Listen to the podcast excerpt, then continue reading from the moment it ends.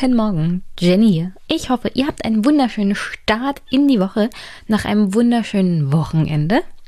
Und ich habe heute eine sehr lange Folge mit einem doch nicht ganz unbekannten Gast, und zwar Albrecht von Lucke. Es geht, wie immer, um sehr viele entscheidende Punkte. Und erstaunlich, wie doch, ja, ich bin diesmal etwas intensiver aufgetreten, sagen wir es mal so. Es gab doch eher Diskussionen als nur Ausfragen und nur Albrecht. Aber das hört ihr ja dann jetzt gleich.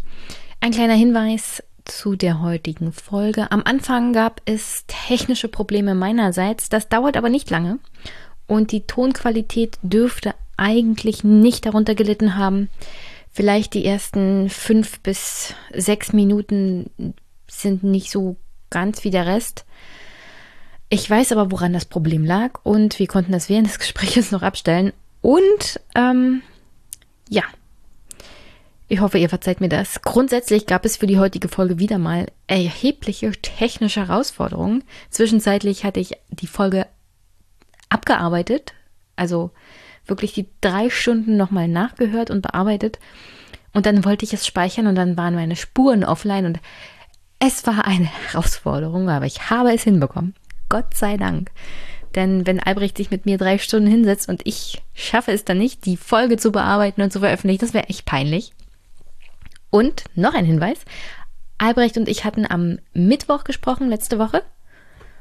Und dann noch spontan am Sonntag, also gestern, darüber gesprochen, wie denn so der Parteitag der Grünen gelaufen ist. Und Albrecht hat mir da nochmal eine Zusammenfassung, einen Eindruck davon für den Podcast gegeben, wie er denn findet, wie es gelaufen ist.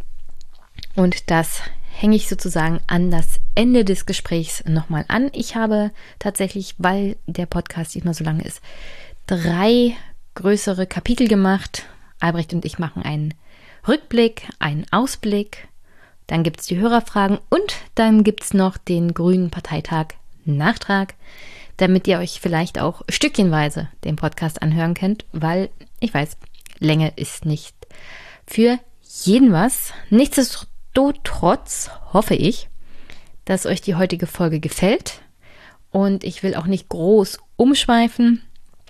Ich werde hier an der Stelle gleich nochmal zum Abschluss sagen, und euch darauf hinweisen, dass ihr den Podcast unterstützen könnt durch Teilen, Weiterempfehlen, Feedback, Audio-Feedback könnt ihr mir per E-Mail schicken.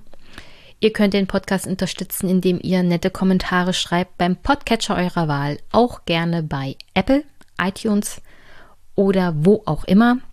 Ihr könnt den Podcast unterstützen finanziell über Steady, PayPal Überweisung oder die Wunschliste, die dank des Gesprächs von Albrecht wieder voller geworden ist, weil er doch nette, interessante, strittige GesprächspartnerInnen vorgeschlagen hat. Und ich glaube, von allen werde ich alle anfragen und mal sehen, wann ich das hier unterbringen kann. Während des Wahlkampfes wohl eher weniger, weil da gibt es ja schon Projekte. Und deswegen an der Stelle. Hier hört ihr gleich Albrecht von Lucke mit den entscheidenden Punkten und mich. Und ich wünsche euch an dieser Stelle eine wunder wunderschöne Woche und wir hören uns. Bis bald.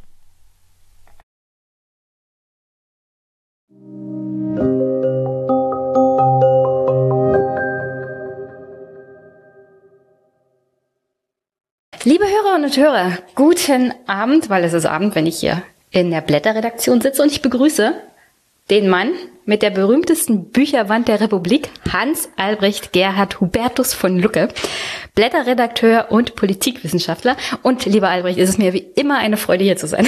Liebe Jenny, meine wird von Mal zu Mal größer. Ich freue mich sehr, hier mit dir zu sitzen.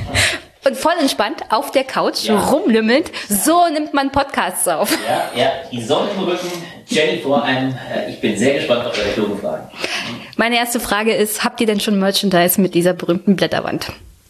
Nee, du wirst lachen. Das hat bisher noch keiner sich überlegt, aber tatsächlich, Annette hat so manches Mal, äh, unsere sehr geschätzte Blätterkollegin und Geschäftsführerin hat so manches Mal überlegt, ob sie das mal als, so Gag, als Gag einführt, aber das haben wir bisher unterlassen und äh, das, das, ist, äh, äh, das ist noch nicht der Fall. Aber es ist skurril, ich habe es äh, vielleicht ja schon mal erwähnt, die Blätterwand geht durch die Welt. Sie wird, äh, also meine Wand lustigerweise, abgesehen davon, dass jeder Journalist mich immer wieder fragt, sagen Sie mal, ist die Wand echt? Das ist das Erste, was permanent kommt. Also ich muss meistens den Echtheitstest machen, indem ich ein Buch aus den Regalen nehme, zum einen. Aber ich weiß von vielen Freunden und Kollegen, die mittlerweile diese Wand ihrerseits als Hintergrund nutzen. Und dafür hast du natürlich einen maßgeblichen Beitrag geleistet, weil du mich frecherweise, nein, nachdem du artig und anständigerweise gefragt hast, hast du mich rausmontiert. Äh, ich, also an der Stelle existiert das Ding als Hintergrund. Also du hast maßgeblich zur äh, Verbreitung meiner Bücherregale beigetragen. Sehr gut, aber an der Stelle muss ich natürlich sagen, dieser Fanartikel kam auf Bestellung, hat Danny Frede gemacht, der Künstler aus Köln, der ja auch hin und wieder mal im Fernsehpodcast zu hören ist. Und ich habe gesagt, Danny, gibt's denn diesen Hintergrund nicht ohne Albrecht für Zoom-Konferenzen und so? Ich habe ihn ja auch schon öfters mal benutzt. Ähm, ich hatte Danny gefragt und der hat mir das dann gemacht und dann habe ich es geteilt und dann ging das um die Aber ja, das ist. Und ich kann das immer nur dadurch in einem ganz banalen Punkt erklären, warum diese Wand ist, denn es gibt ja unendlich viele Bücherwände, aber warum die so besonders ist. Sie hat eben diesen Aquariumscharakter, weil die Leute, weil ich ja wirklich in diesen Büchern fast untergehe und der eigentliche Clou ist, diese eine Wand, was ich davor, bevor wir die Regale aufbauten, gar nicht so wahrnahm als besondere Qualität in Anführungszeichen, hat eine Schräge. Und diese Schräge erzeugt einen Sog zur Tür hin. Und dadurch kriegt diese, kriegt diese, diese ganze Wand, dieses ganze Zimmer so einen, einen geschlossenen Eindruck und, und es, es wirkt wirklich erstaunlich. Das, das ist, ist doch wohl was Besonderes. Also insofern habe ich ja schon manchen, es sind ja etliche Artikel auch geschrieben worden, äh, ja, einmal in einem äh, Zeit-Newsletter. Zeit-Newsletter, ganz grotesk.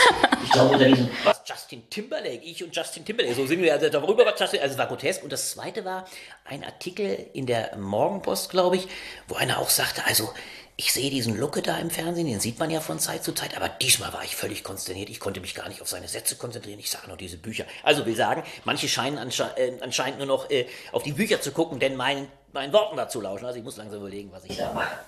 Ja, wir machen leider nur Audio. Ähm, oder vielleicht ist es ganz gut, weil hier ist relativ leer aktuell noch. Ja, mein Nachbarzimmer ist rappelvoll. Wir sind hier im leeren Zimmer nebenan. Also von daher alles gut. Ich hatte mir übrigens äh, schwer überlegt, womit fangen wir an, womit fangen wir an. Und dann ist mir eingefallen, wir fangen damit an, dass wir Hellseher sind, was den Fall Giffey betrifft. Ja. Kannst du dich noch erinnern? Ah, Sie hat genau das gemacht, was wir vorher was gesagt, wir gesagt haben. haben das war auch eigentlich absehbar, dass sie das durchzieht. Und wahrscheinlich, wir hatten, hatten wir sogar gesagt, sie springt schon gleich vorab, noch bevor die. Ja, ja, ja, ja. ja, ja. Natürlich.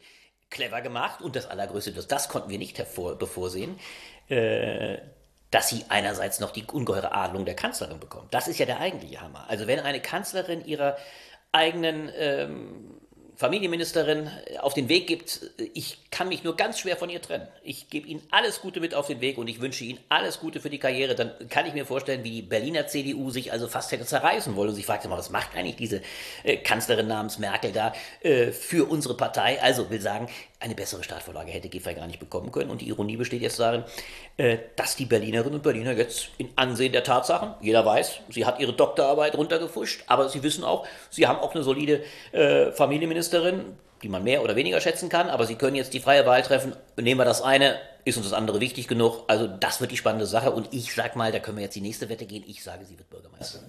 Ui, das ist aber Albrecht, du lehnst dich immer oft aus dem Fenster. Und da komme ich, da komme ich heute sicherlich noch da, dazu. Und dann geht das nicht in Erfüllung, obwohl ich an der Stelle sagen muss, ich wäre nicht allzu traurig, wenn Frau Giffey es nicht schafft, aufgrund der Tatsache, dass sie halt in ihrer Doktorarbeit so geschubbelt hat. Mhm. Also würdest du, das würdest du ihr tatsächlich oder wirfst du ihr so vor, dass du sagst, damit soll sie, damit soll sie äh, ihre Karriere äh, wirklich an den Nagel hängen? Also hier mein Problem irgendwie scheint das immer ganz, ganz wichtig zu sein für Politiker, ein, eine Promotion zu haben, einen Doktortitel zu haben. Aber also wenn du den schon hast, dann solltest du ihn auch schon ordentlich machen. Und wenn du dabei schummelst, in der realen Welt, außerhalb von der Berliner Blase, kriegt man da keine zweite Chance. Da ist man dann karrieretechnisch fertig im Leben. Ja, das ist äh, in weiten Teilen wahrscheinlich sogar richtig. Äh, wem ein Doktor aberkannt wurde, stell dir vor, der ist eingestellt worden unter der Voraussetzung, er habe einen Doktor, dann fällt äh, das eine Einstellungsmerkmal weg, dann wird in vielen Fällen vielleicht wirklich die Konsequenz gezogen, okay, nun wird er seinen Job verlieren. Allerdings muss man dazu sagen, in vielen, vielen Feldern ist das gar nicht der Fall, weil nirgends diese Doktorarbeiten überprüft werden. Ich möchte mal wissen, wie viele ökonomische und sonstige, also im wirtschaftswissenschaftlichen Bereich Doktorarbeiten gekauft sind, denn das ist ja gang und gäbe, also gar nicht gemacht worden sind von den jeweiligen Absolventen. Also das ist zum einen schon mal ein Punkt, bei dem ich sage, es werden an Politiker besondere Maßstäbe äh, angelegt. Nur diese Doktorarbeiten werden in diesen Gänzen, äh, in dieser Umfänglichkeit geprüft. Und ich finde, es kommt noch was Zweites hinzu. Ähm, es ist ja so, ja, das Thema erstens war dürftig, der Gegenstand war nicht zuletzt die Tätigkeit von Giffey während ihrer Zeit als Neuköllner. Äh, ich glaube, damals war sie doch äh, vor allem Abteilungsleiterin oder so, sie war ja noch nicht Bürgermeisterin, aber unter ähm, Buschkowski natürlich in Amt und Würden, aber sie hat vor allem ja dort wohl auch die Europapolitik mitgemacht. Das war ja wohl ein Teil dieser Arbeit, nicht unmaßgeblich. Also Praxisdurchleuchtung und so weiter ihrer Tätigkeit. Das alleine war vom Gegenstand her schon wohl nicht das Gelbe vom Ei. Aber man muss dazu sagen, äh, die Arbeit wurde ja auch letztlich von einer äh, Professorin, nicht ganz unbekannt an der FU am Otto-Suhr-Institut, Frau Börzel, der starken Frau, neben dem noch stärkeren, übrigens ihrem Mann, äh, seinen Professor, der dort das Institut maßgeblich äh, führt, äh, äh abgenommen. Also ihr wurden quasi Standards anempfohlen, auch dann äh, offensichtlich aber nicht hinreichend kontrolliert, die dazu führten, dass die Arbeit angenommen wurde. Das heißt, die Verantwortlichkeit für die Abnahme der Arbeit liegt also zuallererst bei der Freien Universität. Und der einige Skandal, übrigens muss man da wirklich sagen, jenseits der Tatsache, dass man sich darüber streiten kann, ob Frau Giffey weiter antreten sollte. Aber der eigentliche Skandal besteht darin, dass die Freie Universität über zwei Jahre gebraucht hat, nachdem sie eben erst diese unsägliche Rüge ausgestellt hat, eigentlich nur um zu kaschieren, dass es wohl eben doch eine nicht genügende Arbeit ist und dann nochmal ungeheuer lang gebraucht hat, sie überhaupt zu prüfen. Und wenn man sich bewusst macht, dass wir jetzt, ich sag mal zum Glück, noch immerhin fünf Monate vor der Berliner Abgeordnetenauswahl diesen Bescheid bekommen haben oder bekommen werden. Er ist ja bisher immer noch nicht, ist ja immer noch nicht zu Ende geprüft. Genau, das ist ja immer noch nicht raus. Also Giffey wird noch ein zweites Mal einen, einen Moment erleben, bei, dann, bei dem dann wirklich rauskommt, in welchem Umfang sie getürkt oder also Entschuldigung, gefälscht hat.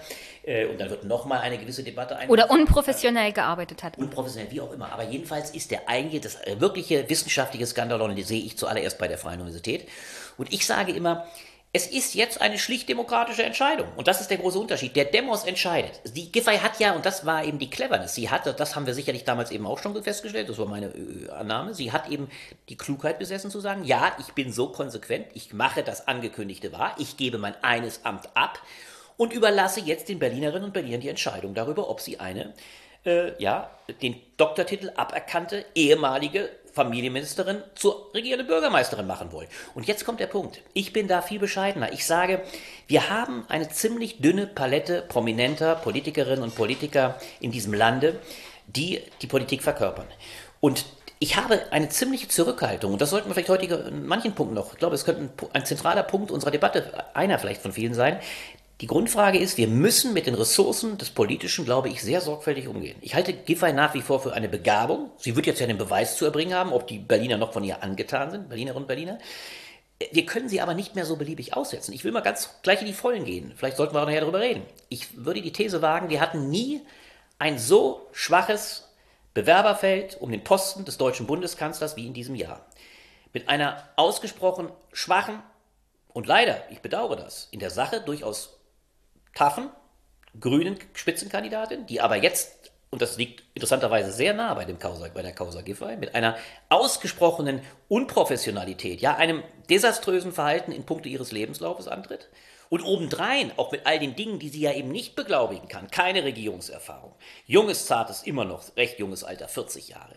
Also viele Monkey, also Dinge, die fehlen. Und jetzt noch beglaubigt durch einen, einen gefälschten Lebenslauf. Also eine ganz, ganz schwierige Ausgangssituation. Daneben ein völlig, ich sag mal hart, abgehalfterter SPD-Spitzenkandidat, der für eine desaströse Partei steht und eigentlich das letzte Aufgebot einer schon hinter sich gebrachten äh, äh, Schröder-Agenda ist und Schröder-Ära ist. Und dann als dritter ein Ministerpräsident bekanntermaßen aus Nordrhein-Westfalen namens Armin Laschet, der aber selbst in Nordrhein-Westfalen in der Bevölkerung nicht allzu große Zustimmung erhält, äh, erzielt und obendrein, das muss man sich sehr bewusst machen, selbst von seiner eigenen Parteibasis in hohem Maße abgelehnt wurde zugunsten eines anderen, eben Markus Söder. Dem will ich jetzt gar nicht ein Liedchen singen, das ist überflüssig, man kann sich sehr über die Qualitäten von Markus Söder auch streiten und über seine Charaktereigenschaften, aber ich will nur sagen, diese drei Kandidaten, und ich lehne mich schon wieder aus dem Fenster, bei denen ich ziemlich sicher davon ausgehe, wieder die nächste These. Ich, deswegen, ich mache es ja nur, damit wir das alles mit dir dann überprüfen können und wir sagen, es allen rechter Lage. Du greifst schon wieder ja, so viel vor, ja, Albrecht. Ja, ich will mal, das ist ja nur ein großer Aufschlag. Wir, können, wir arbeiten das aber ab. wir haben ja heute Zeit. So, wir arbeiten das ab, wir haben schön Zeit. Aber ich will damit sagen, ich nehme an, Laschet wird Kanzler, aber äh, das ist nun wahrlich keine starke Figur. Und deswegen sage ich, wir könnten das noch weiter durchgehen. Ich habe, stelle die These in den Raum, das Personal der Politik, das ich über die letzten ja, 20 Jahre beobachten kann, ist sukzessive schwächer geworden, immer schwächer geworden. Und wir haben das Problem, die Probleme, die wir zu bewältigen haben, sind immer größer geworden. Das heißt, da klafft eine große Kluft und eine große Distanz und Differenz, weshalb ich sage, aufgepasst, seid äh, zurückhaltend, was es äh, die Frage anbelangt, die Leute zu schnell aufs Altenteil zu schicken. Wir können das nicht uns immer, wir können es uns nicht immer so leisten, weil ich glaube, wir brauchen zum Teil die Leute. Ich wäre sogar, noch eine These weiter, ich wäre sogar manchmal für die Frage sehr offen, ob man nicht sogar ausgediente Politiker nicht eher manchmal recyceln sollte, ob man sich da überlegen sollte, sie zurückzuholen. Wie zum Beispiel jemanden wie unseren ehemaligen Verteidigungsminister, würdest du das befürworten, Herrn zu Gutenberg zurückzuholen? Da hast du natürlich das absolut schwarze Schaf gebracht. Ha! Und Da würde ich es auch ganz anders sehen. Zu Gutenberg hat, war damals ein ganz großer Blender, ein ganz großer Blender schon im Vorfeld. Der hat übrigens auch, das ist gut, dass du das Beispiel bringst, der hat auch bei seiner Doktorarbeit völlig anders sich verhalten. Das ist ein großer Unterschied Mhm. zu Giffey. Äh, zu Gutenberg hat bis zum Schluss geleugnet, dass irgendwas äh, falsch wäre an der Arbeit. Und ich kann mich noch genau erinnern, wir haben es ja alle beobachtet und dann kommentiert, es war ein historischer Auftritt, als er dann plötzlich eines Morgens antrat und sagte, oh, ich habe mich jetzt in diese Arbeit nochmal vertieft und ich kann, mich, kann mir gar nicht erklären, was ich da für einen Unfug geschrieben habe. Eine, eine historische Situation, so völliges Desaster. Er musste eingestehen, vielleicht hat er sie auch gar nicht geschrieben, wer weiß es. Aber ich nehme an, er hat es also selber runtergestümpert, nachdem er da also über Jahre vollkommen den Überblick verloren hatte, was alles nur abgeschrieben war. Man weiß auch mittlerweile, dass vieles einfach vom, äh, vom Dienst äh, im, im, im, im Verteidigungsministerium geschrieben wurde, vom, vom äh, ähm, äh, ja, wie sagt man, parlamentarischen Dienst, da sind also, da sind alle möglichen Sachen eingeflossen, alles zusammengemanscht so. Aber auch da muss man leider natürlich dazu sagen, auch da hat übrigens sogar ein sehr anerkannter Professor, ein großer bekannter Jurist, hat damals diese Arbeit abgenommen. Auch da muss man leider der Uni auch einen Vorwurf machen, aber natürlich war dieser, dieser Auftritt aberwitzig und insofern war der Abgang konsequent. Der eigentliche Skandal, das merkt man übrigens da, denkt an die, äh, die Verwicklung von Gutenberg in die Wirecard-Affäre. Das Schlimmste, und das finde ich eigentlich den Skandal bei Gutenberg, den nachträglichen auch noch Skandal, zusätzlichen Skandal, dass ein solcher Mann, ein solcher Blender und Aufschneider, der von Anfang an war, übrigens schon vor, der, vor dem Skandal, dass ein solcher Mann nach wie vor bei Merkel ein- und ausgegangen ist und damit letztlich einem Unternehmen wie Wirecard den roten Teppich auslegen konnte. Das ist auch natürlich skandalös. Ne? Ja, die Türen bei der CDU, CSU sind immer offen. Skandalöserweise auch bis in, zur Bundeskanzlerin, die ihn ja laut Gerüchten nie sonderlich leiden konnte. Nee, man kennt ja das, denk, denk doch an das wunderbare Bild. Wir wissen doch beide, ist übrigens auch lustig, da kommt dann die nächste Hm. äh, Fälscherin ins Spiel, äh, wie Frau Schawan. Äh, Ah, äh, wie, mit Frau, wie Angela stand, Merkel Frau Schawan das Handy, Handy zeigte reicht. Und und beide haben suffisant gelächelt. gelächelt und ja, war es genau. Und ein Jahr später war Schawan wegen war Schawan erledigt. Übrigens interessanterweise auch dann weggelobt. Sie ist ja, Schawan ist ja ausgesprochen weich gefallen, ist dann nämlich dann anschließend zum, zum äh, Heiligen Stuhl nach Rom äh, als, als äh, Botschafterin gegangen. Äh, ist also gut versorgt und sehr weich gefallen, äh, abgegangen. Hat übrigens auch einen riesigen Klopper, das, ich meine, wir, wir verlieren uns gleich, aber das ich doch noch bringen. Die Letzte verirren Anekdote. uns. Aber nee, das verirren wir, dann bringen wir die. Aber das, ich will nur sagen, das ist die dritte im Bunde und die muss dann eben auch. Daraus muss man ja durchaus Konsequenzen ziehen. Das Novum, und das macht es so spannend bei Giffey, ist jetzt folgendes. Da tritt eine Frau an, erstmalig in dieser Art und Weise, bei der erwiesen ist, sie hat gefälscht, aber sie sagt jetzt, jetzt gebe ich mich damit zur Wahl. Und insofern finde ich das nicht so skandalös, weil alle unter den neuen Voraussetzungen wissen, aha, die Bürgerinnen Berlins haben die freie Entscheidung. Und jetzt kommt es zur Abstimmung darüber, was halten sie davon? Und interessanterweise, darüber reden wir sicher später noch, bei Annalena Baerbock liegt die Sache interessanterweise jetzt sehr ähnlich. Jeder weiß auch genau, was er da sich einkauft, was in der Wundertüte Annalena ist. Und äh, ich, ich merke hoffentlich, dass das jetzt gar nicht zynisch ist. Ich, ich sage das mit allergrößtem Bedauern, weil ich sage ganz ehrlich, dieses Maß an Unprofessionalität hätte ich einer Partei wie den Grünen, die ich übrigens als zunehmend professionalisiert, in, durchaus positiv gesprochen, wenn ich an die Anfangsjahre denke, wahrnehme, aber jetzt nie für möglich gehalten, dass eine Spitzenkandidatin, die für das erste Amt im Staate, für das Wichtigste in Deutschland, wahrscheinlich in ganz Europa kandidatiert, dass die nicht mal ihren Lebenslauf in Ordnung kriegt. Da, dazu kommen wir noch, bevor wir uns hier wirklich völlig verrennen. Ja. Wir sind ja schon eine Weile nicht mehr zusammengekommen und eigentlich wollte ich dann gerne damit anfangen, CDU versus CSU, nochmal ein kleiner Rückblick. Ja. Weil, also zu deinen Thesen komme ich noch. Vielem stimme ich zu, einigem nicht, aber da können wir noch drüber reden. Am 3. Mai 2021 schrieb der Spiegel, eine Partei am Rande eines Nervenzusammenbruchs. Die Kanzlerpartei CDU zwischen Maßentür, Aserbaidschan-Affäre und Laschet-Frust. Dazu kommt natürlich noch die Maskenaffäre und hast du nicht gesehen. In diesem ganzen Chaos sagte damals der jetzt wiedergewählte Rainer Hasselhoff, es hilft nicht, wenn jemand nach allgemeiner Überzeugung absolut kanzlerfähig ist, aber dieses Amt nicht erreicht, weil der Wähler ihn nicht lässt. Karin Priesen von der CDU sagte damals über Haselhoff, Umfallen schafft jedenfalls auch kein Vertrauen beim Wähler. Und du schriebst damals in der Blätterausgabe vom Mai 21, verkehrte Welt, grüne Eintracht, schwarzes Chaos. Wir erleben dieser Tage eine absurde Verkehrung der politischen Verhältnisse. Während die Doppelspitze der einst basisdemokratischen Grünen einträchtig im Hinterzimmer über die erste Kanzlerkandidatur in ihrer Parteigeschichte entscheidet, rebelliert die Basis der staatstragenden CDU, angetrieben vom Volkstribun Markus Söder, gegen die eigene Parteigremien. Damit werden die vergangenen Wochen als Zäsur in der Geschichte der Republik eingehen. Die einstige grüne Chaospartei gehört, was die Machtfrage angeht, der Vergangenheit an, während der damalige Kanzlerwahlverein der Union sich durch praktizierte Basisdemokratie regelrecht selbst demontiert. Also das ist jetzt ein Monat her und haben ja. wir wieder verkehrte Verhältnisse. Ja, es ist wirklich interessant, dass ich gucke mir die Sachen ja natürlich regelmäßig auch wieder an und äh, frage mich, äh, wie schnell werden Ergebnisse durch die neuen Realitäten konterkariert. Und du hast natürlich völlig recht. Erstens, glaube ich, ist die Beschreibung der Grünen sehr richtig. Ich habe es ja auch ironisch äh, zur Kenntnis genommen, dass man tatsächlich in einer kaum vorstellbaren Art und Weise, man muss sich das wieder bewusst machen. Und natürlich auch, das sei deutlich gesagt, durch einsame Entscheidung von Annalena Baerbock. Ja? Die nämlich gesagt hat, ich mache von meinem Vorzugsrecht als Frau Gebrauch. Anders dürfen wir uns das gar nicht vorstellen. Sie hat, Habeck hat es ja auch klar zum Ausdruck gebracht, wenn Annalena will, dann wird sie es. Und sie hat gewollt und ich mache ihr das übrigens auch gar nicht zum Vorwurf. Ich muss sagen, das habe ich in einem anderen äh, Stück äh, für den Freitag auch so geschrieben. Äh, sie hat sich in den letzten Jahren enorm behauptet. Sie ist gewachsen. Sie hat enorm starke Sacharbeit geleistet. Sie war in vielen inhaltlichen Fragen sattelfester als Robert Habeck. Also insofern sprach auch aus ihrer Sicht sehr viel dafür zuzugreifen.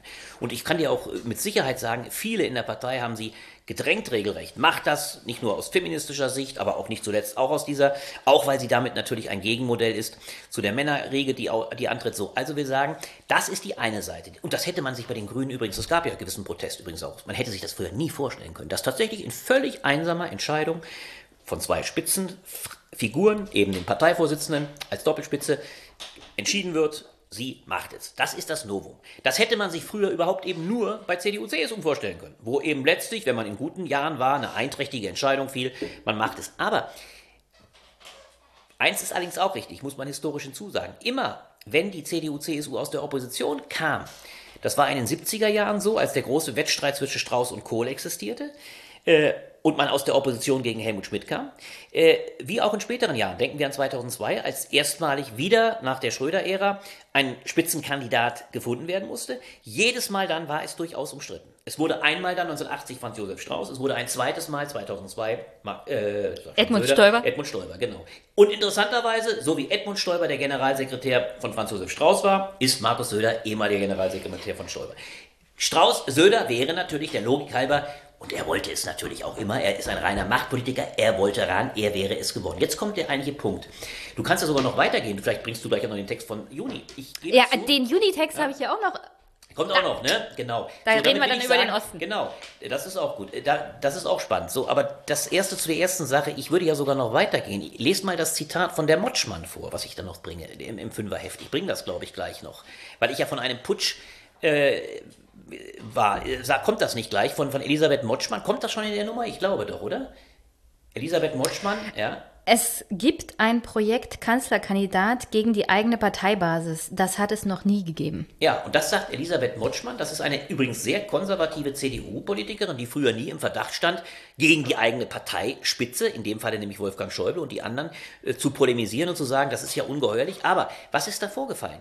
Faktisch Und vielleicht, sage ich mal, Kritik an mir übend, hat aus CDU-Sicht Herr Schäuble und Co. sogar recht gehabt. Faktisch, wir haben ja das alles, man kann es übrigens ziemlich minutiös nachlesen, im neuen Buch von Robin Alexander, äh, als dem, dem man, man schreibt ja eigentlich kein Buch. Und um ehrlich zu sein, hier muss ich mal kurz äh, ja. einhaken wenn die Bildzeitung schon minu minutiös in Bild Live ja, aus der Sitzung berichtet, genau. dann können sie doch gleich eine Kamera reinstellen. Ja, das ist völlig richtig. Äh, das, die, die spannendere Sache, und die beschreibt Alexander, vieles in dem Buch ist übrigens nicht so spannend, aber der eigentlich spannende Plot fand am Abend vor dieser legendären Vorstandssitzung statt.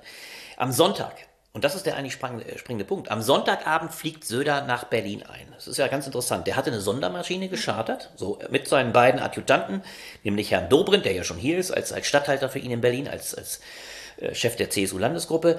Und der dritte im Bunde natürlich Markus Blume, sein treuer Generalsekretär. Die drei treten an und hatten nämlich vereinbart, jetzt am Abend des Sonntags findet ein klärendes Gespräch zwischen CDU und CSU statt. So. Die anderen drei, die von der CDU-Seite angetreten waren, Bouffier als der Elder Statesman und der wichtigste der, der Ministerpräsidenten, äh, der zweite natürlich Ziemiak als Generalsekretär und der dritte notwendigerweise Armin Laschet, Parteivorsitzender. Und wer war und sollte so, der Gedanke wahrscheinlich der CDU, die mittelnde CSU, die mittelnde Figur sein? Wolfgang Schäuble. So, so trifft man sich, nachdem der erste Vorschlag nämlich ganz clever, die CDU hat vorgeschlagen, wollen wir nicht zu Bouffier nach, in die hessische Landesvertretung gehen? Da haben die CSU-Leute natürlich sofort gesagt, nein, nein, nein, das machen wir nicht. Bouffier ist doch klarer Laschet-Mann, da sind wir ja schon auf feindlichem Terrain. Dann haben sie vorgeschlagen, naja, wie wär's denn im Bundestag? Ist doch neutrales Gebiet. Da haben die CSU gedacht, na, ist ja nicht falsch, gehen wir zum Schäuble. So, und was ist der Punkt? Da waren sie natürlich völlig schief gewickelt. Ich mache es kurz. Das lässt, man kann es auch wirklich schön nachlesen. Das, ist, das Ding ist auch in, das ist die spannendste Passage, die ist auch in der Welt am Sonntag mal abgedruckt worden. Die haben das im Vorabdruck gebracht. Kann man sich also aus dem Netz ziehen. Äh, in dieser Situation, die schlagen da so gegen 17, 18 Uhr auf, diese drei von der CSU. Wollen also eine Aussprache wollen eine richtig sachliche Aussprache. Das stellen die sich so vor. Wer ist eigentlich der beste Kandidat? Und wir erinnern uns, in dieser ganzen Woche begann schon sukzessive der große die große Bewegung von unten in der CDU. Mhm. Nachdem ein, ein, Wochenende davor, da war das erste Wochenende gelaufen, da hatte damals Söder mit Laschet am Samstag, Sonntag vor die Kameras treten gesagt, so, wir wollen beide kandidieren. Und Söder sagte dann ja diesen verheerenden Satz für ihn, verheerenden Satz, weil er damit die CDU, ich meine auch strategisch ganz dumm in die Falle lockte. Er sagte, es, ich bin bereit, äh, das Votum der CDU zu akzeptieren. Daraufhin fand die erste Abstimmung im CDU-Vorstand wie im Präsidium statt und alle waren einstimmig, wie sich das natürlich auch gehört, für ein Präsidium waren einstimmig für Laschet. Daraufhin ging Laschet an die Presse und sagte, na, ich bin doch bestätigt worden, jetzt bin ich doch wohl der Kandidat. Daraufhin Söder, denkst du, wir haben doch auch Gremien, die haben alle mich vorgeschlagen. Und dann ging die Sache los. Ja, ja, und dann, und dann so war die Geschichte. Und dann begann die Bewegung von unten. Dann begannen die ganzen Interessierte in den Reihen der CDU, Herr von Stetten, alles Söder. Unterschriftssammlung so, in der Fraktion. Fraktion. Die Fraktion stand Kopf. Laschet wurde vorgeführt. Laschet musste durch die Mangel gedreht werden. Es waren ungeheure Ereignisse. Das heißt, es fehlte eigentlich auch nur noch eins. Und den Schritt ist Söder übrigens dann nie gegangen. Es fehlte eigentlich nur noch der Punkt, wo man hätte sagen müssen, jetzt gehen wir wirklich in die Fraktion zur Abstimmung und dann geht zur Sache. So, warum hat er das nicht gemacht? Und das ist die eigentlich entscheidende und spannende Frage. Und das ist ganz banal. Söder sitzt also jetzt da mit seinen Adjutanten und dann geht es los. Dann plädieren die beiden Seiten und äh, jeweils für sich. Und dann sagt also äh, die CDU-Seite sagt, Nein, wir müssen Laschet aufstellen. Laschet ist der Garant dafür, dass die CDU stark bleibt und wir müssen den Kandidaten aufbieten. Söder wird im Osten, im Norden nicht anerkannt und so weiter. Äh, daraufhin die CSU schon leicht unwillig sagt sie, oder, oder irritiert sagt, naja, wieso, wir haben doch mit Abstand die besseren Werte. Söder ist doch der Kandidat, mit Laschet verlieren wir die Wahl. Sprach übrigens einiges dafür, das war übrigens auch meine Argumentation, mit der ich sagte, der Einzige, der hier eine allgemeine Zustimmung im Bund findet, ist Markus Söder. Äh, so auch diese Basis der CSU bald zurück in die CDU, sagte die CDU, ähm, nein, wir sind unbedingt der Meinung, unser Mann muss es machen. Und daraufhin fragte Söder, ja, wie, und ähm, fragte Söder, ähm, der sich dem weiter nicht beugen wollte. Und ich sagte ziemlich apodiktisch, nein, wir sind der stärkere Teil, wir sind 15 von 16 Jahren, wir wollen, Laschet ist der Kandidat und wir ziehen das durch. Und daraufhin fragte Söder nur noch eins, ja, wenn ich das nicht akzeptieren würde, würdet ihr mich denn überhaupt unterstützen? Und da hat Laschet knallhart gesagt, wir unterstützen dich nicht, wir machen keinen Wahlkampf für dich. Wir machen dann einfach keinen Wahlkampf für dich. Und in dem Augenblick hat die CSU völlig begriffen, wir können eigentlich machen, was wir wollen. Wir rennen gegen eine Wand. Und damit war klar, das Rennen, und sind die völlig konsterniert, die drei aus dem Zimmer gegangen, und damit war die Sache geritzt und war durch. Und dann hat Laschet den nächsten Clou gemacht, nachdem die also so abgemeiert waren, dann muss auch Söder wieder zurück nach München geflogen sein, mit, mit, wahrscheinlich mit Blume in der Tasche oder mit dem selben, selben Flieger. Dann kam noch der rätigste raffinierte Clou, da hat Laschet am nächsten Tag gesagt, so, jetzt bringen wir es ein letztes Mal ins Präsidium. Und Hat gesagt, und wenn, wenn, wenn Söder dabei sein will, dann kann er ja sogar teilnehmen. Kann doch. Und Söder war gerade wieder nach München geflogen. Und der hat sich gesagt, die Blöße gebe ich mir natürlich nicht. Und hatte nur eine Hoffnung. Jetzt muss sich die Stimmung in der CDU so drehen im Präsidium, dass die wirklich für mich auf die Barrikaden gehen. Was ja dann auch passierte. Es war Große erstaunlich Teile, knapp ja, im Präsidium. Dann. Es, ja. Also es gab einen ja massiven Aufschrei eigentlich im Präsidium, vor allem die Ostlandesverbände, unter anderem Führung Haselhoff. Unter anderem gab es aber auch westdeutsche Landesverbände, die gesagt haben, also Einer, unsere Basis hat uns mittlerweile auch schon ja. deutlich zu verstehen gegeben, also wenn ihr Laschet aufstellt, machen wir den ja. Quark nicht mehr mit. Ja. Und wenn er an dem Abend die Abstimmung nicht durchgeführt hätte, mhm. Hätte am nächsten Tag die Fraktion vermutlich für Söder gestimmt. Ja, und die absolut treibende Kraft, und das ist so interessant, und das macht, man wusste das schon in Teilen, aber Robin Alexander bringt es nochmal deutlicher zum Ausdruck, war immer Wolfgang Schäuble. Wolfgang Schäuble hatte Laschet auch in gewisser Weise fast die Pistole auf die Brust gesetzt. Er hat mich Folgendes gesagt. Er hat gesagt, wenn du jetzt das nicht durchziehst, dann bist du alles los. Dann bist du nicht mehr Parteivorsitzender, dann bist du auch nicht mehr Ministerpräsident auf kurze Zeit. Du kannst dich gar nicht behaupten. Und dann gab es noch eine Argumentation, die war noch interessanter.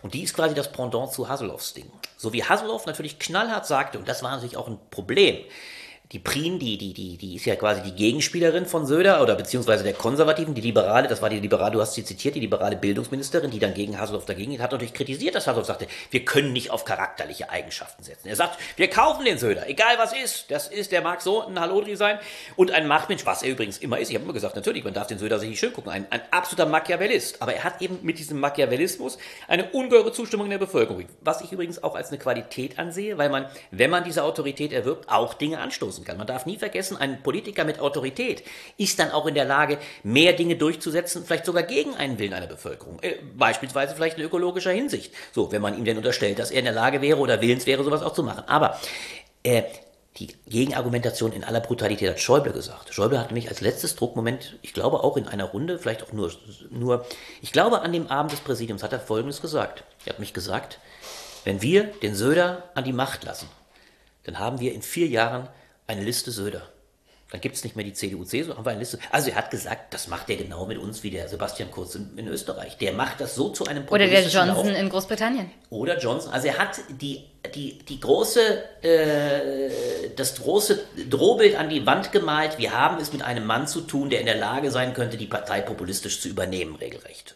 Und natürlich, man wird auch konzidieren müssen, weil der Söder so einen Anklang findet und er auch äh, an, an Dinge, an, an autoritäre Bedürfnisse durchaus appelliert, dass da ein gewisses Risikomoment natürlich drin war, gar keine Frage. Und deswegen war das so irre, dass diese Gegenstellung einerseits Haseloff, der natürlich genau wusste, wenn ich den Söder im Hintergrund habe, dann gewinne ich diese Wahl in Sachsen-Anhalt, aber mit solch einer Sicherheit. Mit Laschet war das Risiko weit, weit größer. Wir sollten ja nachher nochmal drüber sprechen, warum der überhaupt diese Wahl so entschieden gewonnen hat. Ist ja hochinteressant. Ja, Gibt es einen, meines Erachtens, einen alles überragenden Grund. Der, ist ja, der liegt ja ziemlich auf der Hand. Aber das war damals nicht so absehbar. Aber, aber Haseloff hat eben mit diesem Argument, also bei aller Liebe, man könnte es so zuspitzen, für, für Charakter kannst du, dich, kannst du dir nichts kaufen. Wenn du eine Lusche bist, wenn du böse mal wie Laschet, der erwiesenermaßen nicht Anerkennung findet, wenn du mit so einem Kandidaten, dann läufst du Gefahr zu verlieren. Und deswegen muss ich wirklich sagen, ich fand das schon auch, man muss sich das bewusst machen. Das ist schon auch historisch, dass sich eine Partei wie die CDU-CSU, ein Machtapparat sondergleichen, eine Partei, die eigentlich immer auf Machterhalt zielt, aus, das habe ich in dem Text dann auch beschrieben, letztlich aus einem Part noch kleineren Parteiegoismus für Laschet entscheidet, nämlich weil die CDU erstens große Angst hatte, selber unterzugehen in der Konkurrenz mit der CSU. Das war ja das treibende Moment von Schäuble auch. Der hatte allergrößte Reserve, weil er sich von einer CSU-dominierten Union mit einem über, vielleicht überragenden Söder auch nicht klein machen wollte. Es ging um die Ehre der CDU und es ging natürlich auch, das muss man deutlich sagen, auch immer um den Machtegoismus von Herrn Laschet. Genau weil Laschet wusste, wenn ich das jetzt nicht durchziehe, dann bin ich erledigt. Und äh, deswegen musste er durchziehen und hat natürlich am Ende gewonnen. Ja, aber die Sache ist, Söder war ja immer nur so stark, weil Laschet so schwach ist. In also, der Tat. Also in der Tat, klar. An den letzten zwei, drei Jahren kann man ganz genau sehen, dass Laschet eigentlich ein sehr, hahaha, lascher Kandidat ist. Das Aufkommen von Merz, das Hochjubeln von Söder, das sind ja alles Symptome dafür, dass Laschet einfach ein Kandidat ist, der einfach keine Autorität hat, nicht mal in seiner eigenen Partei. Und auch als Ministerpräsident wurde er nur gewählt, weil er sich zur Seite genommen hat, einen harten Hund in Form von Bosbach damals. Mhm, genau. Und er braucht immer diese zweite Person an seiner Seite. Unter anderem hat es ja während des Wahlkampfes um den CDU-Vorsitz Spahn gemacht. Spahn ist jetzt eine Art Klotz am Bein für ihn. Mhm. Diese autoritäre, leuchtende Figur an seiner Seite, um das überhaupt selber zu schaffen. Ja, und das hat er Und, sogar und, das- mhm. und das noch zu Ende. Ja, ja, ja. Und die Umfragen zeigen auch deutlich, die CDU wird definitiv verlieren. Die CDU wird verlieren. Sie wird an Umfragestimmung verlieren. Sie wird vielleicht stärkste Kraft werden, aber nicht so stark, wie sie es vielleicht unter Söhner Ja, geschafft unbedingt. hätte. Das sehe ich genauso. Ganz Und damit werden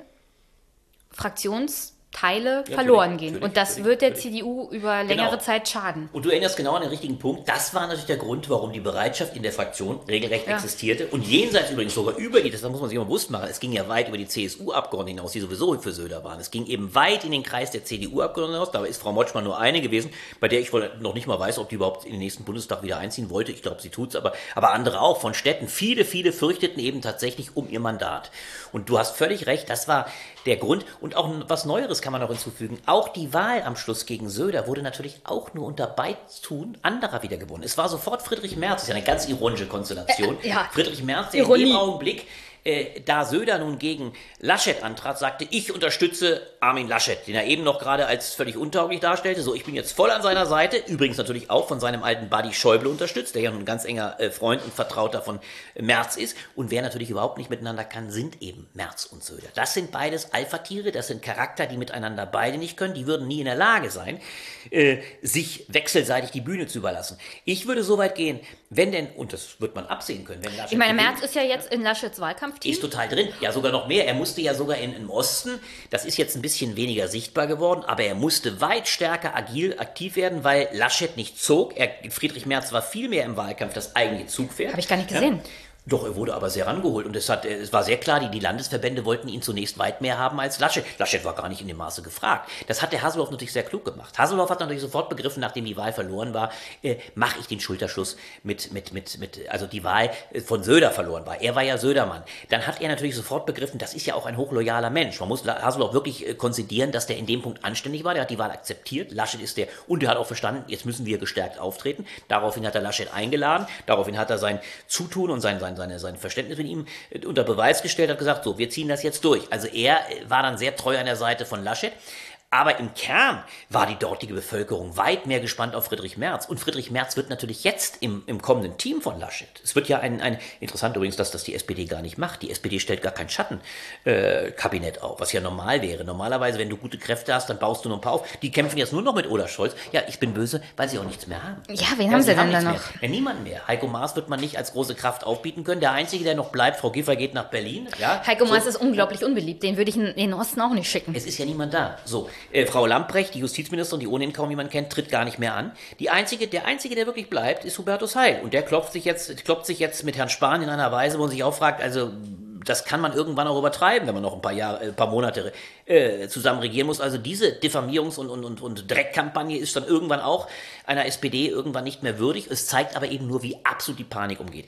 Die CDU-CSU wird es ganz anders praktizieren. Die CDU ist in der Lage, dann doch noch immerhin ein gewisses Team aufzubieten. Und natürlich wird Friedrich Merz gerade im Kampf gegen die FDP, die natürlich jetzt Anstalten macht, die CDU von, von, von. Neoliberals, ja, wird der März ein Fund sein. Und deswegen jetzt auch mal für alle die, die davor gesagt haben, oh, bloß kein Markus Söder, die müssen sich jetzt alle ziemlich sicher darauf gefasst machen, dass die neue Superwaffe im Ministerium Laschet, der Superminister, der da kommt, Friedrich Merz heißt. Und da sage ich nur viel Vergnügen, das wird für die ökologische Seite nicht unbedingt sehr viel erquicklicher sein, nehme ich mal an. Nee, das wird, also wenn ich nur daran denke, dass Friedrich Merz vielleicht so eine Art Superministerium aus Wirtschaftsminister und Finanzminister stellt, kriege ich schon. Kann man nicht machen, glaube ich. Nee, aber er kriegt irgendein Superministerium. Und wenn es das Finanzministerium Ja. ist, kriege ich Bauchschmerzen und wahrscheinlich Er Magengeschwür. wird, er wird der Clement, er wird der Wolfgang Clement, äh, der, der, der, der CDU-CSU, ganz klar. Oh, das ist Clement interessanterweise war ja auch aus Nordrhein-Westfalen, das kann schon so sein. Die große Frage ist die, ob natürlich ein Friedrich Merz, der ja von BlackRock kommt. Und BlackRock, interessanterweise, der BlackRock-Chef, hat durchaus erkannt, dass wir ohne ökologische Innovation äh, nicht mehr die, die, die Profite erzielen, die auch die Ökonomie braucht. Also, ja, natürlich. weiß- die weiß, ob Wirtschaft, die, ja, Wirtschaft ja. stellt sich ja hin. Wir haben es ja auch an Herrn äh, Käser. Käser. gesehen, Ja. der sich ja für Baerbock? Frau Baerbock ausgesprochen hat, gesagt hat, sie erinnert ihn total an Angela Merkel und das wäre ja ganz toll. Also die Wirtschaft umgarnt sowohl die Grünen als auch die CDU. Die CDU hat ja gesagt, wir machen das zusammen mit der Wirtschaft, was natürlich für die Bevölkerung im, in der Breite ein großes Problem darstellt, weil die Entlastung auf sozialer Ebene wird mit so einer Konstellation auf keinen Fall kommen. Und die ist eigentlich unglaublich wichtig. Und jetzt sehen wir ja die Diskussion um Rente mit 68. Also das soziale Gewissen in diesem Land, wenn die CDU mit den Grünen regiert, ähm, wird noch ein bisschen mehr eingeschläfert. Vor allem dann, wenn Herr Merz irgendwas zu sagen hat in der nächsten Regierung. Ja, das weiß ich noch nicht mal. Du musst ja sehen, man darf ja eine Regierung nie denken ohne die Opposition, die existiert. Welche Opposition? Die Opposition Opposition von hast- 13 Prozent SPD? Nun gut, die ist aber dann da und es wird ja auch eine Linkspartei hoffentlich immer noch geben im Bundestag. Das heißt, es gibt noch Bei eine, 6% eine, eine, gerade? Ja, es wird sehr schwierig für die Linkspartei, das ist ganz klar. Aber da die SPD so schwach ist, werden sie schon ein paar Prozent kriegen. Wenn die Links, man muss sich das bewusst machen, wenn die SPD so stark noch wäre, dann wäre sie selbst in der Lage, momentan dieser angeschlagenen Linkspartei selbst wahrscheinlich noch die Prozent abzunehmen, die sie braucht, um die 5 Prozent zu kriegen. Aber dem ist ja nicht so. Die Linkspartei ist immer in der Lage, die SPD noch ein bisschen von links zu übertrumpfen.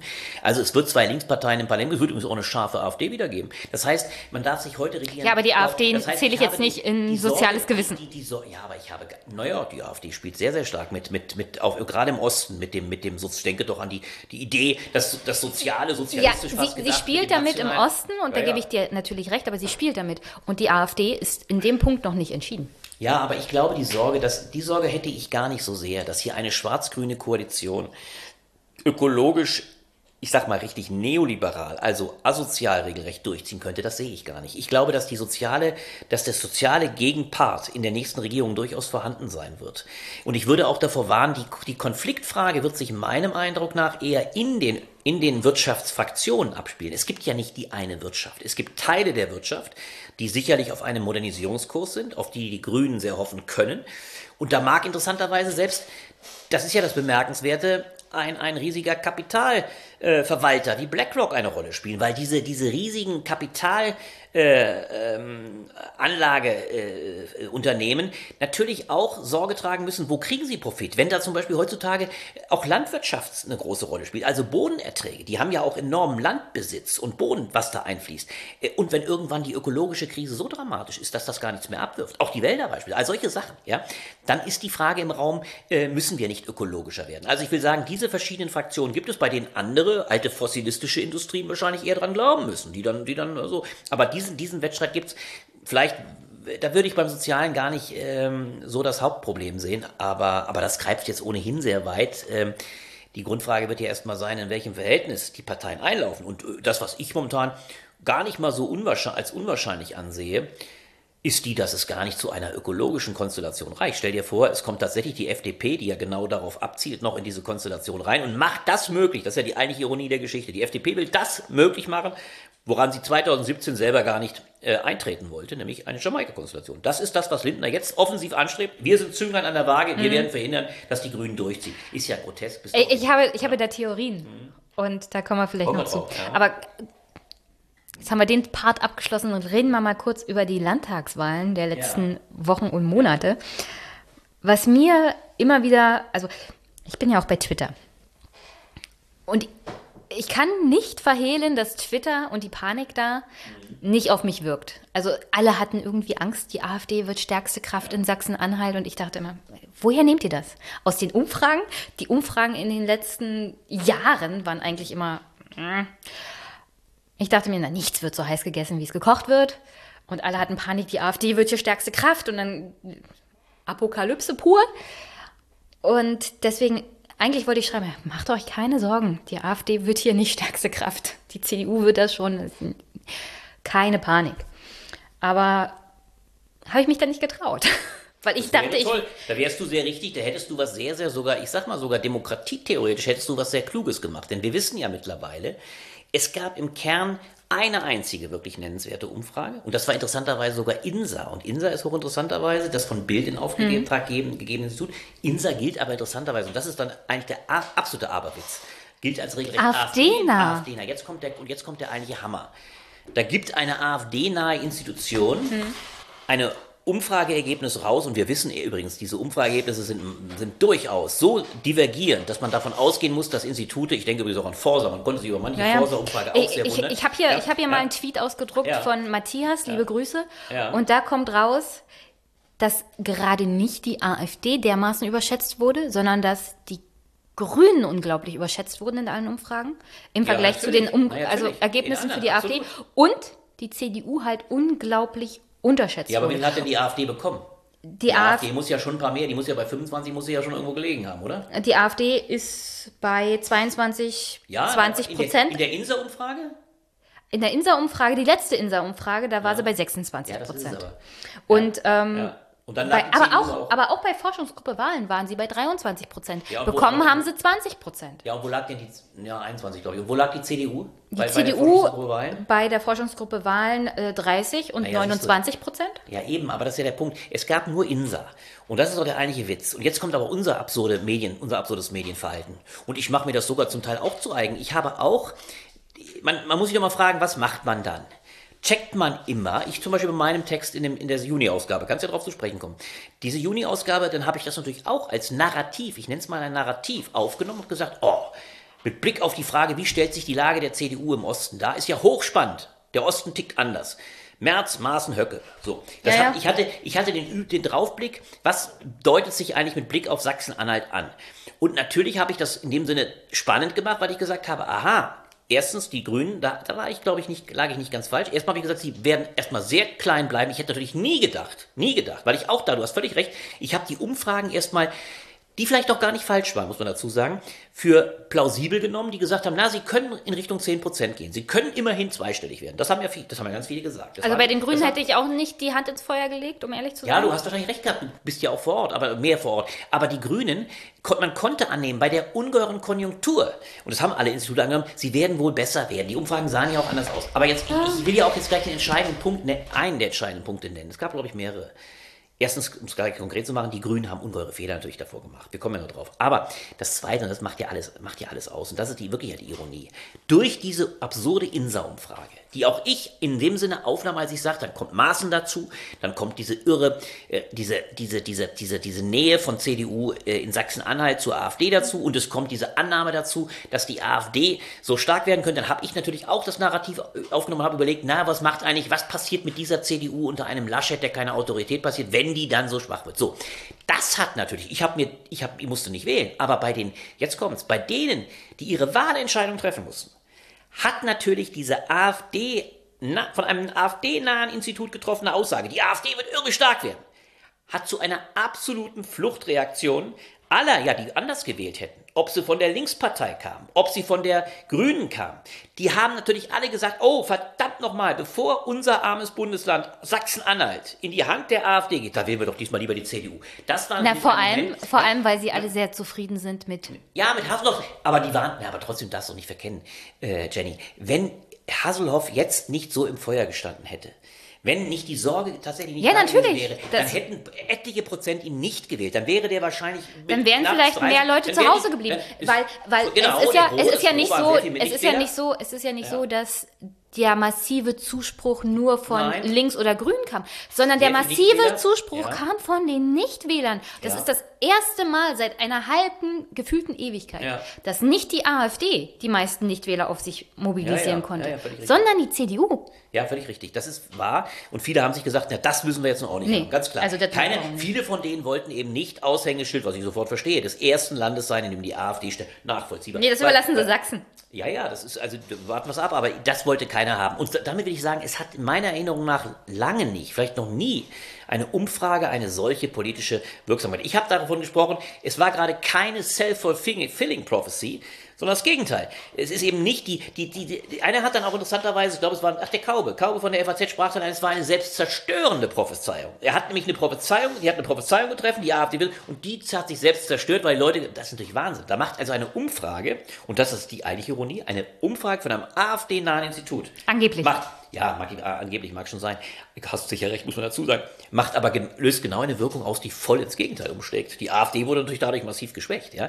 Die AfD hat zwar jetzt nicht direkt vielleicht eigene Stimmen verloren, aber das glaube ich ist möglicherweise auch sogar der Fall gewesen, aber die CDU wurde eben ungemein stark. Also das heißt, es ist die, diese Umfrage hat der AfD ein Tor angetan. Ja? So sieht's aus. Das ist schon Und, ironisch. Äh, also das ist ja auch diese Tatsache, wie man über den Osten redet, wie man die Bürgerinnen und Bürger, die Wählerinnen und Wähler vor Ort wahrnimmt, mhm.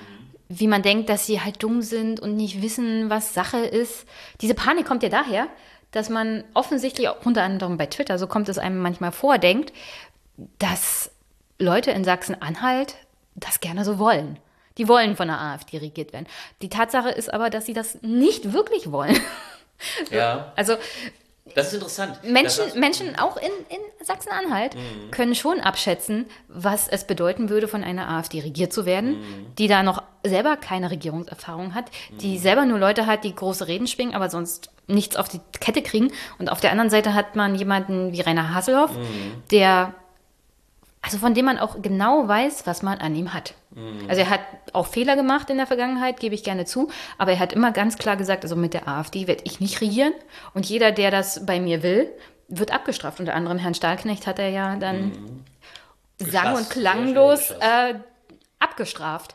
Ja, der hat ihm sogar ein, implizit einen großen Gefallen getan, weil natürlich das Ironische bei Hasselhoff doch darin bestand, er hat in vielen Punkten ja Eigenständigkeit trotzdem Sachsen-Anhalts unter Beweis gestellt. Er hat, denkst du, denk dran, er hat sich hm. sehr gegen die Notbremse ausgesprochen, ja. obwohl er sie übrigens interessanterweise davor sogar noch bei ihr zugestimmt hatte. Also er hat im, im Ministerpräsidentengremium hat er zugestimmt, hat danach aber mächtig kritisiert. Früher war er derjenige, und das hat sogar viel Anstoß ausgelöst. Ich fand es auch ziemlich anstößig. War er derjenige, der ausdrücklich sagte, wir wollen keine Tests, wir brauchen keine Tests. Er hat mich gesagt, das fand ich ein groteskes Argument, weil die Sachsen-Anhaltiner, auch mit der Maskensache damals schon, wir brauchen eigentlich die allgemeine Maskenpflicht nicht. So war, glaube ich, das Argument.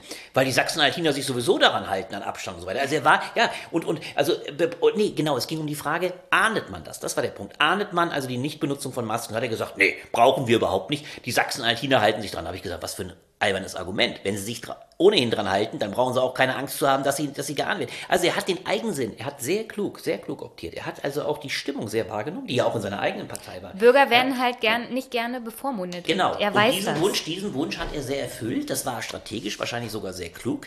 Ähm, wenn man sich überlegt, dass es ein übergeordnetes Interesse gibt, hm. das eben dahin geht zu sagen, wir müssen auch eine nationale Politikebene im Blick haben, die natürlich auf allgemeine konsensuale, kompromisshafte Entscheidungen äh, abstellen muss, also wo alle Bundesländer auch Kompromisse machen müssen, dann wird man auch sagen müssen, manchmal war er sehr bewusst so eigensinnig, dass er selbst rausstach und damit hat er natürlich eine Strömung in Sachsen-Anhalt auch bedient. Er wollte bewusst ein Stück weit manchmal auch nah an der AfD segeln. Das ging ja auch bis zu der Frage, die ja sehr umstritten war, des, des, des Erhöhung des, des Rundfunkbeitrages. Da konnte er seine eigene Partei ja auch nicht hinter sich bringen. Das die stimmt. Leute haben, sind ausgeschert, haben dann gesagt, wir erhöhen ihn nicht. Das war ja ein Aufschrei. Wobei ich immer sagen würde, das muss man ihm auch zugute halten. Interessanterweise war es ja so, dass im Koalitionsvertrag mit Grünen und SPD auch drin stand, dass man eben nicht der allgemeinen Erhöhung ohne weiteres zustimmt. Also dann haben sie die Kompromisslösung gefunden, dann irgendwie eine Prüfgeschichte, aber die, die Rundfunkanstalten haben ihr Geld nicht bekommen und haben dadurch echte Probleme. Also ich will damit sagen, er war immer, und das war wahrscheinlich strategisch sehr klug, gewillt, sich von einem Bundestrend äh, bei Bewahrung der eigenen Autonomie, wie du sagst, und der eigenen Mündigkeit abzusetzen. Das war clever. Und er hat trotzdem natürlich im geschenkt durch, durch diesen durch diesen Irrsinn da von von von ähm, na wie heißt der der äh, Stahlknecht äh, durch diesen Unsinn äh, von Stahlknecht konnte er sich trotzdem mit harter Kante von der AfD absetzen. Das war eine kluge Strategie und so auf die Weise hat er und da hast du wahrscheinlich was sehr kluges gesagt, hat er es geschafft genau einen Punkt zu erreichen, der clever ist. Er hat wahrscheinlich die Sachsen-Anhaltiner remobilisiert, die eine AfD als Störfaktor, als reines Widerstandspotenzial ja. akzeptieren. Die sagen, ja, die AfD 20 Prozent ist doch vielleicht gar nicht so schlecht. Sollen sie doch mit 20 Prozent Protest machen? Sollen sie die, doch mal die Elite vor sich hertreiben? Genau. Aber, aber die dann sagen, nicht also, an erster aber, Stelle. Aber regiert werden wollen wir von ja. denen dann auch nicht. Und schon gar nicht wollen wir als Sachsen-Anhaltiner, das ist nämlich, glaube ich, auch ein ganz entscheidender Punkt, wir wollen nicht das Ansehen haben. Wir sind die erste, das erste Bundesland mit einer Rechtsregierung. Das war ja ein Drohpotenzial. Das wurde ja auch, und das wurde durchaus ein Stück weit skandalisiert. Also es wurde natürlich gesagt, also was kann da passieren? Dieses Sachsen-Anhalt, ja, Wurzel, Wurzel der deutschen Geschichte, von Luther bis, ja, Luther bis zur AfD. So, also das, das waren ja, das waren Kein ja Bundesland hat mehr Weltkulturerbe. Alles, alles ist ja auch ein hochspannendes Bundesland. Begreift man immer so gar nicht.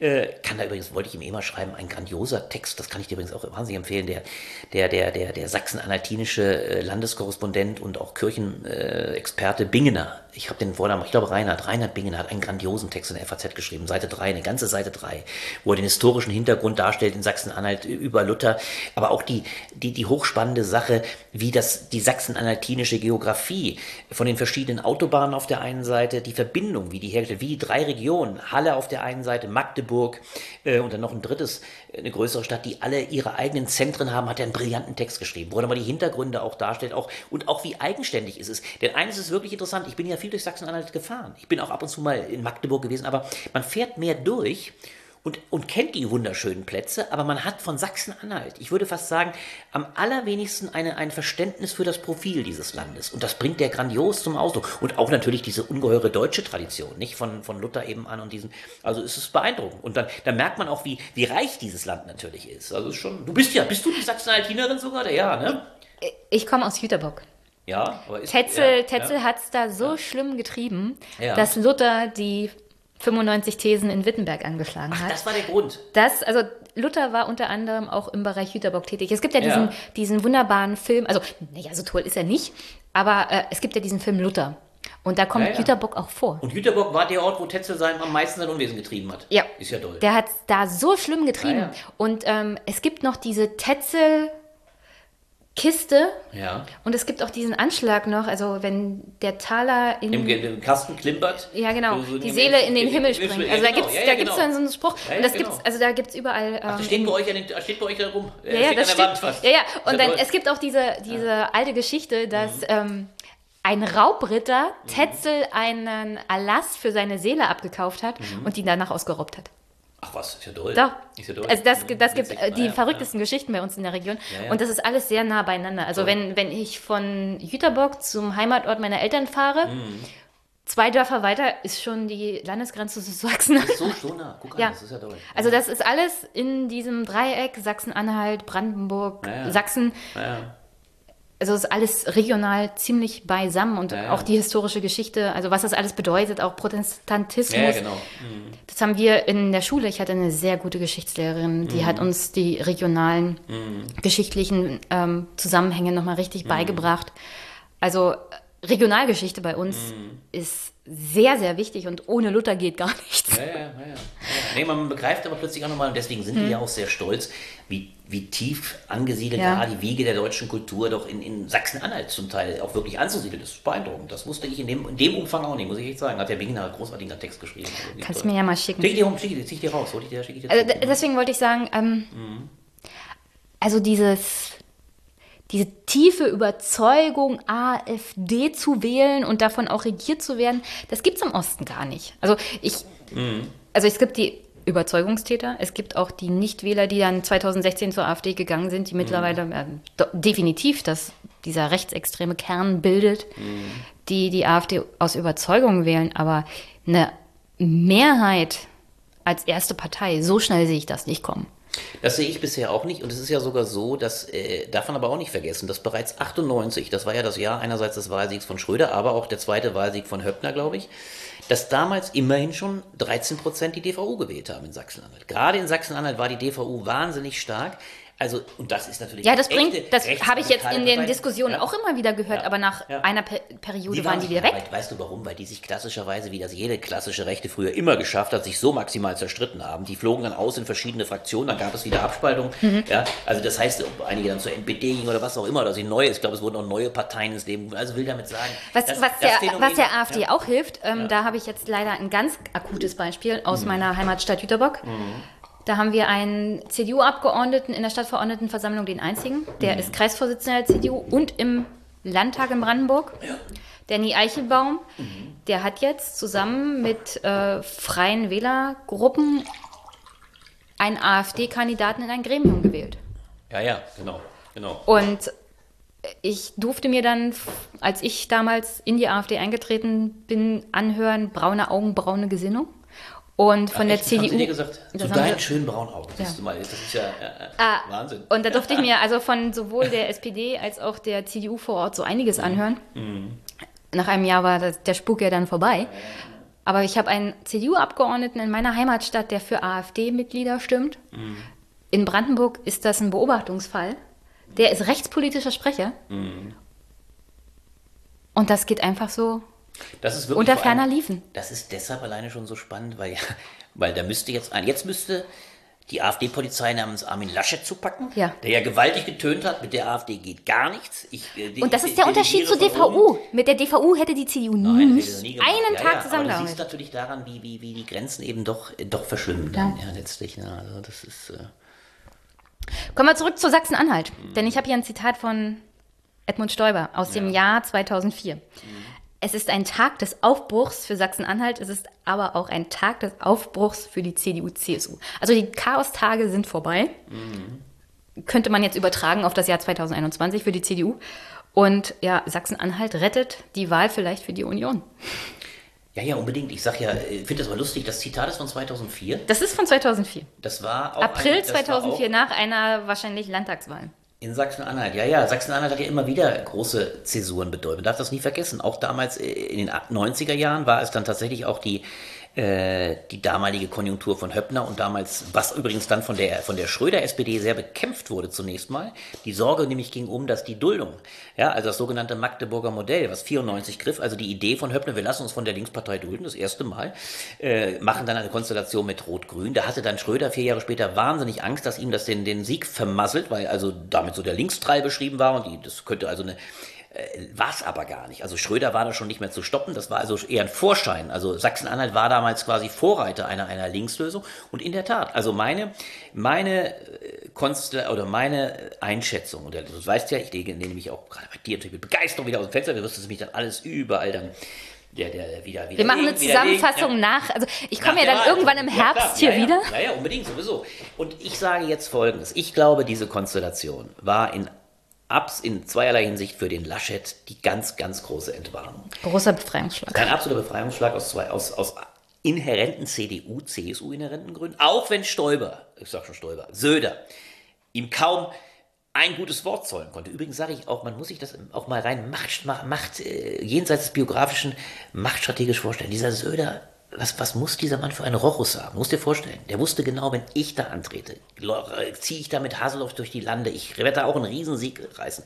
Der muss nun registrieren, dass der Haseloff, das ist doch der Haberwitz der Geschichte, der eben noch für Söder war, jetzt für Laschet die Kastanien Ich habe hab mir sicherlich ja? irgendwo aufgeschrieben, Ironie der Geschichte. Ironie der Ausgerechnet Geschichte. Haseloff Das ist eine irre Ironie. rettet Der Laschet. rettet- und Haseloff, der ja wirklich ein ziemlich bescheidener Mann ist. Ich habe die PK dann gesehen mit ihm. Man merkte auch sehr, wie er ziemlich selbstsicher jetzt auftrat und auch dem sogar dem so frech war. Und der, der, der, der Laschet ist da ja anständig. Laschet ganz klar, das ist, das ist dein Sieg, das ist so. Er wusste aber auch, das kann er sich gönnen, weil jeder natürlich sagt, so, jetzt bist du aus dem Schneider. Aber Haseloff hat dann sogar, ist dann so weit, da kann auch der Armin was von lernen. Also, wie man sich abgrenzt. So, aber ich will damit sagen, das ist doch der erste Punkt. Der, der, der, der, der, der Hasselhoff hat dem neuen CDU, CSU Spitzenkandidaten, der davor ja, muss, wir dürfen das nicht vergessen, da haben wir noch gar nicht von gesprochen, müssen wir aber auch nicht mehr ausholen, das liegt länger zurück, danach haben wir nämlich, glaube ich, noch nicht gesprochen, der nach den letzten beiden Landtagswahlen ja ein ziemliche, ziemlich, äh, Der war ganz stark angeschlagen. Ja. Also ich, ich So, hatte ja hat- hier, ich hatte ja. ja hier, wir hatten Wahlen in Baden-Württemberg und Rheinland-Pfalz. vernichtend verloren. Äh, CDU verliert in beiden Ländern. Dramatisch. Beides, ja, das war der, das war der Hintergrund und, darüber und, brach. aber, ja, und die Ironie, Sachsen-Anhalt Ja. war aber der echte Litmus-Test für die CDU. Ja, natürlich. Der, der, der, das ist ja, die Geschichte ist ja auch wahnsinnig vergesslich. So, jetzt kommt der Punkt. Damals war er übrigens noch nicht Spitzenkandidat. Das dürfen wir nicht vergessen. Er war Ja, damals, stimmt. damals war er nur CDU-Vorsitzender. Da war er gerade frischer CDU-Vorsitzender. Und er hat dann also vernichtende Wahlniederlagen eingefahren in, in, in, in, in, in Württemberg. Wirklich mal Stammlande der CDU. Übrigens Rheinland-Pfalz auch, da komme ich ja her. Kohlande, also absolute Domäne. Total eingegangen. Das lag übrigens zum Teil natürlich auch, ein klassisches Argument, und jetzt, da ist die Parallele zu Hasoff, es lag natürlich daran, dass die beiden Spitzenmänner, also die, Spit- die, die Titelverteidiger, äh, sowohl Dreier wie auch Kretschmann, Grüne wie auch SPD, äh, total beliebt waren. Ähnlich wie Haseloff fand eine absolute Flucht zu, zu den, zu den, äh, zu den Spitzenkandidaten, zu den Titelverteidigern statt, die übrigens auch keine starken, ganz schwache Herausforderer, muss man sogar sagen, haben, was auch immer ein großes Problem ist. Denn offensichtlich bieten die Parteien kaum mehr starke Figuren auf, wenn sie nicht gerade den Ministerpräsidenten stellen. So, damit will ich sagen, da war er angeschlagen bis dort hinaus. Und jetzt holt Hasselhoff für ihn absolut alles rum, dreht den Spieß um Äh, Laschet ist die ganz große Nummer, hat einen fulminanten Sieg. Söder muss die Klappe halten, fällt ihm schwer, kann nicht mehr stänkern, so ist damit raus. Alle Überlegungen davor war ja im Raum, wird der Söder noch mal kommen? Er hat ja auch ein tolles Video, wurde ja so kritisiert, kann sich erinnern, er er hat einen ganz, ganz scharfen Text in der Süddeutschen Zeitung, nachdem, nachdem sich Laschet durchgesetzt hat. Äh, hat dann Söder ein ganz scharfes Interview nochmal gegeben, wo er nochmal in der Süddeutschen richtig abrechnete und sagte, also er wäre der richtige Mann und Laschet hat doch nichts zu bieten und so weiter. Also richtig mit Häme nochmal sagte, also eigentlich Nochmal nachgetreten. Äh, ach, und weißt du, was die, was die, was die, was die Schlusssentenz war? Ich komme wieder, keine Frage. Das ist dieses Paulchen Panther. Ja, ja, Paulchen Panther kenne ich. Hm? Und da wurde natürlich aber wahnsinnig kritisiert. Weißt du warum?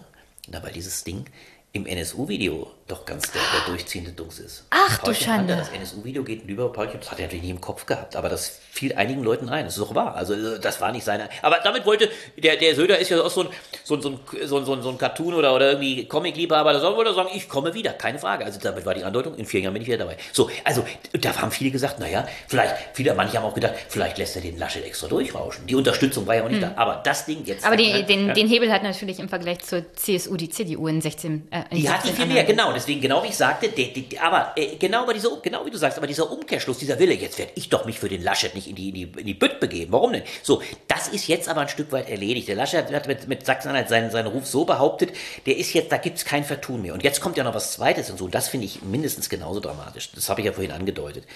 Wenn du eine SPD hast, die 8,5 Prozent, und da konnte einem ja sogar die Frau Pehle, die wunderbare Frau Pehle, konnte einfach fast leid tun. Also das hat man auch nicht selten gesehen, Tränen aufgelöst. Also deutlicher könnte man das Sinnbild einer SPD auch nicht darstellen. Ja, da fängt die an zu rollen auf offener Bühne, so kläglich geschlagen. Er hat sich wahrscheinlich wahnsinnig reingehen, tut einem wirklich leid, aber besser hätte man nicht darstellen können, wie es der SPD geht. Da ist nichts mehr. Und die Grünen, das muss man leider versagen, vernichtend. Ja, 5,9 Prozent, geschlagen von der FDP. Äh, nachdem man, wir haben ja den Ausgang gehabt, nachdem man so jubilierend angetreten ist, haben sie in binnen kürzester Zeit die riesige Baerbock-Welle verspielt. Ja, Gab es eine Baerbock-Welle? Ja, ja, total. Gab es eine Baerbock-Welle im es Osten? Es gab auch einen Baerbock. Nein, im Osten nur mit weniger. Der Osten ist ja gelobt, sei der Osten, liebe Jenny. Der Osten ist ja viel realistischer. Der Osten hat das viel, viel. Nein, sicherlich nicht in dem Maß. Aber der Westen, also man muss doch mal ganz ehrlich sein. Ja, klar, auch aber. Die Medien, auch die Medien, ich, ich habe dem Braten nicht ganz so getraut. Es gab schon einen gewissen Hype, ja, bis zu dem. Ich habe hier, ich habe, ich habe hier noch. Frau Bauerfeind, der, der, der völlig überschätzten Frau Bauerfeind. Ich habe hier noch ein Post-it, wo nur Medien draufsteht. Ja, können wir drüber reden. Aber ich will damit sagen, es gab schon einen Überschuss in der Begeisterung. Das jetzt also mit Annalena, also die ja. absolut große Nummer. Das war, und das fiel übrigens auch wieder völlig gegen sie zurück. Man darf nie verkennen. Ich habe dann auch gesagt, der Icarus, der, der Icarus, der bis nach oben fliegt, ja, bis zur Sonne, der der Sonne bekanntlich zu nahe kommt, stürzt irgendwann dramatisch ab. Und das haben die Grünen natürlich jetzt in den letzten Wochen absolut unter Beweis gestellt. Und eben, der GAU ist dieses, dieser, dieser Lebenslauf. Ich halte das für ein ganz großes Problem. Ich habe immer gesagt, diese Hypothek, die eine junge Kanzlerkandidatin hat, besteht darin, dass sie in absolut anderem Maße noch unter Beweis stellen muss, wie verlässlich sie ist, wie regierungsfähig, äh, wie regierungsfähig, weil sie es ja noch nicht erwiesen mhm. hat und damit natürlich auch äh, wie professionell vor allem die Partei ist. Die Partei muss natürlich bei der Grünen Partei, die noch nie eine Kanzlerpartei war, das ist ein Sprung quasi von, ich sag mal ganz hart, von der Regionalliga. Ja, übrigens kommt in die Champions League. In die Champions League. Also sagen wir mal so, zweite Liga, selbst der Außenminister ist, äh, ist zweite Liga noch, verglichen mit dem, was äh, Joschka Fischer mal als die Todeszone beschrieben hat. Kanzleramt ist Todeszone. Und da muss man doch wissen davor im Wahlkampf auch, du wirst auf Herz und Nieren durchgeleuchtet. Mhm. Alles kommt auf den Tisch. Und wenn du da noch nicht mal einen ordentlichen Lebenslauf hinlegst, dann bist du in einer Weise angeschlagen, weil die Leute sagen, ja, wenn sie das noch nicht mal kann, das werden viele, das weiß ich auch, dass das viele sagen. Die klassischen begeisterten Grünen Wähler werden es nicht sagen. Die werden natürlich immer noch sagen, wir müssen nur Umweltschutz machen, aber es sind ja, die Grünen wollen ja mehr.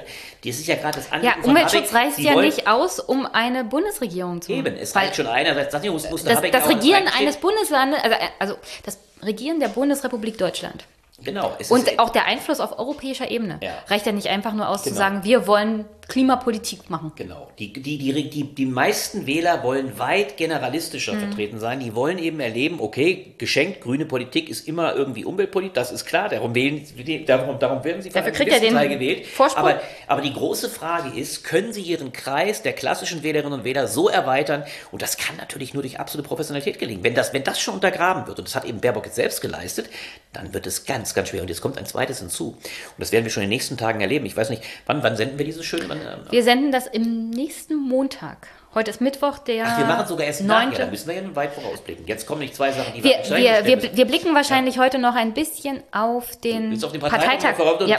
Aber ich würde jetzt, wir, wir reden ja. schon eine Stunde und ich würde mal kurz Pause machen.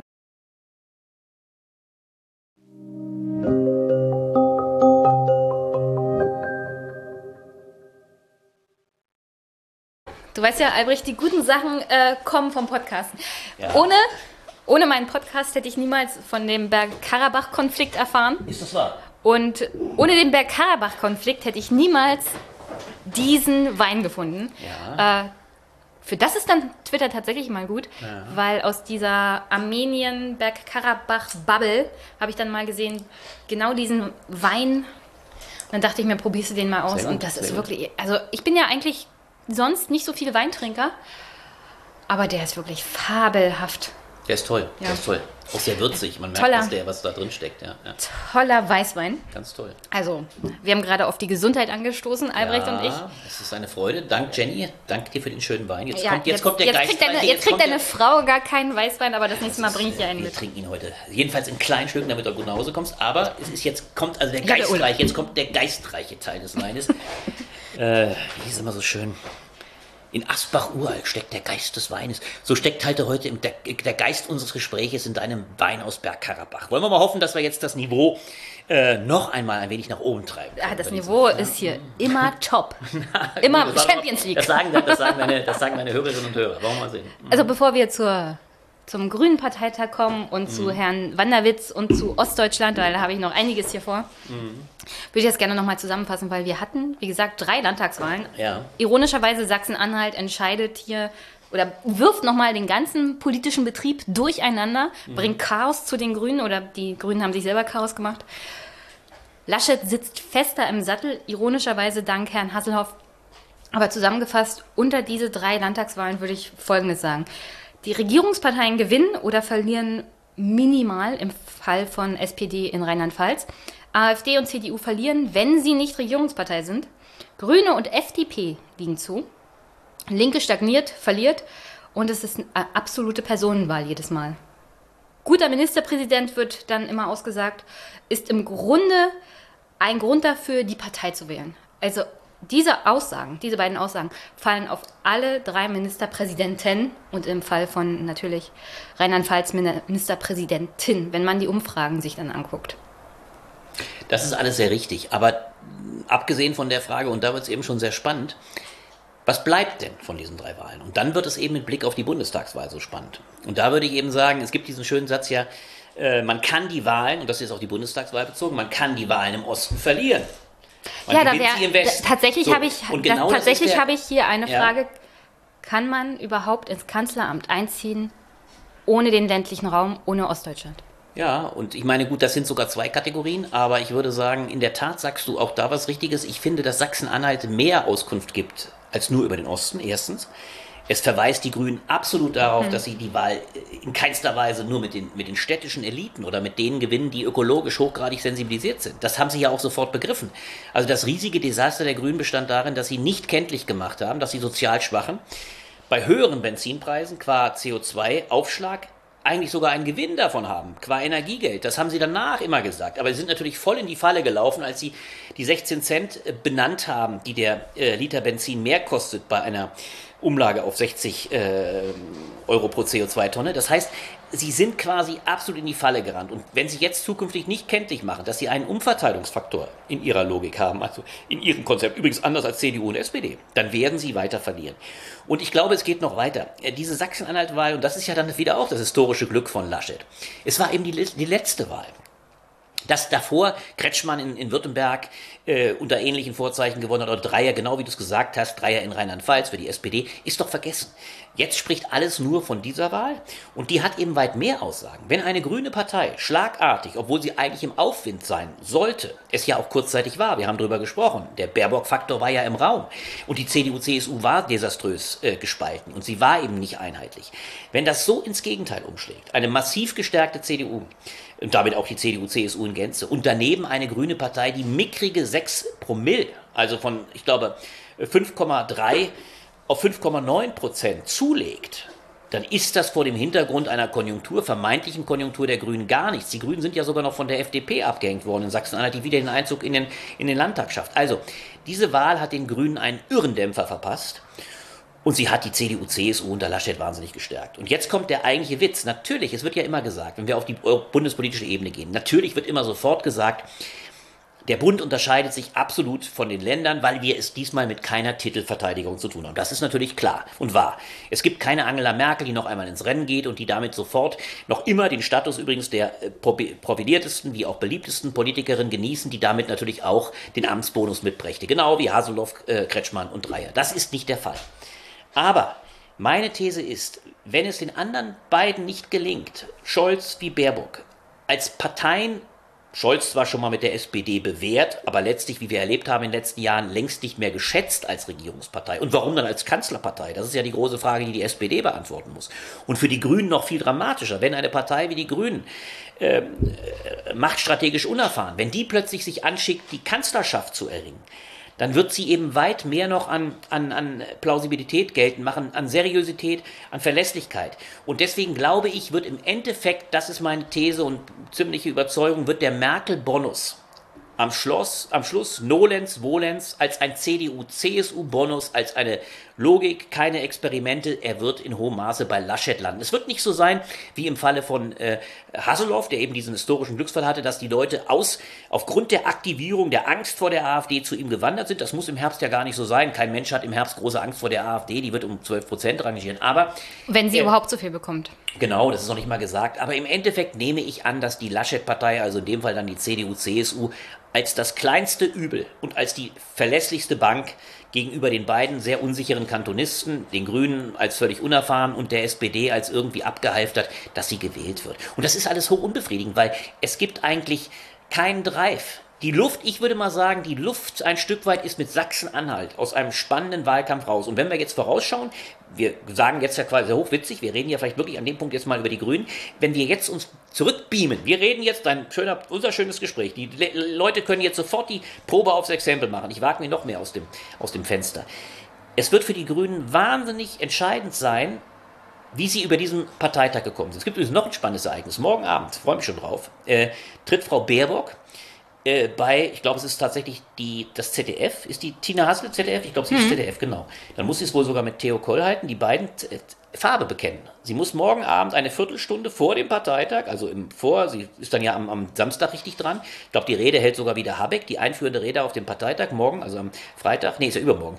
Äh, ja, genau, und die, und die, die, die, die, die Habeck, die, die Baerbock-Runde ist am 10., also am Donnerstag schon gewesen. Wir reden ja quasi retrospektiv. Da kommt der erste Moment, wo Baerbock wirklich auch Stellung wird beziehen müssen. Und da wird man erleben, ist die überhaupt noch so tough? Kann sie, was machen diese Angriffe mit ihr? Ist die Unbekümmertheit, die die Baerbock ja immer ausgezeichnet ist, also diese, diese Chutzpe, diese Traute, ich stehe hier, ich will, ich kann und so weiter, ist das weg. Und ich halte das für überhaupt nicht ausgemacht, dass diese, diese Stärke, die sie ja immer hatte, dass sie doch eine gewisse Unbekümmertheit hat, die ihr jetzt auch in den letzten Wochen zum, zum, zum Teil verloren dass das richtig angekratzt ist. Wenn sie immer wieder auf die Frage erwidern muss, sagen Sie, was haben Sie sich eigentlich dabei gedacht?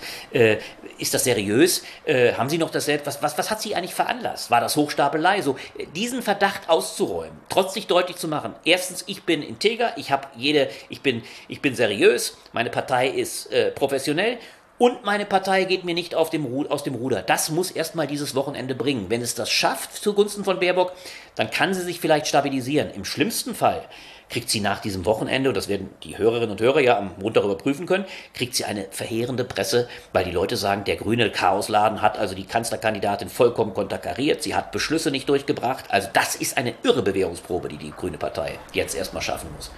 Du hast mir ja vorher noch den Artikel geschickt, mhm. den du geschrieben hast über Baerbock. Da hast du sie als das Gegenmodell bezeichnet. Ja. Vielleicht kannst du ja mal ausführen, welches Gegenmodell? Gegenüber wen? Das war ja ziemlich schlicht. Ich habe einen Text im Freitag geschrieben, äh, die hatten mich angefragt, ob ich ein kleines Porträt zu ihr schreibe und äh, da habe ich, ich habe es mir selbst nochmal durchgelesen, ich habe durchaus als plausibel erklärt, dass sie selbst kandidieren wird. Sie hat ja das Zugriffsrecht. Ah ja, das gesagt, war ja zu einem Zeitpunkt, wo man noch nicht wusste, ob es Da wusste man das nicht, das war noch im Vorfeld, aber alles sprach schon für sie und viele nahmen an, dass sie es wird. Das war wohl vielleicht eine Woche davor oder so. So, ich habe damals schon gesagt, äh, auch was das Hauptargument ihrerseits sein wird, und das war ja auch das Hauptargument ihrer Unterstützer, dass sie eben als junge Frau äh, für die ökologische Sache brennt, sehr kompetent, das man, kann man ja alles zuschreiben, eben das Gegenmodell ist der Kandidaturen alter weißer Männer oder jedenfalls älterer. Ja, aber reicht das aus? Ja. Also, das reicht natürlich nicht aus. Es, es, reichte, gesagt, es reichte ja, ja, zu diesem Zeitpunkt schon nicht aus. Ja. Auch in dem Habeck-Interview bei ähm, mhm. der Zeit mhm. heißt es ja im Großen und Ganzen, sie hat das Amt bekommen, weil sie die Frau ist. Ja. Sie hat sich natürlich auch innerhalb der Partei besser positioniert.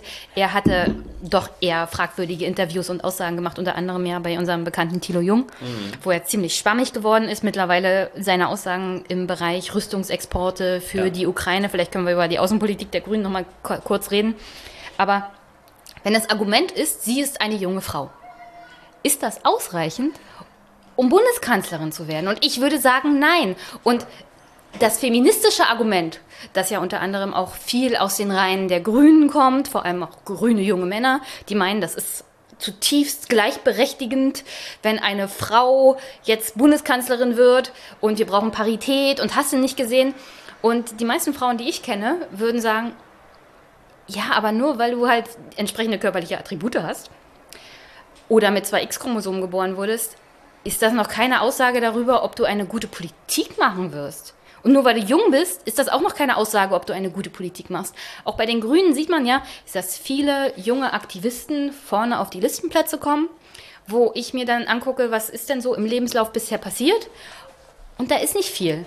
Und die Frage muss durchaus erlaubt sein, zu sagen, Leute, von Politikern und Politikerinnen erwartet man Lebenserfahrung, dass sie auch was mitgemacht haben.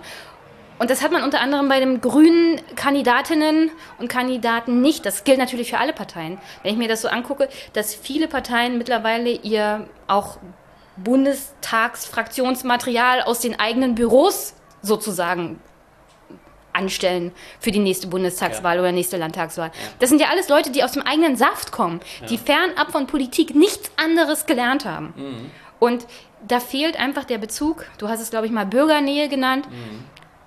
Und daher kommt, glaube ich, auch die große Diskrepanz zwischen Politikern der Grünen im Osten mhm. und dem, was man im Westen erwartet, wo das offensichtlich als Argument schon reicht.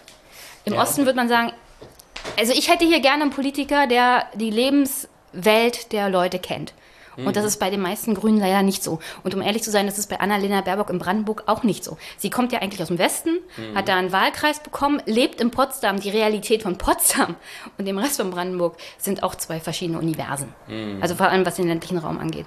Und ich glaube, das ist so die Diskre Diskrepanz, die sich generell durchzieht mhm. in unserer aktuellen Politik dass man einen ländlichen Raum hat. Ich würde nicht sagen den Osten an sich, sondern wir mhm. haben die Erlebnisse auf dem ländlichen Raum.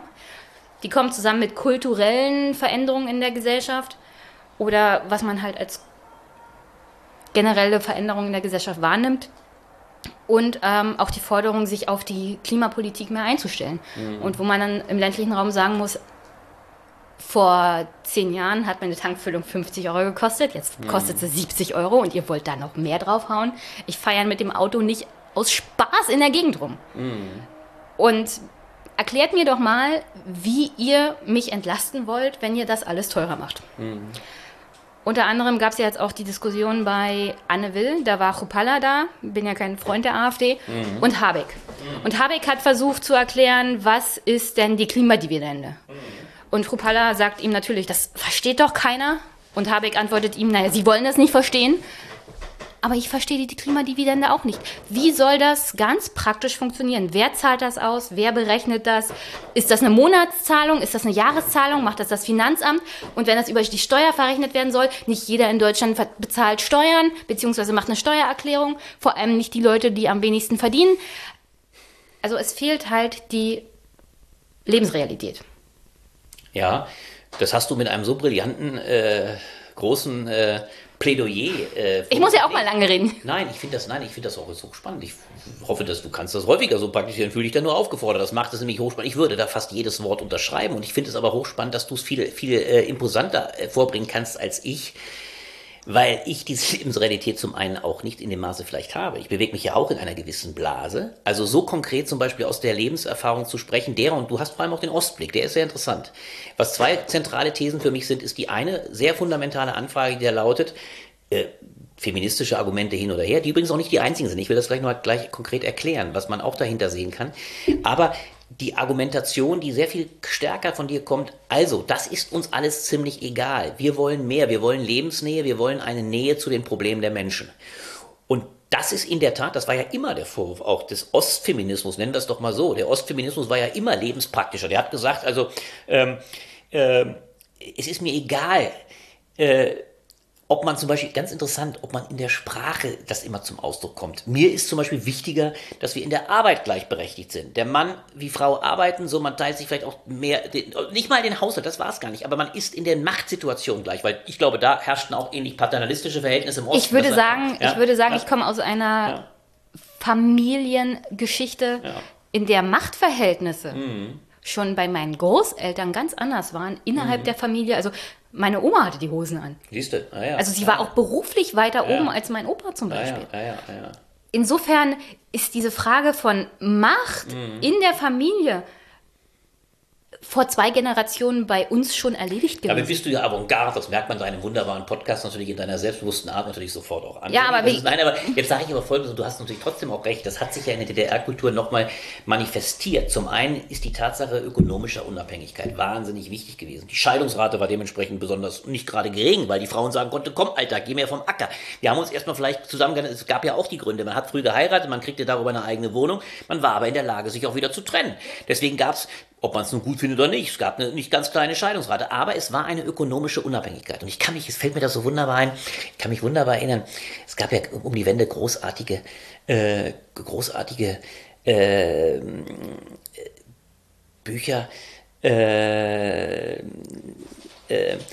im, im, so Cartoons gab es, ganz großartige Cartoons. Ich kann mich an einen erinnern, der fand ich so sensationell, das weiß gar nicht, ob es vielleicht Freimut Wösner war. Da beschreibt der, ähm, äh, da geht eine Frau aus dem Osten in den Buchladen. In den Buchladen. Westen, so ein feministischer Buchladen. So, und dann sagt sie, ach, ich bin, sagen Sie, entschuldigen Sie, ich suche äh, dieses Buch von der äh, Simone de Beauvoir. Haben Sie das vielleicht hier? Ich weiß nicht, wo ich es finde. Ich bin nämlich Ossi. Und schreit sie die Buchhändlerin oben, steht auf der Leiter an, das heißt Ossa. Ossa. Man ist nicht die, die, der Ossi, du bist Ossa. Also sie hat damit sagen wollen, das ist, das muss man feminisieren. Ach. Die, ja, das, das war wirklich ein Cartoon. Ich fand den ausgesprochen witzig, weil damit so, die wurde angeherrscht, also für die war das unwichtig, aber man hat ihr sofort den Sprachgebrauch beigebracht. Was? Ja, Ossa, du musst Ossa sagen. Also das, das gab es vielleicht gar nicht, aber will damit sagen, die Sprache, ja, also die Kodifizierung, wie Feminismus sich abspielte, waren im Westen ganz anders. Es ist übrigens heute, wäre interessant, zum Beispiel mal gucken, wie der Gender-Diskurs im, im, Osten ankommt. Ich bezweifle, äh, ob Nicht der, gut. Ja, genau, genau, nicht gut. Es gibt, das ist ein Riesenproblem, es gibt für die Grünen einen harten Backlash. Die, die Konservativen haben längst begriffen, dass sie mit dem Gender-Diskurs punkten. Das hat übrigens, hat übrigens äh, Haseloff auch sehr klug gemacht. Haseloff hat sich sehr abgesetzt, sehr clever. Das hat, das hat Laschet sich noch gar nicht getraut zu tun bisher. Haseloff hat ganz klar gesagt, mache ich doch nicht mit. Und damit hat er natürlich bei der AfD-nahen Wählerschaft auch gepunktet. Aber, ja. aber immer ver nicht vergessen, es gab ja den einen CDU-Politiker, der ja gefordert hat, Gendern in der Verwaltung verbieten. Das kommt auch nicht gut an. Das kann sein, ja. ja also ja, so generell ist die Bevormundung genau, das genau. Problem. Und das ist ja auch nicht falsch, weil es ist auch wahr, es steckt in dem, und da müssen die, muss die Linke generell wahnsinnig aufpassen, und gerade auf kulturellem Terrain. Wenn man sogar, ich sage das sogar so weit gehend, wenn man ohnehin in der ökologischen Frage, das ist ein ganz großes Problem für die Grünen, wenn man ohnehin in der ökologischen Frage ja die Menschen durchaus reglementierend äh, behelligen will, und du hast es völlig zu Recht gesagt, ich noch nicht mal richtig erklären kann, was das Energiegeld eigentlich bedeutet. Das ist vielleicht gar nicht so schwer. Wir kommen ja gleich mal durch. Und Habeck hat es überhaupt nicht gut erklärt. Noch bei Anne Will. War kaum zu verstehen.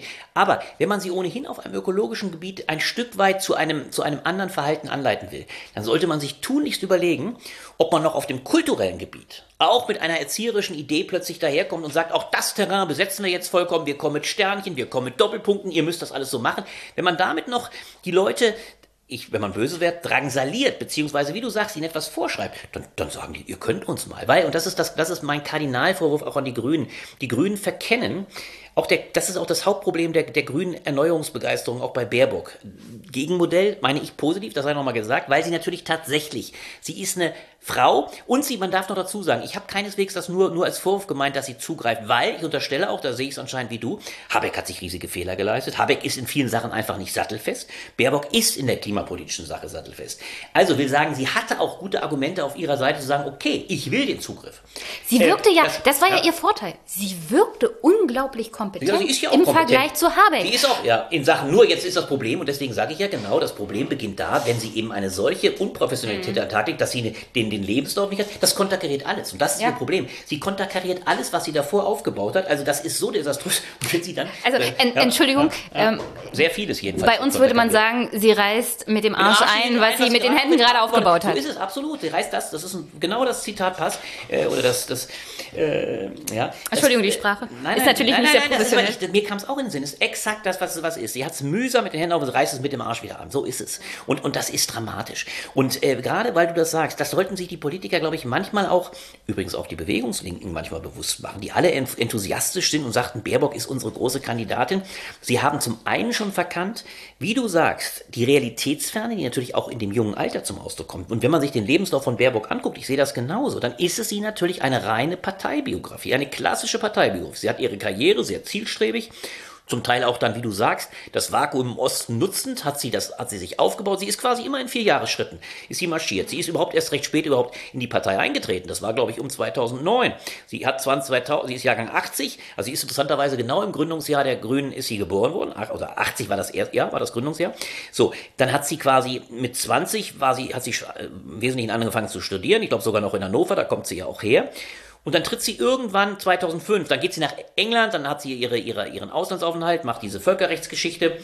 Auch da war ja schon. Macht das Praktikum bei der Hannoverschen Zeitung. Bei der Hannoverschen Zeitung, Geht direkt zu einem Praktikum bei der Europaabgeordneten. Und dann bleibt sie. Und dann wird sie plötzlich angefixt und hat Freude daran und macht bei der dieses Praktikum. Das geht dann von 2006 bis 2009 und dann 2009 ist sie dann schon Chefin der, Der Grünen in Genau. Brandenburg. Und dann geht es in vier Jahresschritten. Ja. Dann wird sie, und das sind alles Etappen, die sie so quasi abreißt, wo sie immer wieder einen Platz entdeckt, wo sie auch sehr gefragt ist, weil sie gut ist. Sie er wird natürlich, und sie hat immer wieder Chancen genutzt. In Brandenburg entdeckt sie, da ist ja Ödland, da ist ja nicht viel. Da ja? Sind wir wieder bei deiner These vom politischen Per- äh, Personal. Ja, Wo, ne, wo keine genau. Konkurrenz ist, Da muss man sich dich- keine Sorgen Da machen. kannst du dich sehr schnell durchsetzen. Da hat sie natürlich aber auch mit ihrer Power, das darf man ihr schon unterstellen, sie hat Power, sie fiel überall auf. Sie hat sich ja auch in, äh, in Europa, obwohl sie da eben auch ihren, ihren Lebenslauf frisiert hat, sie war eben nicht von Anfang an Büroleiterin oder über vier Jahre der äh, Europaabgeordneten Elisabeth Schröder. Sie hat, ist da reingewachsen. Sie war erst äh, bessere Praktika, Praktika ist falsch, aber sie war, hatte eine, sie hat, glaube ich, die Website gestaltet. Also es ging ganz, aber sie hat immer wieder, das muss man hier, ich habe das auch geschrieben, sie hat eine sehr kompetitive Wettbewerbshaltung.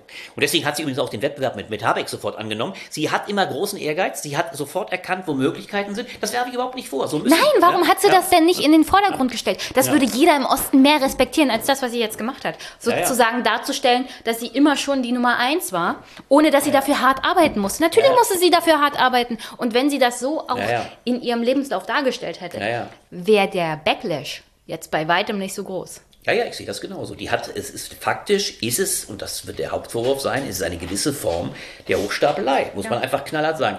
Und äh, das ist eben das Problem. Und dann kommt noch hinzu, wenn man das nicht abcheckt, und das werfe ich ihr ja vor allem vor, wenn sie nicht begriffen hat, auf was sie sich da eigentlich einlässt, und da wird es ganz prekär. Die Todeszone? sie die Zone, ja genau, wenn sie nicht realisiert, jetzt gehen wir in eine Zone, wo alles, was du sagst, so in jeder Hinsicht auf die Goldwaage gelegt hat, dann, dann, dann, dann, dann muss man sich fragen, hat sie eigentlich die Dimension dieser Kanzlerkandidatur begriffen? Hat sie begriffen, um was es hier eigentlich geht?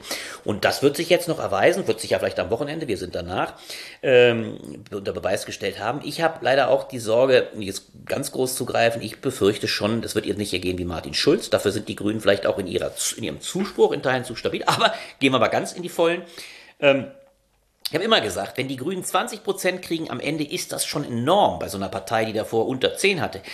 Aber ich bezweifle, so 20% wäre jetzt schon noch ein gutes Ding. Ich, die, die, so eine, so, es kann sich so etwas im Selbstlauf sehr verstetigen. Wenn die, wenn, wenn die Power nachlässt, wenn die, wenn die, ähm, die Motivation, vor allem auch das Vertrauen, auch das Selbstvertrauen nachlässt und sie weiter gegrillt wird, vielleicht wird sich auch wieder lösen von ihrer Figur. Man kann das in ihrem Sinne hoffen, aber man weiß es nicht. Und, und dann kann das einen Selbstlauf abnehmen, da geht es runter. Und dann wird vor allem, und das ist das Einzige, dann kommt der Einzige, der immer nur auf Fehler hoffen kann, nämlich Olaf Scholz, der ja nur als, als Reservemann existiert. Die SPD hat ja keinen, hat ja offensichtlich keinerlei Zuspruch mehr jenseits der 14 Prozent aus eigenem Recht. Das ist die letzte, das letzte Das letzte Aufgebot. Aufgebot. Olaf Scholz mit dem letzten, mit dem letzten treuen Rest immerhin 14 Prozent bleiben. Der SPD treu, das ist ja gar nicht so wenig. Aber wenn plötzlich kenntlich werden sollte, die eigentliche linke Alternative, nämlich ökologische Alternative, Baerbock, fällt aus, es könnte sein, dass dann eben noch eine gewisse Wanderung zu Scholz stattfindet. Also zur SPD noch. Äh, 1998 hatte sie über 40 Prozent. Wir haben 2021 und sie steht bei Umfragen um die 13 bis 14 Prozent. Deswegen, das ist gar das nicht so wenig, ist schon eine herbe Aussage. Aber Naja. Ich habe noch einiges zu sagen zum Osten. Ja. Ich habe aber auch noch einiges zu sagen zu Baerbock. Mhm. Man könnte ja fragen, warum das denn so schlimm ist mit ihrem Lebenslauf. Mhm. Das, also bei Twitter wird das wieder kommentiert. Das ist ja total übertrieben. Und guckt euch Mhm. mal den Laschet an. Die T-Online hat sich jetzt Laschets Lebenslauf genommen und wo natürlich auch einige Lücken sind. Unter anderem hat er weggelassen ähm, seine Tätigkeit als Professor Nein, dezent. es gibt eine irre Sache, die kann ich dir erzählen, die ist eine lustige Anekdote. Aber die kannst du überhaupt nicht vergleichen. Es sind zwei winzige Stellen. Der Laschet hat übrigens Mitgliedschaften noch und nöcher. Bei Baerbock muss man klar zu sagen. Das haben wir noch Sie nicht hat so ja deutlich gesagt. Mitgliedschaften erklärt, hat wo sie nur Spenden gemacht hat. Absurde Geschichten. Sie hat Ja. Mitgliedschaften bei der UNHCR äh, fingiert. Da gibt es überhaupt keine Mitgliedschaften.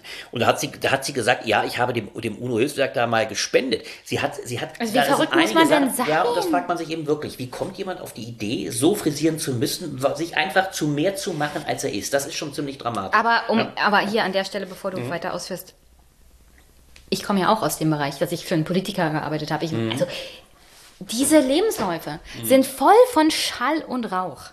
Wo man sich fragt, warum ist das denn notwendig? Ja, ihr sitzt im Bundestag. Müsst ihr euch mehr darstellen, als ihr seid? Warum?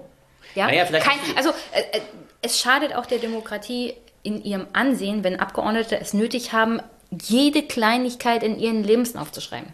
Ja, aber du musst dich natürlich genau das fragen, was du vorhin selber angesprochen hast. Wenn Politiker zunehmend abgehoben sind oder den Eindruck haben oder erwecken, dass sie fern der Realität der Menschen stattfinden, dann ist natürlich das Bedürfnis, unter Beweis zu stellen, dass sie noch irgendwas anderes gemacht haben, bevor sie Berufspolitiker sind, umso Ja, ich- größer.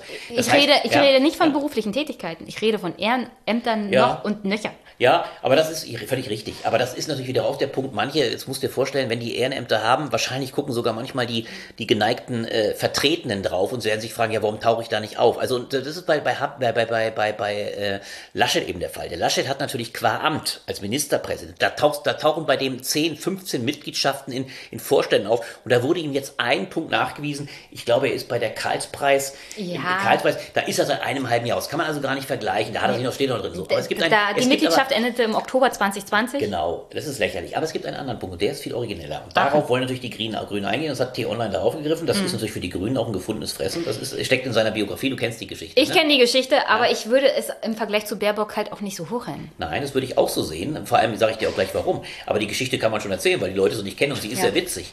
Ist schon, Da, da sind wir wieder schon- am Anfang von Giffey und dem Ja. deutschen Bildungsbürgertum. Ja, sie ist, sie ist enorm erhellend, weil Laschet, muss man dazu sagen, hat eben anders als Giffey, kommt er übrigens aus, ich weiß gar nicht, nein, er kommt ja auch aus sehr einfachen Verhältnissen, aber Laschet wollte eben auch sehr nach oben, hat auch sehr in, Aachen gut geheiratet, eine, eine eher klassische, konservative, ist er, hat er, ist er Jurist geworden, er kommt ja aus einer Bergmannsfamilie, darüber hat er ja auch seine, seine Wahl nicht unmaßgeblich gewonnen zum Parteivorsitzenden, und dann ist er aber, weil er so, ihr könnt euch erinnern, die Plakette seines Vaters in die Kammer, das war also der Gewinner Der, seiner, der seiner Rede. einzige menschliche Moment, wo man dachte, das Ja, ist das hat er geschafft, im. Gegensatz zu seinen Konkurrenten. Der Merz war zu seinem menschlichen Moment nicht in der Lage, jedenfalls nicht da. Äh, also will sagen, glaube, jetzt, hat Laschet, jetzt hat Laschet Folgendes gemacht. Er hat eben dann nach dem ersten Staatsexamen Jura, hat er anschließend als, ich weiß gar nicht, ob als Repetitor oder an der Uni sogar als, als Assistent über Jahre gearbeitet, hat also vor allem Arbeiten korrigiert. Da kannst du dir auch Geld verdienen. Arbeiten korrigiert, so. Und was ist ihm, glaube ich, nach zehn Jahren in der Tätigkeit, und diese Tätigkeit taucht tatsächlich im Lebenslauf nicht auf, nach zehn Jahren ist ihm Folgendes passiert. Er hatte diese Arbeiten und hat die Arbeiten alle verloren. So, und was hat er gemacht? Man stellte sich ja dann vor, dass man normalerweise sagt, so, ich habe dummerweise, verdammt nochmal, ist mir unwahrscheinlich peinlich, aber ich habe die Arbeiten verloren. Nein, Laschet hat, ist anders vorgegangen. Laschet hat allen, die mitgeschrieben haben, Noten verteilt, ohne die Arbeiten je gelesen zu haben. Das Problem war nur, er hat einigen Leuten Noten verteilt, die überhaupt nicht mitgeschrieben haben.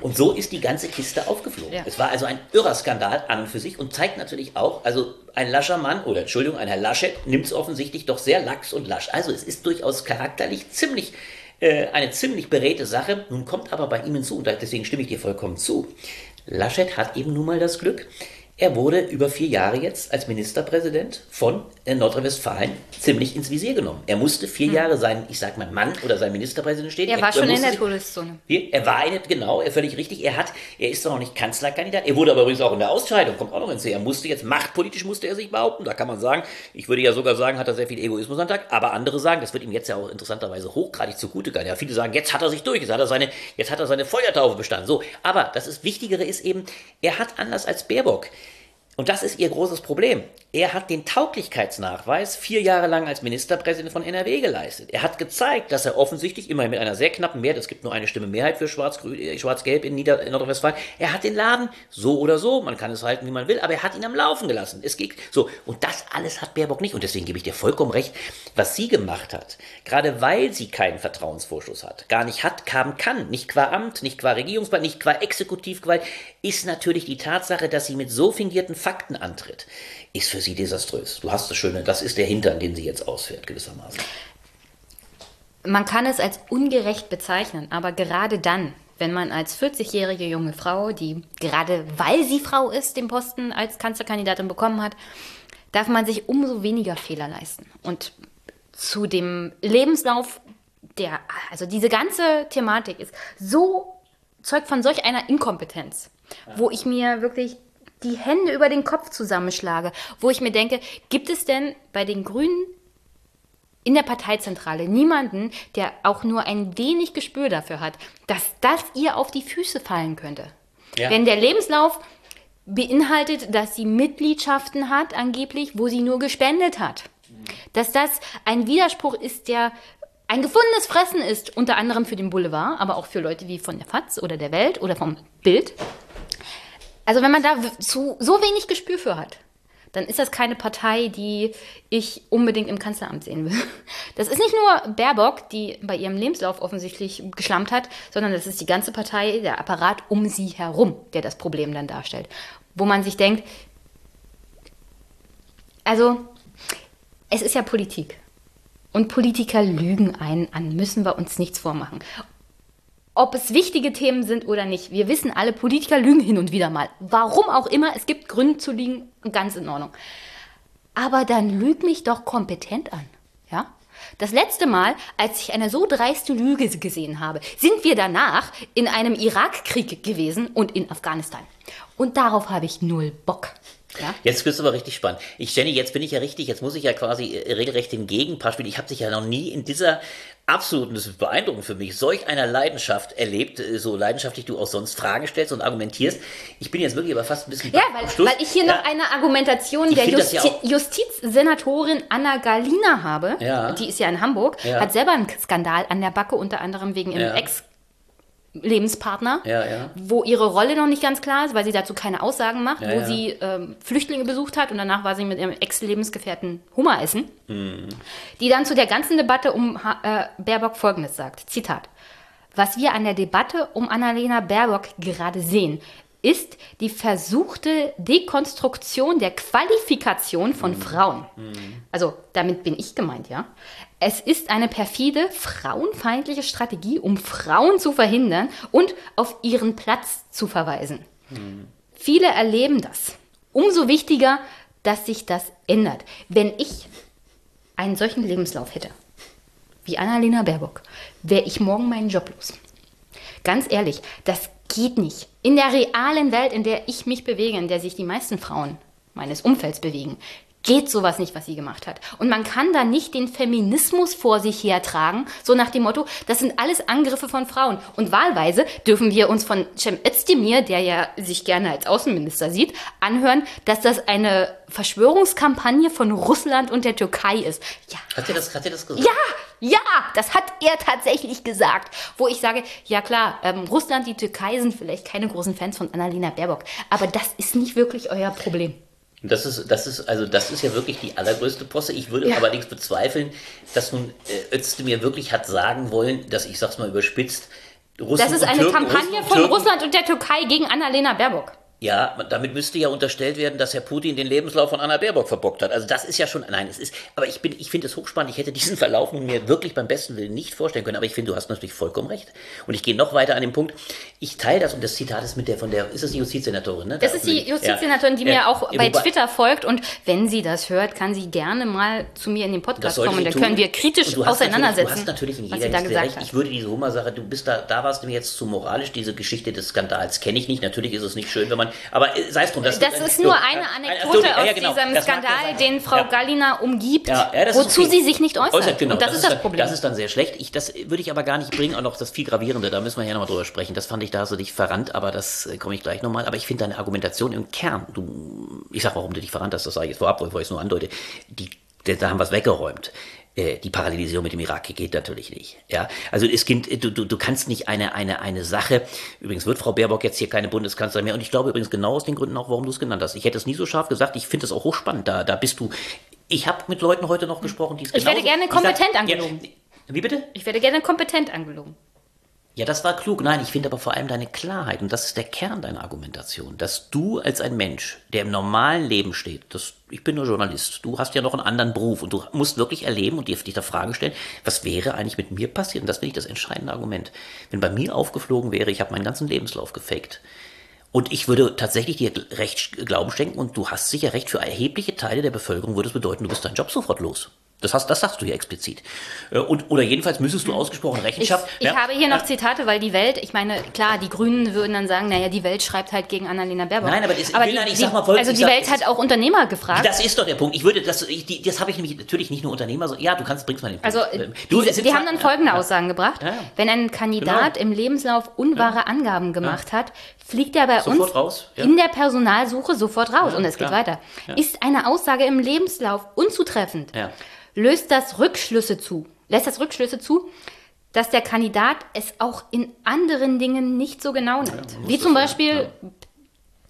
Fahrkostenabrechnung, da haben wir ja einen Skandal unter anderem vom Ehemann von Frau Giffey auch eben. Das ist, das wollte ich sagen. Es gibt natürlich in dem Fall auch Dinge. Wir wollen also, unter keinen Umständen einen Blender oder Fälscher ja, aufsitzen, denn das schädigt die Beziehung zum Klienten. Und in diesem Fall, Blender oder Fälscher, schädigt das die Beziehung zum Wähler und dem Bürger und dann der Demokratie.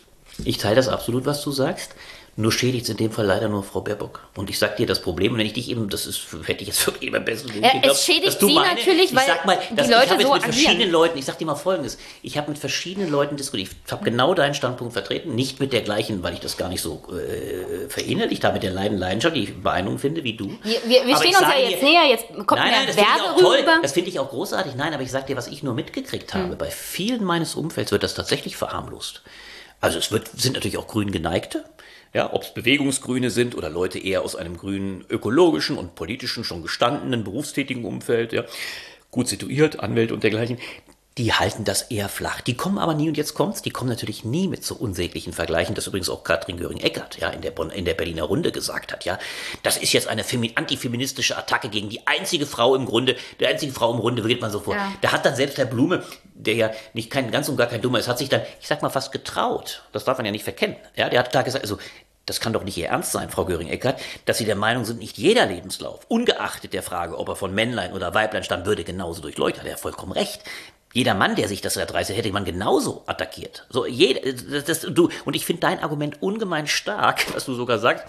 Ähm, es geht dir ja, wenn ich es mal übersetze, fast gegen die Ehre, ja, dass ja. der Feminismus darin bestehen sein soll, darin bestehen sein soll, dass du daran getroffen sein solltest, äh, dass man, dass man den Lebenslauf, also ganz im Gegenteil, du forderst ja mit Werbe, sag ich mal, dass man natürlich auch den Lebenslauf einer Frau, die sich hier ums Kanzleramt bewirbt, genauso ernst nimmt, wie, wie dein Lebenslauf ernst genommen würde, wenn er gefälscht würde, da, da in deiner Behörde oder wo auch immer. Ich so, habe dann, ein ja? anderes Verständnis ja? von Feminismus, wie es genau. unter anderem Linke und Grüne haben. Ja. Mein Verständnis von Feminismus ist tatsächlich, dass man halt das Gleiche bringt wie Männer ja. und dafür auch entsprechend entlohnt wird. Genau. Aber dann muss ja. man auch das Gleiche bringen. Genau, ja, ja, ist ja völlig richtig. Äh, frech war natürlich deine Aussage, man soll anständig lügen. Da musst du aufpassen. Ich teile, was du meinst. ich, weil, ich überspitze äh, hier ein wenig. ich sag mal, ich sag mal, um, um eine konkrete, also wir, um eine konkrete, wir müssen ja nicht so tun, als ob Angela nein, Merkel oder die Regierung uns die angelungen Nein, und das, da ist übrigens auch was Wahres dran. Man muss bei manchen Politikern, es sind übrigens manchmal sogar die begabtesten, hochinteressant. Ich bringe dir auch das klassische, das ist das beste Beispiel dafür. Die, manchmal sind es die begabtesten, die glauben, sie können den Menschen ein X für ein U machen, ja, die also sagen, die können die dollsten Geschichten erzählen. Meine Mutter ja, würde immer sagen, die Leute sind nicht so doof. Genau, und das kränkt natürlich irgendwann auch, wenn, wenn die Leute, da, wenn sie der Meinung sind, also den kannst du ja alles erzählen. Nein, kann man nicht, aber denkt man an Markus Söder, äh, der uns ein Jahr lang erzählt hat, sein Platz ist in Bayern, derweil er über ein Jahr lang Anlauf nahm, seinen Platz nach Berlin zu verlagern. Also ich will damit sagen, es gibt schon Leute, die reizen es sehr aus. Er hat es übrigens auch dummerweise zu lang ausgereizt, deswegen kam die ganze Sache zu spät und er hat sich, wie wir festgestellt haben, das Eigentor geschossen mit dem, mit, mit, aber hätte er früher nämlich die Karten auf den Tisch gelegt. Hätte er gesagt, ich mache es, ich will jetzt auch wirklich eine Meinungsabstimmung in der ganzen Basis, hätte er es vielleicht gewonnen. Aber ich will damit sagen, äh, ich teile das absolut, was du sagst. Und ich finde es auch hochspannend. Für mich ist es echt erhellend. Äh, ja, es ist ein absoluter Kardinalfehler und, und es ist ja völlig richtig. Ich habe diese ganzen Sachen auch gelesen. Es ist übrigens nicht nur die Welt. Es sind ja wirklich eben Leute, die sagen, das ist in jedem, und jetzt kommt's ja. Du bist ja in einem Anstellungsverhältnis. Im Anstellungsverhältnis kann es ja sogar sein, dass Leute sagen, okay, da bist du reingeraten, hast dich jetzt aber bewährt, okay. Aber hier geht es ja um einen Bewerbungsvorgang. Es geht eben immerhin um die Bewerbung für das höchste Amt im Staate äh, Deutschlands äh, mit einer enormen globalpolitischen Verantwortung. Und de, vor dem Hintergrund würde ich eben sagen, ist, ist, ist es diese, Verantwortung die, für Leben und Tod von Tod, Menschen. Alles, äh, genau. Und, und ich würde noch nicht mal, ich würde, aber du hast natürlich sogar recht, wenn die, die, und die Bewerbungskriterien sind ja knallhart, weil sie eben sagen, wenn jemand in der Sache nicht verantwortungsvoll umgeht, wie tut das in der anderen? Äh, ist er dann Blender? Ist er Hochstapler? Und das Interessante war auch, und ich habe mich dabei ja selber erwischt. Also in, in dem der, Bereich fällt übrigens auch die zu späte Anmeldung von Einkommen als Parteichefin. Richtig, wobei man dazu sagt, ja, alles richtig. Sie hat ja interessanterweise ihre Steuern bezahlt, ist trotzdem dumm. Das kann, das ist aber. Es geht ja nicht um die Steuern. Nein, nein, nein, ist auch richtig. Nein, es ist alles es richtig. Es geht um die, die Details. Bekanntgabe, die Bekanntgabe an den Bundestagspräsidenten, alles völlig richtig. Aber ähm, ich will damit nur sagen, und jetzt kommt nämlich das, der eigentliche Hammer, es ist ein doppeltes Problem für die Grünen. Sie haben das Problem, dass sie natürlich, und gerade für Baerbock ist ein riesiges Problem. Wir haben davor von Käser gesprochen. Baerbock ist hochgradig daran interessiert, auch Habeck hochgradig interessiert, dass er gerade in Teilen der Ökonomie Anerkennung findet. Und diese Teile der Ökonomie setzen natürlich ehrlicherweise ziemlich auf Seriosität. Die haben nämlich ihre ganzen Berater im Hintergrund oder auch, wie du sagst, eben äh, Personalabteilungen, die sagen, so, das sind Kriterien, die müssen erfüllt sein. So, die gucken sich natürlich die Frau Baerbock jetzt mit einem anderen Auge an. Die haben die davor für eine hochkompetente Frau gehalten und plötzlich stellen sie fest, jeder zweite Eintrag ist doch gefaked. So, ja, ist ja so. Also ich heißt, würde ja noch nicht heißt, mal fake heißt, sagen. Ich würde ja sagen, es ist einfach frisiert. Es ist, es ist, nein, inkompetent. Es ist überzogen, überspitzt. Naja, das ist aber leider eben, nein, nein, sagen wir mal so, du kannst leider bei all diesen, nee, das wäre ja leider zu einfach. Äh, es ist bei all ja, diesen Ja, okay, da bin ich vielleicht sind, sogar ein bisschen zurücksichtsvoll. Ja, da, da, nimmst du jetzt ja alles zurück, was du davor gesagt hast. Man muss, es, man muss es hart sagen, sie hat die alle zu ihren Gunsten frisiert. Sie hat aus wenig viel gemacht, das muss man leider sagen. Sie hat sie hochgradig frisiert. Und das nehmen solche Leute wahr. Und jetzt kommt was Zweites, was nicht weniger wichtig ist. Und da zähle ich mich sogar selbst dazu. Bei Leuten, die diese Wahl für existenziell halten, die der Meinung sind, wir haben eine Wahl auf vier Jahre, die nämlich noch die bis zur Hälfte dieses Jahrzehnts gehen. Die entscheidende eine Wahl, die, entscheidet beim über, die entscheidet über die Klimafrage für die nächste Dekade. Bei der die, die, Frage, wohin geht Europa, bei der Frage, bei wohin Dingen, geht die globale bei Welt. Bei all diesen Dingen. Und viele dieser Leute, ich denke zum Beispiel an die kluge Konstanze von Bouillon, die sich in der Süddeutschen Zeitung massiv für, für, für, für Baerbock ausgesprochen hat. Massiv. Ich bin bei meinem Kommentar noch einigermaßen gewogen. Ich sag mal den Schlusssatz nämlich sogar. Äh, warum sollte, ich habe ich hab gesagt, dass viele ihr auch in die Hand, Hand gespielt haben und dann sage ich am Schluss, sie könnte sich dafür entscheiden, warum soll sie nicht, also das kann, warum sagt sie nicht wieder mit Traute, das kann ich auch, also was Habeck können soll. Und damit wieder einmal, und zwar mit ihrer Kanzlerweise, die traut sich was. Und dann schreibe ich am Schluss, und dennoch wäre es, auch das lehrt das elende Schauspiel der Union, nicht weniger souverän, auf die eigene Kandidatur am Ende doch zu verzichten. Ob aus Respekt vor der Aufgabe, oder dem Wunsch nach einem möglichst großen Erfolg der Grünen. Und was muss man jetzt einfach schlichtweg sagen? Hätte die Baerbock sich ernsthaft geprüft, hätte sie sich gefragt, was habe ich da eigentlich da stehen in meinem Lebenslauf? Dann hätte sie sagen müssen, ich muss zugunsten der Chancen der Grünen verzichten, weil so hat sie die Grünen ganz hart gesprochen und damit unser aller Anliegen, weil ich bin auch der Meinung, dass wir ökologisch massiv was tun müssen. Sie hat dem ein Tor angetan. Und wenn es so läuft, wie du es beschreibst, das finde ich deswegen auch so eindrucksvoll, dass viele Leute sagen, was ist da los, so eine, so eine Kandidatin können wir nicht im Kanzleramt äh, vertragen, weil sie einfach nicht die, die Voraussetzung bringt, dann ist das ein totaler Backlash für das wichtigste Anliegen der grünen Bewegung. Dann hat sie dem ganzen Laden einen ungeheuren Tor angetan. Und sie ist dahin, das ist der nächste, letzte Punkt, ihre Aussage war äh, die, der Satz, der schlichte Satz, sie wird noch einiges mehr dazu sagen müssen, aber vor, den vor dem Parteitag, ich bin auch gespannt, was sie auf dem Parteitag dazu gesagt haben wird, denn wir kommen ja nach dem Parteitag, aber und was sie in diesem Duell jetzt morgen vielleicht, äh, Farbe kennt. Vielleicht können wir ja spontan einbauen am Montag. Äh Nachmittag oder früh. Mal gucken. Weißt du was? Wir vereinbaren das jetzt. Ich rufe dich am Wochenende an und wir versuchen da noch eine spontane Reaktion. Ja, jederzeit. Können wir gerne machen. Da freue ich mich drauf. Das können wir sehr gerne machen. Wenn wir das über so telefonisch kriegen, keine, Frage. Können wir sehr gerne machen. Aber ich will damit sagen, äh, sie wird quasi jetzt äh, erst unter Beweis stellen müssen, wie sie mit all diesen Sachen umgeht, wie sie es umbiegen kann. Andernfalls hat sie sich letztlich in der, äh, in der Dimension dieses Amtes getäuscht und der Herausforderung. Sie hat uns getäuscht, sie hat ihre ganze Anhängerschaft damit ja auch getäuscht. Und sie hat vor allem die Leute getäuscht, die wie Bouillon und andere sich als große Fürsprecher in die Bütt gelegt haben für sie. Das ist ja dramatisch. Also sie hat verprellt diejenigen, die sie eigentlich gewinnen muss, die, die Ökonomen, die erst, Joe Kaiser, ich, der sich für sie ausgesprochen hat. Das ist natürlich ein Punkt, wo sich viele fragen, sag mal, also bin ich da eigentlich aufgesessen? Und wenn sogar die eigenen Leute die Frage aufwerfen, dann ist das dramatisch. Und die einzige Aussage vor dem Parteitag und vor der Gespräch bestand darin, dass ihr lapidarer Satz übermittelt wurde, das ist Mist, sagt sie. das wird ein bisschen wenig. Warten wir mal ab, was ja. noch kommt. Na, vor allem, ich habe hier noch einen Clip, den müssen wir mal spielen. Und mhm. zwar das ist wirklich interessant. Da hat sie ja, also sie stellt sich ja teilweise als Juristin vor, also von ihrem, ja, ja, also von als, ihrer, kommt vom Völkerrecht. Ja. ja, ja, genau. Also soll sie doch sagen, sie ist Politikwissenschaftlerin. Ich habe Ehrlichkeit wert am längsten. Ja? ja? Ich glaube, auch in Ostdeutschland würde sie wesentlich besser ankommen, wenn sie nicht so. Hast du den Eindruck, dass sie im Osten gar nicht gut ankommt? Sie kommt nicht gut an. Nein? Nee. nee? Habeck hätte bessere Chancen als sie. Echt, ja? Ja. Und das Problem liegt hierin. Pass mal auf. Ich habe einen Clip mitgebracht. Ich glaube, ich kenne den Clip. Aber du kennst den Clip, aber ich spiele ihn trotzdem ja, nochmal vor. Spiel ihn vor. Ich spiele ihn dann im ja, ja, spiel, ich, ja, ja. Bei manchen Dingen sind wir einfach sehr anders. Und dann gibt es natürlich Themen, ja, vom Hause her. Kommt er Hühner, Schweine, äh, weiß nicht, was hast du, Kühe melken. Ich komme eher aus dem Völkerrecht, ja, da, da, da kommen wir aus ganz anderen Welten im Zweifel. Und ähm, das passt gut. Ich glaube halt, das ist gut, dass wir ein Ding. Es wäre doch blöd, wenn wir genau beide sagen, ich bin aber Völkerrechtsexperte oder ich bin aber Landwirtschaftsexperte, ja, dann würden wir uns dauernd streiten, wer, wer dieses Themenfeld jetzt äh, besetzen darf. Germanist ist er. Ja. Und Philosoph. Er, Philosoph. Philosoph. Er, ist, Philosoph, ne? er ist promovierter Philosoph.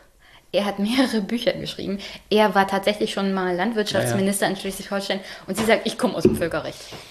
Ja, es gibt sogar noch eine andere Komponente. Ich habe ja mit und, Freunden. Äh, also hm. die, genau hm. dieses Bild hm. kommt jetzt immer wieder hoch, wenn man sich denkt, sie ist völlig selbstüberschätzend. Mhm. Und völlige Selbstüberschätzung kommt im Osten nicht gut an. Mhm. Mhm. Ja, ja, kann man nichts hinzufügen. Das ist leider genau wie du sagst. Diese Szenen, die ja jetzt auch alle aufgerufen worden sind, kommen alle ins Gedächtnis. Das hat man damals ein bisschen vielleicht noch verbucht unter Nacktmädchen. Oder Entschuldige bitte, junge Frau, reißen Sie die Klappe nicht zu sehr auf. Aber jetzt, äh, weil natürlich, das sei gesagt, ich habe ja viele Freunde, ich bin ja nun auch Jurist, äh, die auch Juristen sind. Und für die ist dem Verständnis nach jemand, der sagt, ich komme aus dem Völkerrecht, Kein der hat Nein, nein, ganz im Gegenteil. Der muss eigentlich Jurist dem Verständnis, des deutschen juristischen Verständnisses nach sein. Sie hat ja nur eine juristische Ausbildung in London gehabt. Sie ist keine Juristin. Sie hat ja Politikwissenschaften, wie du es weißt. Es ist eher eine so, politikwissenschaftliche hat, Ausbildung. Sie hat einen Strang noch, sie hat einen, sie hat einen, dass sie kann sich so nennen formal. Aber dem, dem juristischen Verständnis nach, wenn man so sagt, ich komme aus dem Völkerrecht, dann würde man ein Examen hier in Deutschland, ein, ein juristisches Mindestens Examen erwarten. das zweite Staatsexamen. Ja, das zweite kannst du nur machen, wenn du das erste hast. Du musst also, ich habe beide, du musst also das erste zumindest haben. Dann bist du dem akademischen Grad, nee, es ist ganz genau anders. Du bist dem akademischen Grad nach, nach dem ersten Examen Jurist. Da kannst du nicht, und der andere, deswegen sagt man manchmal, bist du Volljurist. Wenn du die, die zweite Examen hast, dann kannst du es ausüben, dann kannst du Rechtsanwalt, Richter und Staatsanwalt werden. Das erste ist aber schon das akademische, damit bist du Jurist. Und das zweite sind der sogenannte Volljurist. Damit hast du das Referendariat nochmal, da bist du in der Praxis. Aber sie hat natürlich nichts dergleichen. Sie ist eigentlich Politikwissenschaftlerin, genau wie du sagst, mit einer Ausbildung in internationalem Law, International Law an der London School of Economics. Das hat sie gemacht. Was doch in Ordnung wäre. Ja, ja, klar, genau. Aber sie hat eben leider, du hast völlig recht, das wird jetzt eben, man darf nicht mal sagen, es wird leider nicht immer nur auf die Goldwaage gelegt, sondern es wird auf die Waage gelegt. Sie wird genau gefragt, sagen Sie mal, wo haben Sie eigentlich zu dick aufgetragen? Und das hat sie sich selber, dieses verfluchte Ei hat sie sich selbst ins Nest gelegt. Das ist fatal. Also wir, wir haben über den Welpenschutz, den offensichtlich die Partei und Baerbock für sich verlangt, mhm. ja auch schon geredet. Mhm. Aber Baerbock fällt auch unter anderem jetzt ihr Kollege Herr Habeck auf die Füße. Mhm. Und zwar die Außenpolitik. Habeck hat sich ausgesprochen bei seinem Besuch in der Ukraine für Defensivwaffenlieferungen mhm. an die Ukraine. Mhm. Kommt da der Forderung unter anderem der USA nach Deathly Defensive Weapons auch nach. Mhm. Also wenn man sich die außenpolitischen Forderungen der Grünen mal so anguckt, auf internationaler Bühne, reden sie ein wenig anders, als dass es unter anderem in der innenpolitischen Berichterstattung so rüberkommt. Da, da bleibt nicht mehr viel übrig von der Friedenspartei. Auch in dem Wahlprogramm heißt es ja dann unter anderem, also wenn Länder ihr Vetorecht zu Unrecht wahrnehmen, dann kann man durchaus einen Kriegseinsatz sozusagen befürworten. Und Wo heißt es das? äh, Das steht im Wahlprogramm. Also das steht dezidiert in dem Wahlprogramm drinne. Ich habe es leider nicht dabei. Ja, aber es heißt doch, in dem, im Grundprinzip ist es doch, glaube ich. Im Grundprinzip steht da drinne, Ja. sollte ein Land sein Vetorecht unrechtmäßig wahrnehmen und damit die, das Brechen von Menschenrechten sozusagen befördern, Mhm. gibt es durchaus den moralischen, das moralische Ansinnen und das Anrecht, Mhm. trotzdem einzugreifen, auch wenn es kein UN-Mandat Mandat gibt. Gibt? Mhm. Ja, und so steht das tatsächlich so drinne. Und ich, das ist dann schon fragwürdig, weil es tatsächlich in Deutschland, mh, ich glaube, doch eher so den Anspruch gibt, keine Ja, ja, ja, ja. ohne UN-Mandate abgesicherten Einsätze zu machen. Dann hast du eine Partei wie die Grünen, die sagen, also Deutschland wollen wir lieber aus unserem Pa- Parteiprogramm streichen. Das wollen sie ja nicht. Äh, wollen sie auch nicht. also es gibt den Es gibt Antrag. den Antrag, ja, es gibt den Es Antrag. gibt den Antrag und dann muss man sich schon fragen, also so kommt es halt rüber. Ja, ja, schon Also man macht ja keinen Unterschied zwischen der Partei Linken in den Grünen und der Partei, die diesen, dieses Wahlprogramm verabschiedet hat, Mhm. beziehungsweise erstmal als Entwurf vorgegeben hat. Und dann hat man eine Partei, die doch eher sagt, also Soldaten wollen wir nicht werden und wir wollen keine Polizisten werden, aber Soldaten dann in den Einsatz sch- schicken, Mhm. ist dann schon in Ordnung und wir selber sind das aber nicht. Also da ist auch wieder dieser Widerspruch da, Mhm. der Menschen, mein Cousin ist Soldat. Mhm. Er war in Afghanistan, er ist in den verschiedenen Einsätzen in der Welt unterwegs Mhm. für Deutschland. Und wo ich mich dann frage, also das ist eine Partei, die Rüstungs also Rüstung schicken will in Krisengebiete, wo ich jetzt schon die SPD für kritisiere, in Mhm. der jetzigen Regierung. Und das fordert der Habeck so nebenbei, bei Mhm. einem Besuch in der Ukraine. Und wo ich sage, nee, das wollen wir eigentlich nicht. Mhm. Ja? Und eure Einstellung gegenüber Russland, das ist jetzt auch nicht unbedingt das, was man in Ostdeutschland sehen will, sondern vielleicht mal ein bisschen Aufbrechen der Beziehung zu Russland. Ja. Ja, ich finde eins interessant, deswegen habe ich danach gehakt. Ich dachte, und da muss ich das Programm noch mal ganz genau lesen, ich dachte, dass eigentlich ziemlich klar die Leitlinie ist, auch übrigens als Lehre und Erfahrung aus dem Kosovo-Krieg und aus der Tatsache, dass das ein Präzedenzfall war, dass man ohne UN-Mandat bei allen wirklich durchaus nachvollziehbaren menschenrechtlichen Gründen gesagt hat, wir führen diesen Krieg unter deutscher Beteiligung. Also es war ja nicht so, dass dort nicht enorme Menschenrechtsverletzungen stattfanden. Aber die Grünen haben sich eben ein Stück weit aus der ungeheuren Präzedenzlogik danach meiner Meinung die Lehre gezogen, das darf nicht wieder passieren. Wir öffnen Tür und Tor. Denkt dran, beispielsweise der Irakkrieg wurde dann auch natürlich ohne äh, UN-Sicherheitsbeschluss getroffen. Also, äh, und die Russen haben sich immer wieder auf den Kosovo be- bezogen. Übrigens hat äh, auch Gerhard Schröder, dem das war das allergroteske Vorschubgleise, gesagt, wieso soll ich Putin kritisieren? Ich habe doch selber Jugoslawien ohne UN-Mandat äh, gebombt. Ja, so war wortwörtlich. Also er hat quasi damit argumentiert, Putin kann das doch auch machen, der kann sich die Ukraine greifen. Äh, wir haben doch damals auch Jugoslawien äh, bekämpft ohne ein UN-Sicherheitsmandat. Das heißt, Beschluss. Das heißt also, dieser, dieser, diese Lehre, dachte ich immer, und ich muss mir das nochmal genau angucken, schien mir zu sein, wir haben daraus gelernt, wir brauchen einen UN-Sicherheitsratsbeschluss. Wenn die Grünen dort weitergehen, dann ist das zumindest, hast du vollkommen recht, prekär, äh, weil es natürlich ein Stück weit wieder bedeutet, das ist völkerrechtswidrig. Ein, ein Krieg ohne Mandat ist völkerrechtswidrig im Kern. So, das ist das Erste. Deswegen muss ich das mal genau checken. Bei der Ukraine-Krise finde ich vor allem auch eines eben tatsächlich sehr problematisch. Äh, die Grundproblematik besteht doch darin, bei Baerbock ist es ja zum Beispiel so, da ist sie ja sehr nachvollziehbar, pro-europäisch. Sie ist ja, das ist ja auch ihre Sozialisation. Man wird sich, man fragt sich ja sehr, wo kommt Baerbock eigentlich her? Man weiß von ihr ja im Kern übrigens inhaltlich auch sehr wenig. Es kommt in Kürze ein Buch von ihr raus. Darüber hätte es sich auch gelohnt zu sprechen. Es kommt am nächsten Montag. Äh, und da wird sie ja auch sehr erklären, was sie Ich, geprägt ich, hatte, hat. ich hatte ja angefragt, ob Baerbock in den Podcast kommt. Ja, ich ja. meine, es war irrsinnig, weil sie ist Ja, ja. Kanzlerkandidatin, aber ich bin Podcasterin aus Ja, Brandenburg. ja, ist doch toll. Ja, ja, klar. Ja. Wollte ja. sie nicht, ne? Naja, aber das Buch kommt am Montag. Und ich würde sagen, in, in der ganzen Wahrnehmung, wie ich sie wahrnehme, ist sie eine zutiefst durch Europa geprägte Politikerin, die ja auch in der ganzen äh, in der ganzen Argumentation gegenüber Russland, der Pipeline, ja, Nord Stream 2, die ganze Frage ist absolut von einer europapolitischen Position getränkt, geprägt. Das finde ich erstmal nicht mal nur unsympathisch, dass sie also aber so rigoros rangeht und sagt, genau wie Habeck, wir müssen die Pipeline sofort einstellen. Damit wird äh, Russland ein, ein, ein Machtmittel in die Hand gegeben, um die Ukraine äh, zu umgehen und damit auch unter Druck zu setzen. Äh, und das hat auch mit europäischen Kodifikationen nichts zu tun. Das alleine ist natürlich schon ausgesprochen äh, rigoros. Man kann sich durchaus Verschiedenes fragen. Es ist ja auch ironischerweise so, dass mittlerweile selbst die Amerikaner, denn es ist auch eine sehr stark pro-westliche, pro-amerikanische Position, sie schwimmt damit auch, glaube ich, sehr in dem Fahrwasser von Joschka Fischer. Das ist mir auch sehr auffällig. Sie, sie ist mir damit manchmal auch zu zu sehr äh, äh, grundsätzlich äh, im, im Fischer absoluten pro-westlichen und pro-amerikanischen Kurs. Also will sagen, man hat den Eindruck, die geopolitischen Notwendigkeiten, tatsächlich zumindest sich zu fragen, wie müssen wir uns mit Russland ins Benehmen setzen. Vielleicht gibt es auch nationale Interessen, die dafür sprechen, so eine Pipeline zu haben. Man kann ja auch Druck auf Russland dann dadurch ausüben, dass man sagt, okay, wir haben sie, aber wir nehmen nichts mehr ab. Also da flexibler zu sein, da auch einen größeren Spielraum zu haben, auch vielleicht äh, etwas zu haben, was sie vielleicht gerade nicht hat, nämlich eine Souveränität zu sagen, ich weiche von dem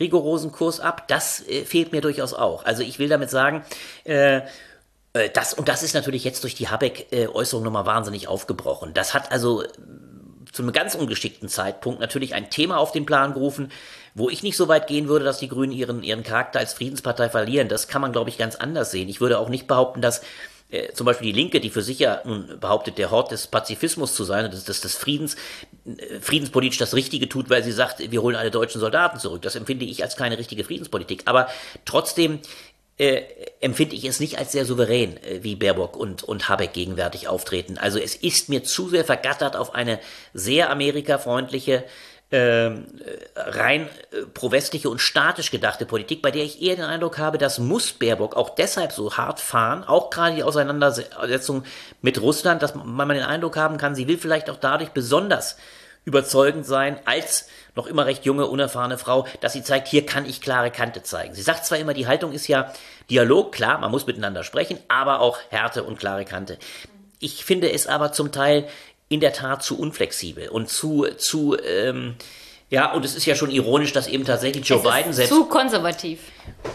Konservativ ist vielleicht der falsche Begriff, aber es ist zu, es ist zu einseitig, ja. Also wenn, also wenn man ja feststellen muss, dass selbst die US-Regierung festgestellt, Joe Biden hat festgestellt, okay, wir selber werden diese Pipeline nicht mehr blockieren, weil wir selber sogar ein Interesse daran haben, an einem gewissen Austausch oder einem Ausgleich mit Russland dann fragt man sich umso mehr, naja, muss das eine grüne Politik sein, die eine Pipeline, die ja durchaus auch den Deutschen einen gewissen Spielraum eröffnet. Also zum Beispiel auch mehr Spielraum gegenüber den Afrika äh, gegen Amerikanern. Man, man kann ja trotzdem das Flüssiggas der Amerikaner nehmen. Die Amerikaner haben ja auch bei der ganzen Sache ein, äh, ein, ein wirtschaftspolitisches Interesse. Man kann, äh, man würde sich also bei Verzicht auf diese Pipeline ja stärker auf amerikanische Importe, die übrigens auch ökologisch nicht zuträglicher sind, äh, Flüssiggas und so weiter äh, einlassen. Also insofern ist mir das zu rigide und das finde ich das Problem. Also jetzt, um das mal schnell einzuschieben, habe ich das im Wahlprogramm der Grünen mal rausgesucht. Ist ja. auf Seite 133 internationale Schutzverantwortung wahrnehmen. Ja, ja, das ist, das ist die äh, Responsibility to Protect. Ja, ja, es ist wichtig, frühzeitig mhm. auf Konflikte einzuwirken und zu verhindern, mhm. dass sie zu bewaffneten Auseinandersetzungen eskalieren. Richtig. Uns leitet das Konzept der Responsibility to Prepare, Protect and Rebuild der Vereinten Nationen, dass die, Staaten, dass die Staatengemeinschaft verpflichtet, Menschen vor schweren Menschenrechtsverletzungen und Verbrechen gegen die Menschlichkeit und Völkermord zu schützen. Die Staaten sind gleichermaßen verpflichtet, ihre Instrumente für Prävention, Krisen, Reaktion und Nachsorge bzw. Wiederaufbau kriegszerstörerischer Gesellschaften auszubauen. Wir bekennen uns zu internationalen Friedenseinsätzen im Rahmen der Vereinten Nationen, die zu Stabilität, Sicherheit und Frieden beitragen. Die Anwendung militärischer Gewalt als Ultima Ratio kann in manchen Situationen nötig sein, um Völkermord zu verhindern und die Möglichkeit für eine politische Lösung eines Konfliktes zu schaffen. Ein Militäreinsatz braucht einen klaren, erfüllbaren Auftrag, ausgewogene zivile und militärische Fähigkeiten und unabhängige Zwischenevaluierung. Bewaffnete Einsätze der Bundeswehr im Ausland sind in ein System gegenseitiger kollektiver Sicherheit, das heißt nicht in verfassungsfriedliche Koalitionen der Willigen und in ein politisches Gesamtkonzept einzubetten, basierend auf dem Grundgesetz und dem Völkerrecht. Alles in Ordnung, ja. Bei Eingriff in die Souveränität eines Staates oder dort, wo staatliche Souveränität fehlt, braucht es ein Mandat der Vereinten Nationen. Und jetzt kommt's. Wenn das Vetorecht im Sicherheitsrat missbraucht wird, um schwerste Verbrechen gegen die Menschlichkeit zu decken, steht die Weltgemeinschaft vor dem Dilemma, weil Nichthandeln genauso Menschenrechte und Völkerrecht schädigt wie Handeln. Heißt übersetzt, wenn die Grünen interpretieren, dass unter anderem Russland das Vetorecht missbraucht hat, geht ein Kriegseinsatz auch ohne UN-Mandat. Das haben Sie ja so nicht gesagt. Sie beschreiben nur, das kannst du so nicht schließen. Ist, du, hast, du hast jetzt ja einen Satz hinzugefügt, den Sie bewusst nicht geschrieben haben. Sie den haben Sie bewusst nur, nicht geschrieben. Sie, Sie reden aber von Missbrauch des Vetorechts im Sicherheitsrat. Naja, sicher. Jetzt muss man sich fragen, was bedeutet Missbrauch? Aber wer entscheidet so, das und was ist das? Ja, du hast völlig recht, aber jetzt ist doch ein entscheidender Punkt ein anderer. Also, du kannst den Satz ruhig nochmal vorlesen, aber ich kann es dir auch interpretieren. Sie sagen natürlich, und das Wenn das Vetorecht ja, im Sicherheitsrat ja. missbraucht wird, ja, um schwerste Verbrechen gegen die Menschlichkeit zu decken, das würde unter anderem auch heißen, der Kosovo-Einsatz war in Ordnung. Das heißt es nun gerade nicht. Das ist ja der nächste Satz. Du musst doch weiterlesen. Sie sagen das doch gerade nicht. Lies doch mal weiter. Um schwerste Verbrechen gegen Menschlichkeit zu decken, ja. steht die Weltgemeinschaft vor dem Dilemma, ja. weil Nichthandeln genauso Menschenrechte und Völkerrecht schädigt wie Handeln. So, genau. Und dieses Dilemma ist ja nun im Kern erstmal ganz richtig. Sie stellen nur fest, Sie sagen ja nicht, was für Folgen daraus entwachsen. Das ist allerdings alleine schon als Unbekannt, du hast ja recht, ich sehe die Gefahren oder so. Unbekannt oder, so, ist für mich seh, schon schwierig. Ich sehe die Variable, naja, du musst doch aber jetzt, und da, du hast völlig recht, das ist genau die Situation zu Zeiten des Kosovo-Krieges und da war es so, und das war übrigens auch meine Überzeugung, deswegen war ich auf Seiten derer damals, die durchaus der Meinung waren, dass man diesen Krieg führen kann und soll aus moralischen Gründen, weil letztlich sonst ein Völkermord weitergeht. Du kannst sogar noch ein konkreteres Beispiel nehmen, aber das steht ja alles nicht drin. Ich will das mal deutlich sagen. Ich war bloß damals der Meinung, und man kann sich danach als, man wird ja nicht dümmer, man kann ja sagen, okay, vielleicht haben Leute wie, wie ich, anders zum Beispiel Ströbele, der ganz anders argumentierte, unterschätzt, das würde ich auch sofort konzidieren, was für einen Präzedenzfall das eben schafft. Wenn du einmal gegen ein UN-Mandat vorgehst oder ohne Mandat vorgehst, dann öffnest du die Tür für andere wie Putin oder eben auch äh, äh Blair, der den Pudel von, äh, von äh, George W. Bush bekanntermaßen abgab, der den Irakkrieg dann ohne Mandat führte. Also damit wird eine ähm, Büchse der Pandora geöffnet. Aber Sie sagen ja nur, das ist der entscheidende Punkt, und damit haben Sie leider recht, das Dilemma besteht darin, auch im Nichthandeln lädst du möglicherweise schwere Schuld auf dich, weil du damit akzeptierst, sehenden Auges, dass Völkermord passiert. Ein konkretes Beispiel, noch jenseits des Kosovo-Krieges. War es falsch, ganz konkret, das wurde ja auch als völkerrechtswidrig beanstandet, dass die deutsche Regierung äh, ohne Mandat meines Wissens zum Schutze der Rohingyas äh, waren das die Rohingya? Nee, wie war, nee, das waren, doch, das waren die, welche waren denn das im Syrienkrieg, ähm, die vor dem IS äh, flüchten müssen? Rohingya, ja. Ja, die Rohingyas, genau. Haben wir dort Ausbilder, äh, Leute ausgebildet? Äh, oder sogar, ich weiß nicht, ob wir nicht sogar Waffen, die wir da haben. So, also, wir haben also, wir haben also ein, macht die so, Bundesregierung viel, ohne dass sie den Bundestag so. fragen muss. Das ist keine Frage. Ja, so. Nur hier sind wir wieder an dem Punkt, wo man sagen muss, die Grünen bewerben sich. Na, ich von weiß nicht, Ihnen, ob Sie jetzt... Von, nee, nee, ich, von Ihnen erwarte ich halt, dass Sie mir klare Aussagen machen. Ich kann der Aussage, dass das moralisch fragwürdig ist, da kann ich mitgehen. Ja, das sagen Und wenn Sie, Sie sagen, also, sagen Sie doch. Ja, wenn Sie sagen, wir wollen eingreifen zum Wohle der Menschenrechte, ja. dann gehe ich da mit. Naja, das sagst du doch gerade nicht. Sie, Sie würden nee, nee, nee, nee, nee. Ich sage nur, sie sind halt in der Grauzone und sagen nicht ganz genau, was sie machen würden. Das stimmt, das ist wahr. Sie stellen, du hast vollkommen recht, das kannst du ihnen aber wiederum vorwerfen, das tust du ja auch, genau.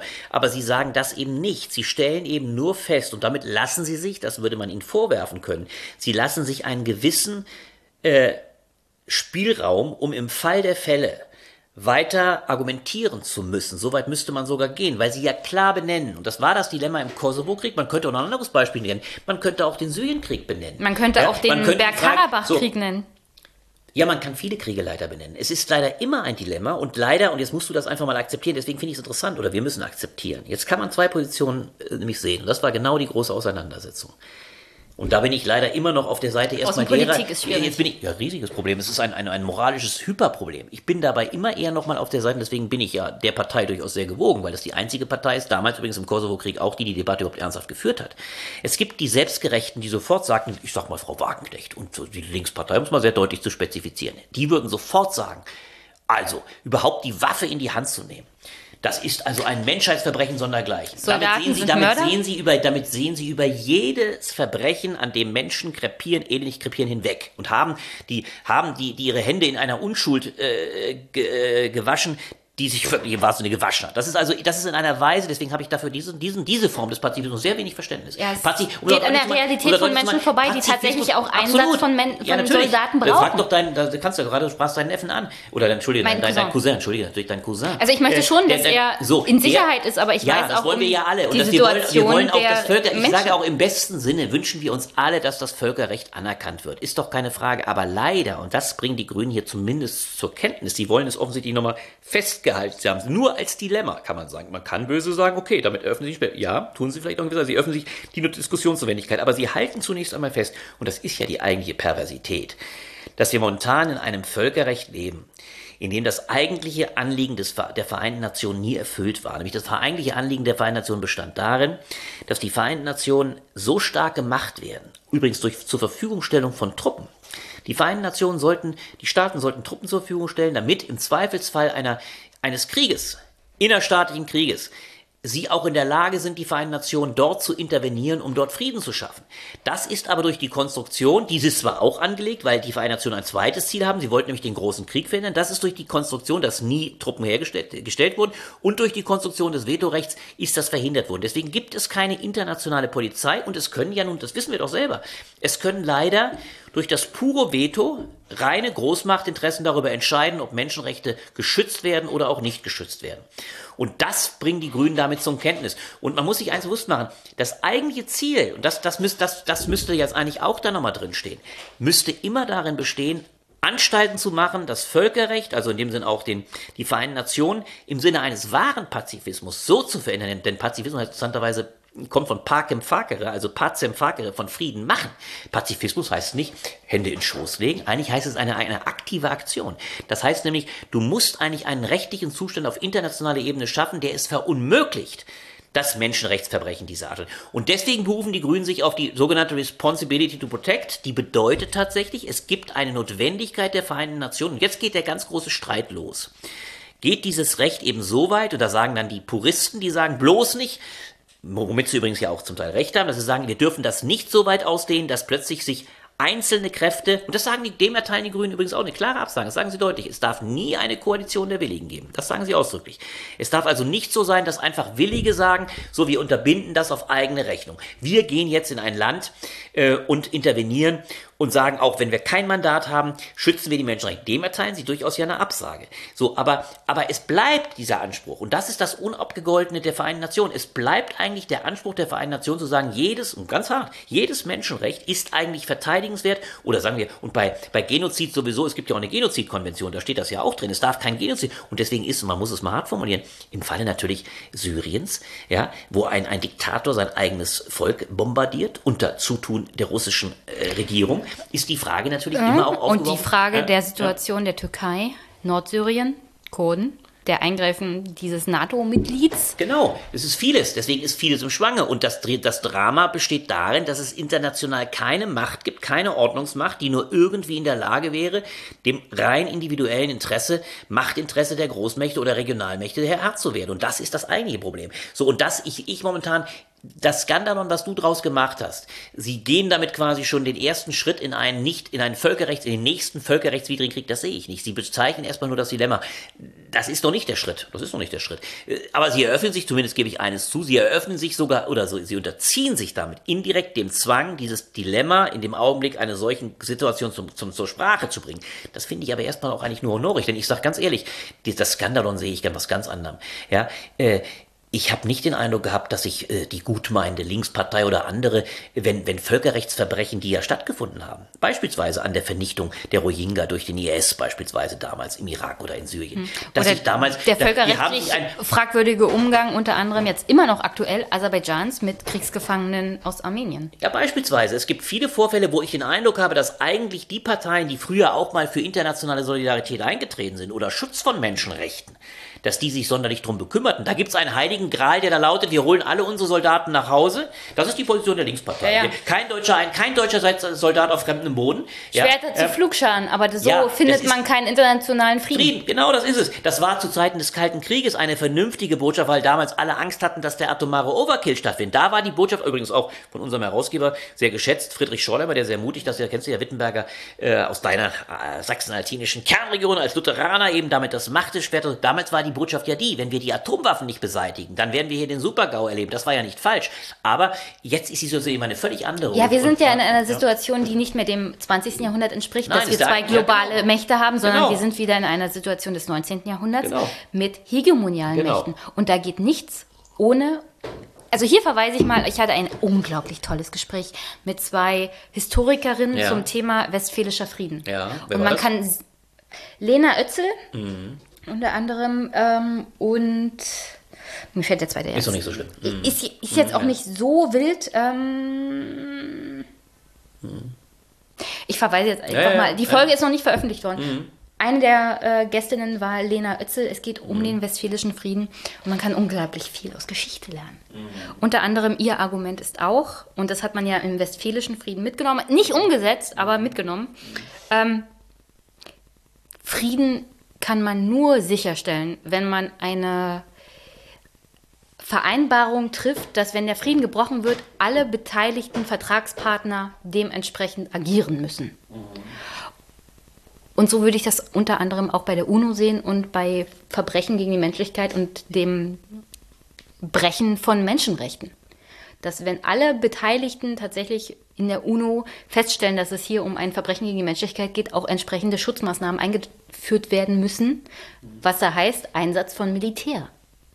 Und ja, dann sind wir wieder im 19. Jahrhundert. Ja, aber denk doch mal nur mal beispielsweise, und da merkt man, wie, wie, wie unmöglich es leider ist, äh, kein Mensch kann die Uiguren schützen, reellerweise, nur als Beispiel. Das heißt, wir haben Kodifikationen gegen, äh, ich will das nicht mal nur auf die Genozid-Dimension heben, aber natürlich gibt es all diese völkerrechtlichen Verpflichtungen zum Schutz der Menschenrechte und trotzdem werden wir es immer erleben, dass gerade wenn es Staaten dieser Supermachtqualität wie China sind, wird nichts passieren können.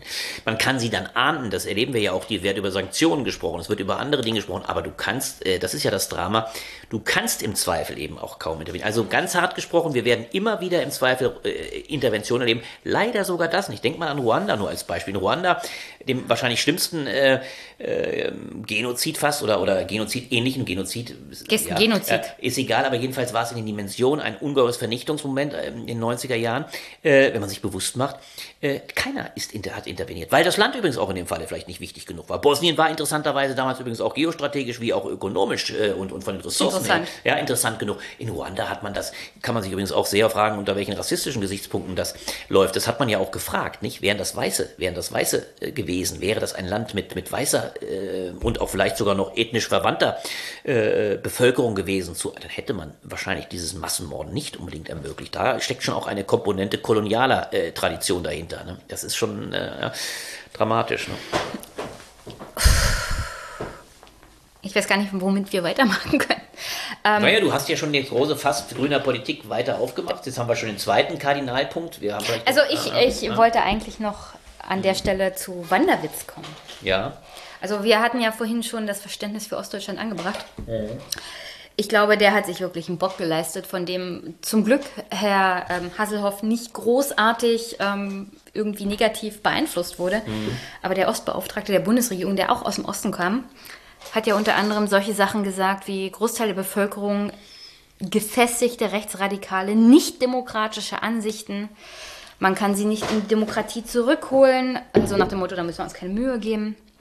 Man müsste auf die nächste Generation hoffen. Man arbeitet daran durch politische Bildung, dass diese weniger ausgeprägt solche Minderheitsmehrheiten hervorbringt. Minderheitsmehrheiten ist auch lustig.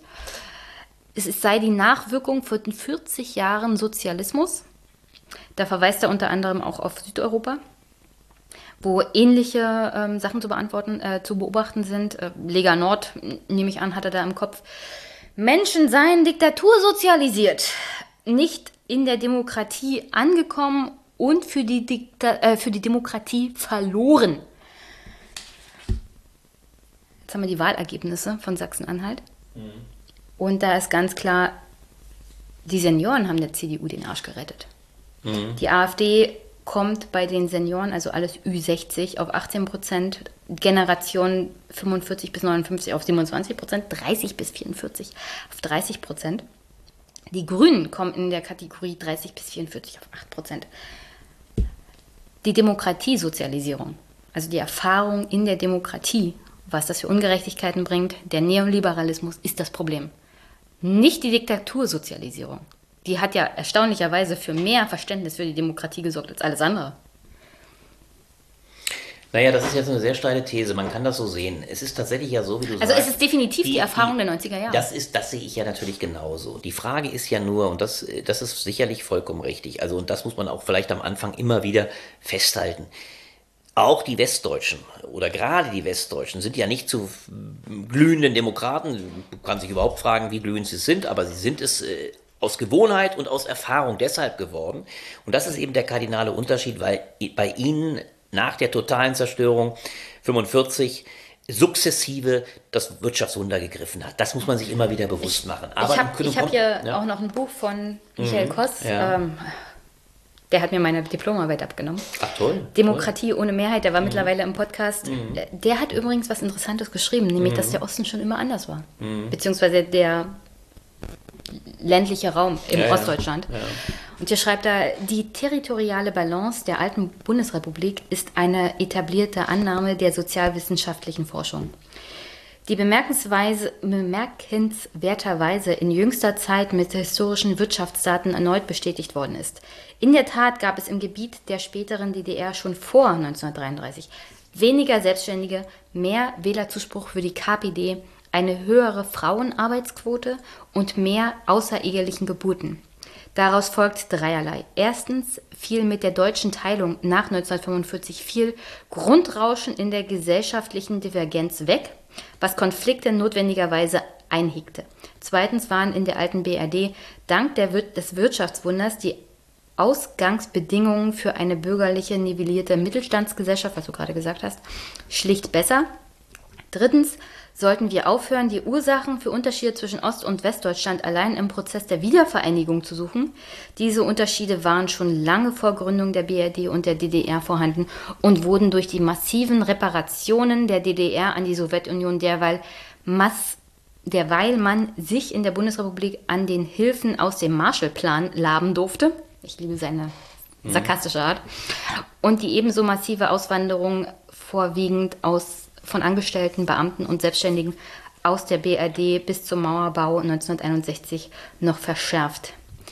Die demokratischen Hypotheken Ostdeutschlands sind nicht von der Hand zu weisen. Also er geht dann in seinem Buch auch mehrfach noch darauf ein. Unter anderem, dass halt Ostdeutschland schon immer ein bisschen anders war. Beziehungsweise das Gebiet fernab von der, und der ja, aber damit widerspricht er ja deiner, äh, sagen wir mal, zugespitzten Kardinalaussage, dass alles, ich mache es jetzt mal sehr platt, so hast du es ja nicht sagen wollen, aber das nee. ist der große Streit. Es gibt einen, finde ich, völlig unfruchtbaren Streit zwischen denen, die da sagen, alles hat sich in den Wendejahren abgespielt. Das ist eine sehr exkulpierende Lesart. Das hat es noch verschärft, ja? würde ich genau. sagen. Genau, und wenn man aber sagt, das hat Vorhandenes total verschärft, das sehe ich sofort, dann spielt beides zusammen. Und das würde ich als das eigentliche Problem ansehen. Es gab natürlich, man darf doch auch die DDR in ihren Konsequenzen nicht verharmlosen. Übrigens, das will ich auch mal deutlich machen, es gab schon in den, 9, in den 80er Jahren ein massives rechtsradikales Problem in der DDR. Das ist bloß leider äh, erstens selbst von der, von der Nomenklatura nicht zur Kenntnis genommen worden. Es ist ja von interessanten und klugen Wissenschaftlern nachgearbeitet worden, die festgestellt haben, weil es noch alles übrigens vorhanden war, interessanterweise, es wurden x Eingaben geschrieben von besorgten Genossinnen und Genossen an die Obersten des Staates, an Honecker und Co. Die haben nämlich festgestellt, in ihrem Umland, in ihrem Umfeld tauchen immer mehr Nazis auf. Leute, die generationell bedingt einfach gegen dieses elende System, man muss es ja mal deutlich sagen, dass keinerlei Demokratie kannte, das keine Öffentlichkeit kannte, das keine Kontroverse kannte, das verknöchert war, das von einer Nomenklatura geherrscht, beherrscht wurde, die seit 76, wird man wahrscheinlich sagen müssen, dem Knackpunkt der Biermann-Auswirkung, auch von der Intelligenz nicht mehr. Und eine, eine völlig überalterte Regierung, die natürlich immer noch irgendwelche Leute äh, auf Linie hielt, auch überzeugte Genossinnen und Genossen, aber doch im Kern nicht ernst genommen wurde. So, und unterschwellig bildeten sich bereits ziemlich viele rechtsradikale Kader raus, die nicht nur in der Gethsemane-Kirche einfach einen Gottesdienst aufgemischt haben, sondern auf dem Land in großer Zahl plötzlich als Nazis in Erscheinung traten. Und darüber haben uns interessanterweise viele Genossen, auch interessanterweise wirklich treue Leute haben geschrieben, haben gesagt, mal, Genosse Honecker, was ist da eigentlich los? Können wir da nicht was machen? Also, es passiert aber nichts. Es durfte ja auch wie auf anderen Feldern, war ja das klassische Prinzip, das durfte Gibt's nicht nicht. sein. Es gibt das nicht im Sozialismus. Es Was gab keine es- Selbstmorde. was es nicht geben gab, darf, genau, nicht. was nicht sein darf, das nicht sein kann. So, das heißt, es gab keine Selbstmorde bekanntermaßen. Das passierte in der, in der guten Es gibt auch keine Obdachlosen oder Nichts. Arbeitslosen. Es gab nichts. Gut, Arbeitslose wurden auch gleich ins, ins, ins, ins, ins, ins, äh, ins Heim oder ins, ins wurden quasi drangsaliert. Das hat man ja auch dann unterbunden, obwohl Alkoholiker wurden immer mitgezogen. Also müssen wir jetzt nicht ausführen. Also ich will damit sagen, all das wurde völlig unter der Decke gehalten. Und das brach in einer Weise, und das ist, deswegen ist mir das so wichtig.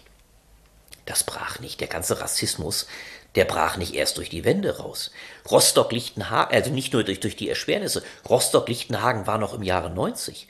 Da brauchte es keine großen, Le äh, keine, kein, kein, kein Elend des, des, der armen Opfer des, des Ostens. Man darf nicht verkennen, dass in dieser Diktatur, leider war es eine Diktatur, die, äh, ich will jetzt nicht dieses Bild der zwei Diktaturen, aber nun rein rechnerisch waren es zwei. Manche Ostler sagen ja sofort, es ist ein Riesenproblem. Da wird quasi die eine Diktatur, die NS-Diktatur, die natürlich weit dramatischer war, auch in ihren verheerenden Konsequenzen, wird mit der DDR-Diktatur, das will ich nicht tun, aber es war nun die, es war die zweite Diktatur. Es gab keine demokratisch freie, auch keine konfliktive, es gab keine, so, das gab es alles nicht. Und es brach sofort ein Rassismus nach 89 auf. Da brauchte es erstmal nicht nur die, die Missachtungsgeschichte. Es gab einen Bodensatz an, an, an, an, autoritärem. Äh, Ja, äh, aus einem so, Vakuum so. wäre das ja auch nicht entstanden. Genau, das muss man sich geben. Und deswegen ist mir das so ärgerlich, auch dieser Streit übrigens auch wieder interessanterweise, nicht ohne Grund, auch von Teilen der Linkspartei interessanterweise. Die Linkspartei hat lange diese Legende. Der absolute, die Linkspartei hat ja auch äh, sehr strategisch den Opferkult gepflegt.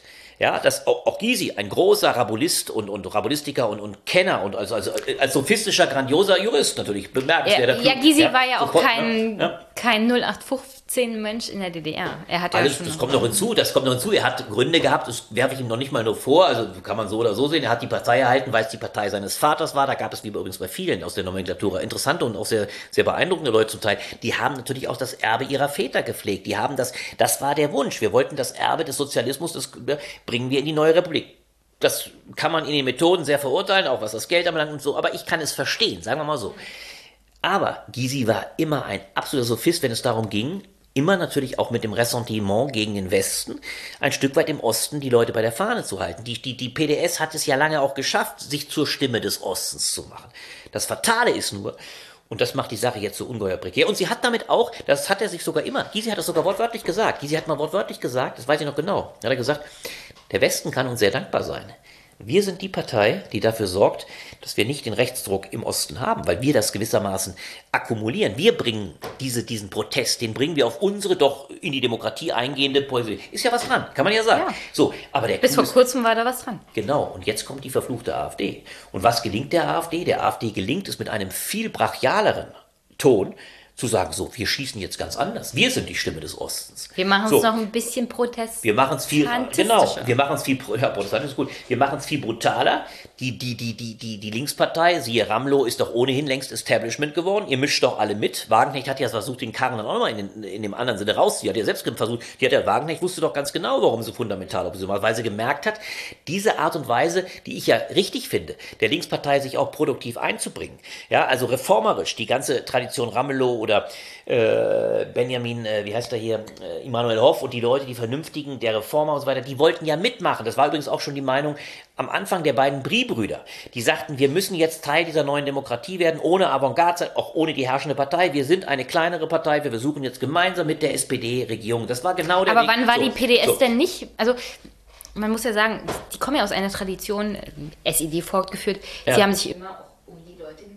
Genau, sie haben sich auch gekümmert. Deswegen war das ja auch zum Teil gut. Aber sie haben es immer auch zum Teil mit der Intonation gemacht. Also die bösen Wessis haben uns was Ja, ja. Böses. Das gab es immer als Unterton. Und Gysi war brillant in der Hinsicht. Äh, ganz clever. Äh, weil er nämlich auch die Klaviatur im Westen ganz anders spielen konnte. Im Westen war er der aufgeweckte Mann des Ostens, war der Liebling aller Wessis, weil er originell war und saß da in jeder Talkshow. Wenn er in den Osten ging, konnte er wunderbar, also auch gar nicht, gar nicht, gar nicht, gar nicht bösartig. Es war subtil. Ja, also auch den Wessis haben wir es doch mal gezeigt. Und gerade weil er so der Ja, clever, die der- subtil, ist ganz also subtil. das Subtile Ja kommt gut an. kommt gut an und das, fand, das fanden ja die, die etwas tumberen auch toll. Da kann einer, einer von uns sitzt bei denen auf der Talkshow-Bank, großartig. Das war Gysis Rolle. So, aber jetzt kommt eben die brutale AfD und zieht das Ding ganz anders auf und wird übrigens interessanterweise sogar von einer Jana Hensel, das ist ja das anstößige Wort, die Jana Hensel hat das ja als die, ich glaube, weiß nicht, ob sie die erste Emanzipation, ja, die Jana Hensel, die, die, die, die Ja, ja. Autorin der Zonenkinder, kennst du ja, äh, die hat die, die Bewegung ja als die, die Emanzipationsbewegung Ost bezeichnet. Ja, als Emanzipationsbewegung. Das heißt also, das wäre jetzt die wirkliche Emanzipation des Ostens gegenüber dem dominanten Westen, der westlichen Eliten. So, weil, weil natürlich, ja. Äh, Mit, ja, mit Chefs aus dem Westen. Genau, und das sagt dann Haseloff wieder, ist auch der nächste Hammer. Haseloff, der sich jetzt natürlich auch total verteidigt hat, also und auch den Osten sofort wieder alle. So, jetzt kommt Haseloff daher und sagt, das kennt man nämlich dann auch, das ist der nächste böse Vorwurf. Ja, ohne euch hätte es das doch gar nicht gegeben. Sind doch alles Führer aus dem Westen. So, jetzt kommt aber der eigentliche Clou. Ja, leider ist dem so. Und offensichtlich brauchten sogar die, wenn ich jetzt böse bin, die Rechten des Ostens, die leicht tumpen Rechten des Ostens, brauchten die rechten Führer vom Schlager eines Höcke, vom Schlager eines Kalbitz. Und das fing übrigens direkt nach 1990 an. Ich habe noch die Videos vor Augen. Ein, ein, ein Bela Altanz, das war ein Nazi aus München. Die sind alle gleich in den Osten gegangen, weil die genau gemerkt haben, die sind alle ziemlich empfänglich für unsere rechte Sprache. Und die stehen da und folgen uns wie die Lämmer im wahrsten Sinne. Ja, ich kann auch Bilder, ich weiß genau, es gibt Bilder, es ist ein grandioser Film, die müsste man wirklich mal finden, müsste es fast mal jemand ansetzen. Da gab es eigentlich, ich kann mich noch genau erinnern, ein Video von Bela Alt, das war so ein smarter Nazi aus München. Das war 90 ein Riesenkerl, weiß gar nicht, was aus dem geworden ist.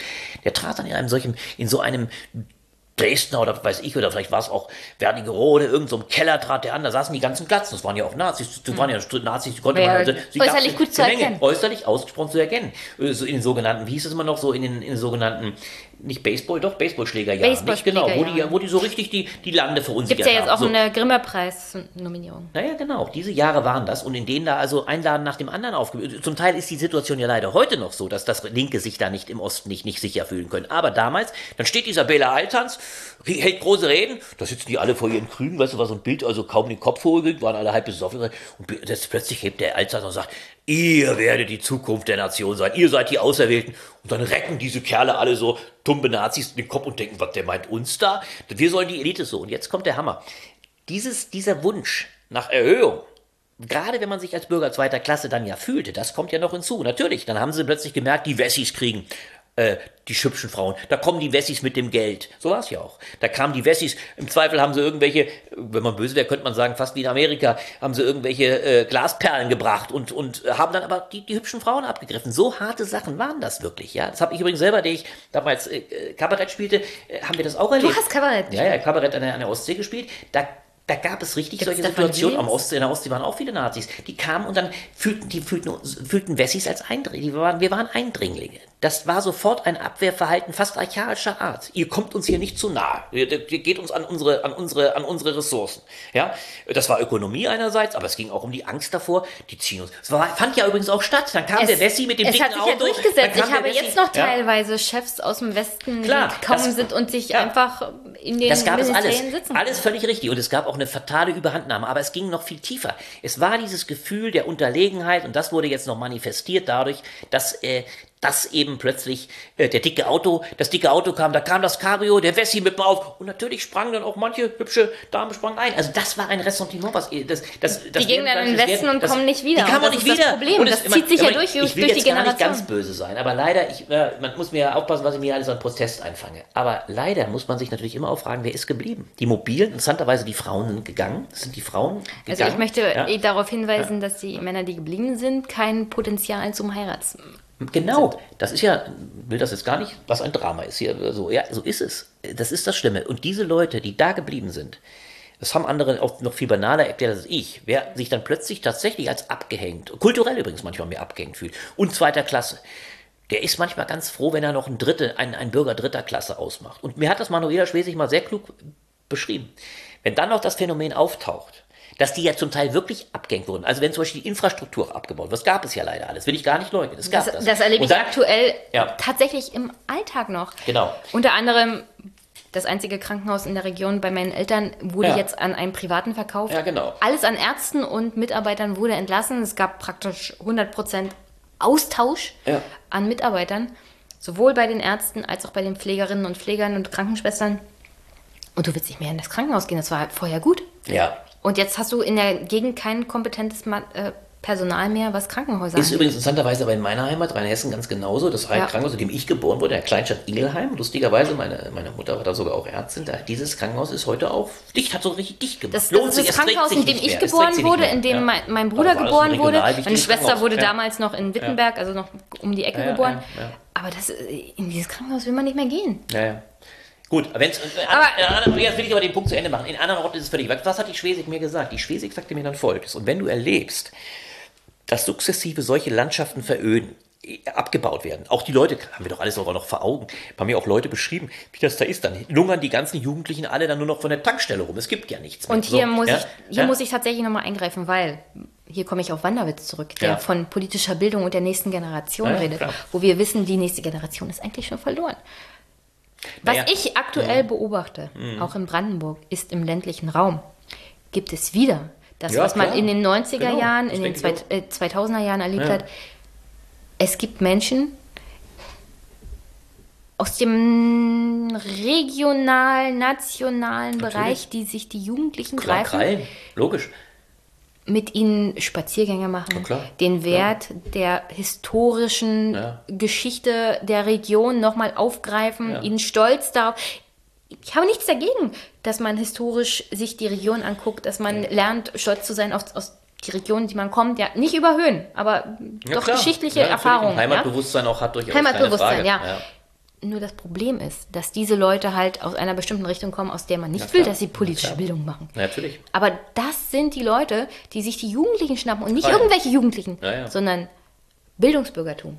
Auch das sogar, ja. Mhm. Kinder von Ärzten, von Lehrern, von. Mhm. Juristen, die nehmen sich in einmal Farbe, malen Mhm. die Bushaltestellen an, kümmern sich um die Jugendlichen am Nachmittag. Es ist ja auch niemand da, der sich um sie kümmert. Ja, ja, genau. Also Wanderwitz redet von irgendwelcher politischen Bildung, aber niemand Findet kümmert sich nicht im statt. ländlichen Raum um diese Kinder. Den müsstest du übrigens unbedingt, du müsstest unbedingt mal ein Gespräch dazu Ich weil hatte das ihn schon mal du angefragt auf Twitter. Ja, Wandewitz auch, gar keine Frage. Aber wenn du unbedingt mal sprechen musst, der genau das seit Jahren mit regelrechten Hilferufen an die westdeutsche Öffentlichkeit formuliert, ist der David Begrich. Den musst du unbedingt mal sprechen. Der ist ein ganz kluger Kopf, der wird dich, also da bist du, rennst du absolut offene Türen. Dann schick ihm das Ding mal zu, wenn du willst. Kannst ihm mal unser ganzes Gespräch zuschicken. So, vielleicht hat er eine völlig andere Position. Ich will nur folgen zu meinen. Also- also das- aber das ich will ist- folgen, aber er sieht es genau Nee, also ich, ich wollte beschreibst sagen, das ist so. genau das, was Ja. in den 90er und Ja. 2000er Jahren passiert ist, was der CDU und anderen Parteien Ja, das Genick gebrochen hat. Und dass das Naja, sich ja jetzt noch wieder viel. Es ist ja noch viel schlimmer. Du musst doch Folgendes sehen. Was in den 90er Jahren nicht vorhanden war, war die AfD. Jetzt hat diese Rechte natürlich mit einer absolut ich kann dir sagen, Tradition- dass diese ja, Leute von der AfD in der CDU kommen. Ja, das ist doch richtig, aber die CDU hat die ja noch in einer gewissen Weise kanalisiert. Und in der AfD bricht jetzt ein Diskurs auf, der so in der CDU ja nicht geführt werden Hm. Ja, konnte. So, früher war das die NPD. Also ich das wollte bloß sagen, das geht, das, das, geht, das geht ab im ja, ich sage, Raum ich, das, Ort, das, da wo du, ich das, da, da weißt du alles viel mehr. Du führst dir heute sowieso Und mehr. ich du, mach du, mir die, Sorgen. Die Ich mach wichtigen mir Sachen, Sorgen. die wichtigen Sachen sagst heute du, muss ich mal deutlich sagen, nicht ich. Also das ist heute ganz so völliger Rollentausch. Nein, ich will nur, ich will nur Folgendes sagen. Ich mache mir Sorgen, Ja, weil unter anderem Leute alles. wie Herr Wanderwitz dann sagen, Ja. das sind die Leute, die sind halt verloren ja für die. Demokratie, wir machen da politische Bildung, aber es passiert nichts. Sie Ja, sind nicht hast vor ja, Ort. Das ist ja verheerend, du hast ja vollkommen recht, das hat ja jeder auch festgestellt, war übrigens auch für die CDU verheerend. Trotzdem hat eben Ja. Haseloff so, so gewaltig gewonnen, dem war nichts zu der war nichts mehr zu wollen. Natürlich, wenn du Leute abschreibst, Hm. dann sagt natürlich jeder, der abgeschrieben, jetzt erst recht, jetzt könnt ihr mich mal. Äh, Und was, was ich eben nochmal so betonen will, die, weil ich diesen Punkt mit Schwesig so interessant fand, die Schwesig sagte natürlich, äh, dass natürlich Folgendes auch ganz fatal war. Denn wann ist die AfD gewachsen? Und die, die, das ging natürlich alles mit der Fluchtkrise einher. Und das Problem war, sagt die Schwesi, und da hat sie sicherlich recht, wenn solche Leute, die erleben, die, die, die Infrastruktur, ob Clubs, aber auch Buslinien, Bahnlinien, wird platt gemacht. Und das hat die mir gesagt, und wenn dann 90 plötzlich, Prozent in und wenn dann plötzlich die Busse alle wieder fahren, das hat sie gar nicht böse gesagt, sie will ja das nicht mit Ressentiment sagen, aber alle wieder fahren für die Asylanten und für die, also Entschuldigung, den Begriff darf man nicht sagen, aber für die Flüchtlinge, dann erzeugt das natürlich ein böses Blut, weil bei den Leuten, die tumm sind, die sagen, ja, das, jetzt wird plötzlich für die alles möglich gemacht, was wir nicht bekommen. 30 Jahre Und- lang und- haben, und, hat sich keiner um uns gekümmert, so aber auf einmal ja, und so hat ja und so hat ja und so hat ja genau die Köpping dann, das haben wir ja alles auch Mhm. erlebt, Petra Köpping, die der manche vorgeworfen haben, sie hat das zu gutmeinend gemacht, das kann auch durchaus sein. Die, du weißt ja, die Sozialministerin von Sachsen, die hat ja dann das Buch genauso genannt, integriert doch erstmal uns. Das ist Ich hatte ja mit ihr auch geredet. Hast du mit ihr gesprochen? Genau. Die Aufforderung und das ist alles wahr. Dieses dieses Problem und man darf es ja gar nicht. Du hast völlig recht, man darf das gar nicht, äh, äh, man muss es noch viel schärfer formulieren.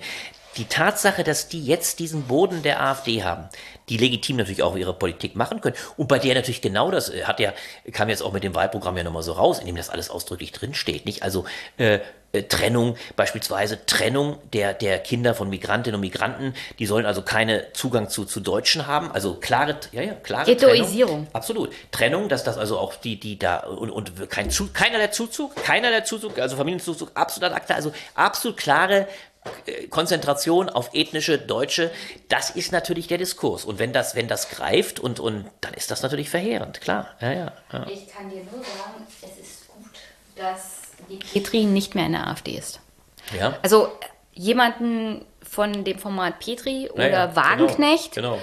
bei der AfD Ja. als Spitzenkandidatin würde jeder anderen Partei im Osten ins Genick brechen. Ja, ja. Also ich führe ja auch Gespräche mit Leuten vor Ort.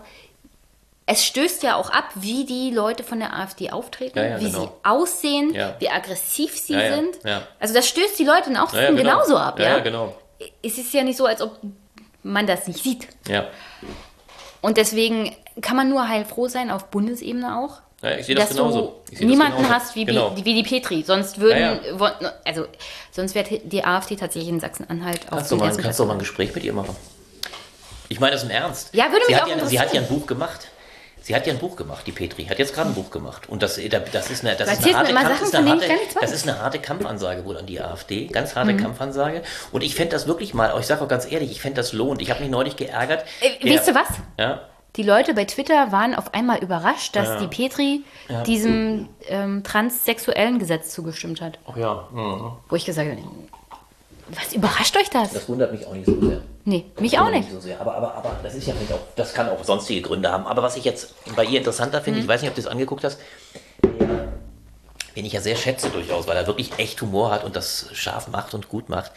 Krönert hat sie in der Sendung gehabt. Und da sage ich mal ganz ehrlich, der Krönert hat sie so abgemeiert, das war so unangenehm. Er hat sie eingeladen, um sie eigentlich nur zu Vorzuführen. machen. Nur. Also das ist so brutal, dass ich mir gedacht habe, ich habe ja nie so viel für übrig, wenn Leute eh schon am Boden liegen. Und sie liegt ja nun mal am Boden. Die hat ihre, läuft ihre letzten Runden, die ist raus, die hat 2017 verloren. Übrigens geht's ihr, um was aktiv zu machen, Herr Meuthen geht's in gewisser Weise genauso. Der Meuthen ist bloß viel cleverer gewesen. Das ist natürlich auch ein absoluter Witz eigentlich, deswegen spielt er keine Rolle Der hat mehr. sich mit dem Der- Flügel zusammengetan, um Petri abzusägen. das hat er Demnächst ist gemacht. er selber der ist sowieso längst erledigt. Aber der Meuthen hat sich gesagt, ich gehe nicht mal mehr in den Bundestag. Der Meuthen sitzt seine paar Jahre da noch in Straßburg ab. Die werden den, den Kopf kürzer machen nach, dem, nach der Wahl. Ist ja ganz klar, der wird nie wieder Vorsitzender werden. Dann ist der erledigt. Der wird auch nicht mehr aufgestellt. Also damit ist seine Truppe da. Mal gucken, wer von seiner Truppe noch mit erledigt wird. Das wird ja die große Frage sein. Wer bleibt eigentlich? Das wird mich hochspannend. Wer bleibt noch von der AfD im Westen? Das wird ja die, die Trennungsfrage wird ja im Raum sein. Immer Mit noch. Meuthen- Also, äh, was mich erstaunt, ist, dass die Weidel immer noch steht. Ja, die Weide ist ja den Weg gegangen. Die Frage ist zum Beispiel auch die, und das wird wieder sehr spannend. Wie schaffen es Kruppalla und Weide, ja, sich wieder gegenüber dem rechten Lager, um Höcke zu behaupten, was für Kompromisse machen die auf Bundesebene, wie radikal wird dieser Laden äh, sein, denn die beiden, auch der Kruppalla, der aber auch sehr scharf war, du hast ja die, die Wildsendung auch gesehen, da habe ich auch gedacht, mein lieber Mann, der haut ja auch ganz schön einen raus, der gibt sich da ja schon sehr radikal, sehr Ja. selbstbewusst auch durchaus, aber auf der anderen Seite muss er natürlich schon im Bundestag versuchen, einen gewissen gemäßigten äh, Zug Eindruck. zu haben, Eindruck zu machen. Und der Weidel, die Weidel natürlich genauso. Also es wird spannend, wie, wie, wie, wie die Radikalisierung weitergeht. Aber du hast wahrscheinlich den wirklich das eigentliche Hauptproblem. Und das ist mh, wirklich die Frage des Ostens.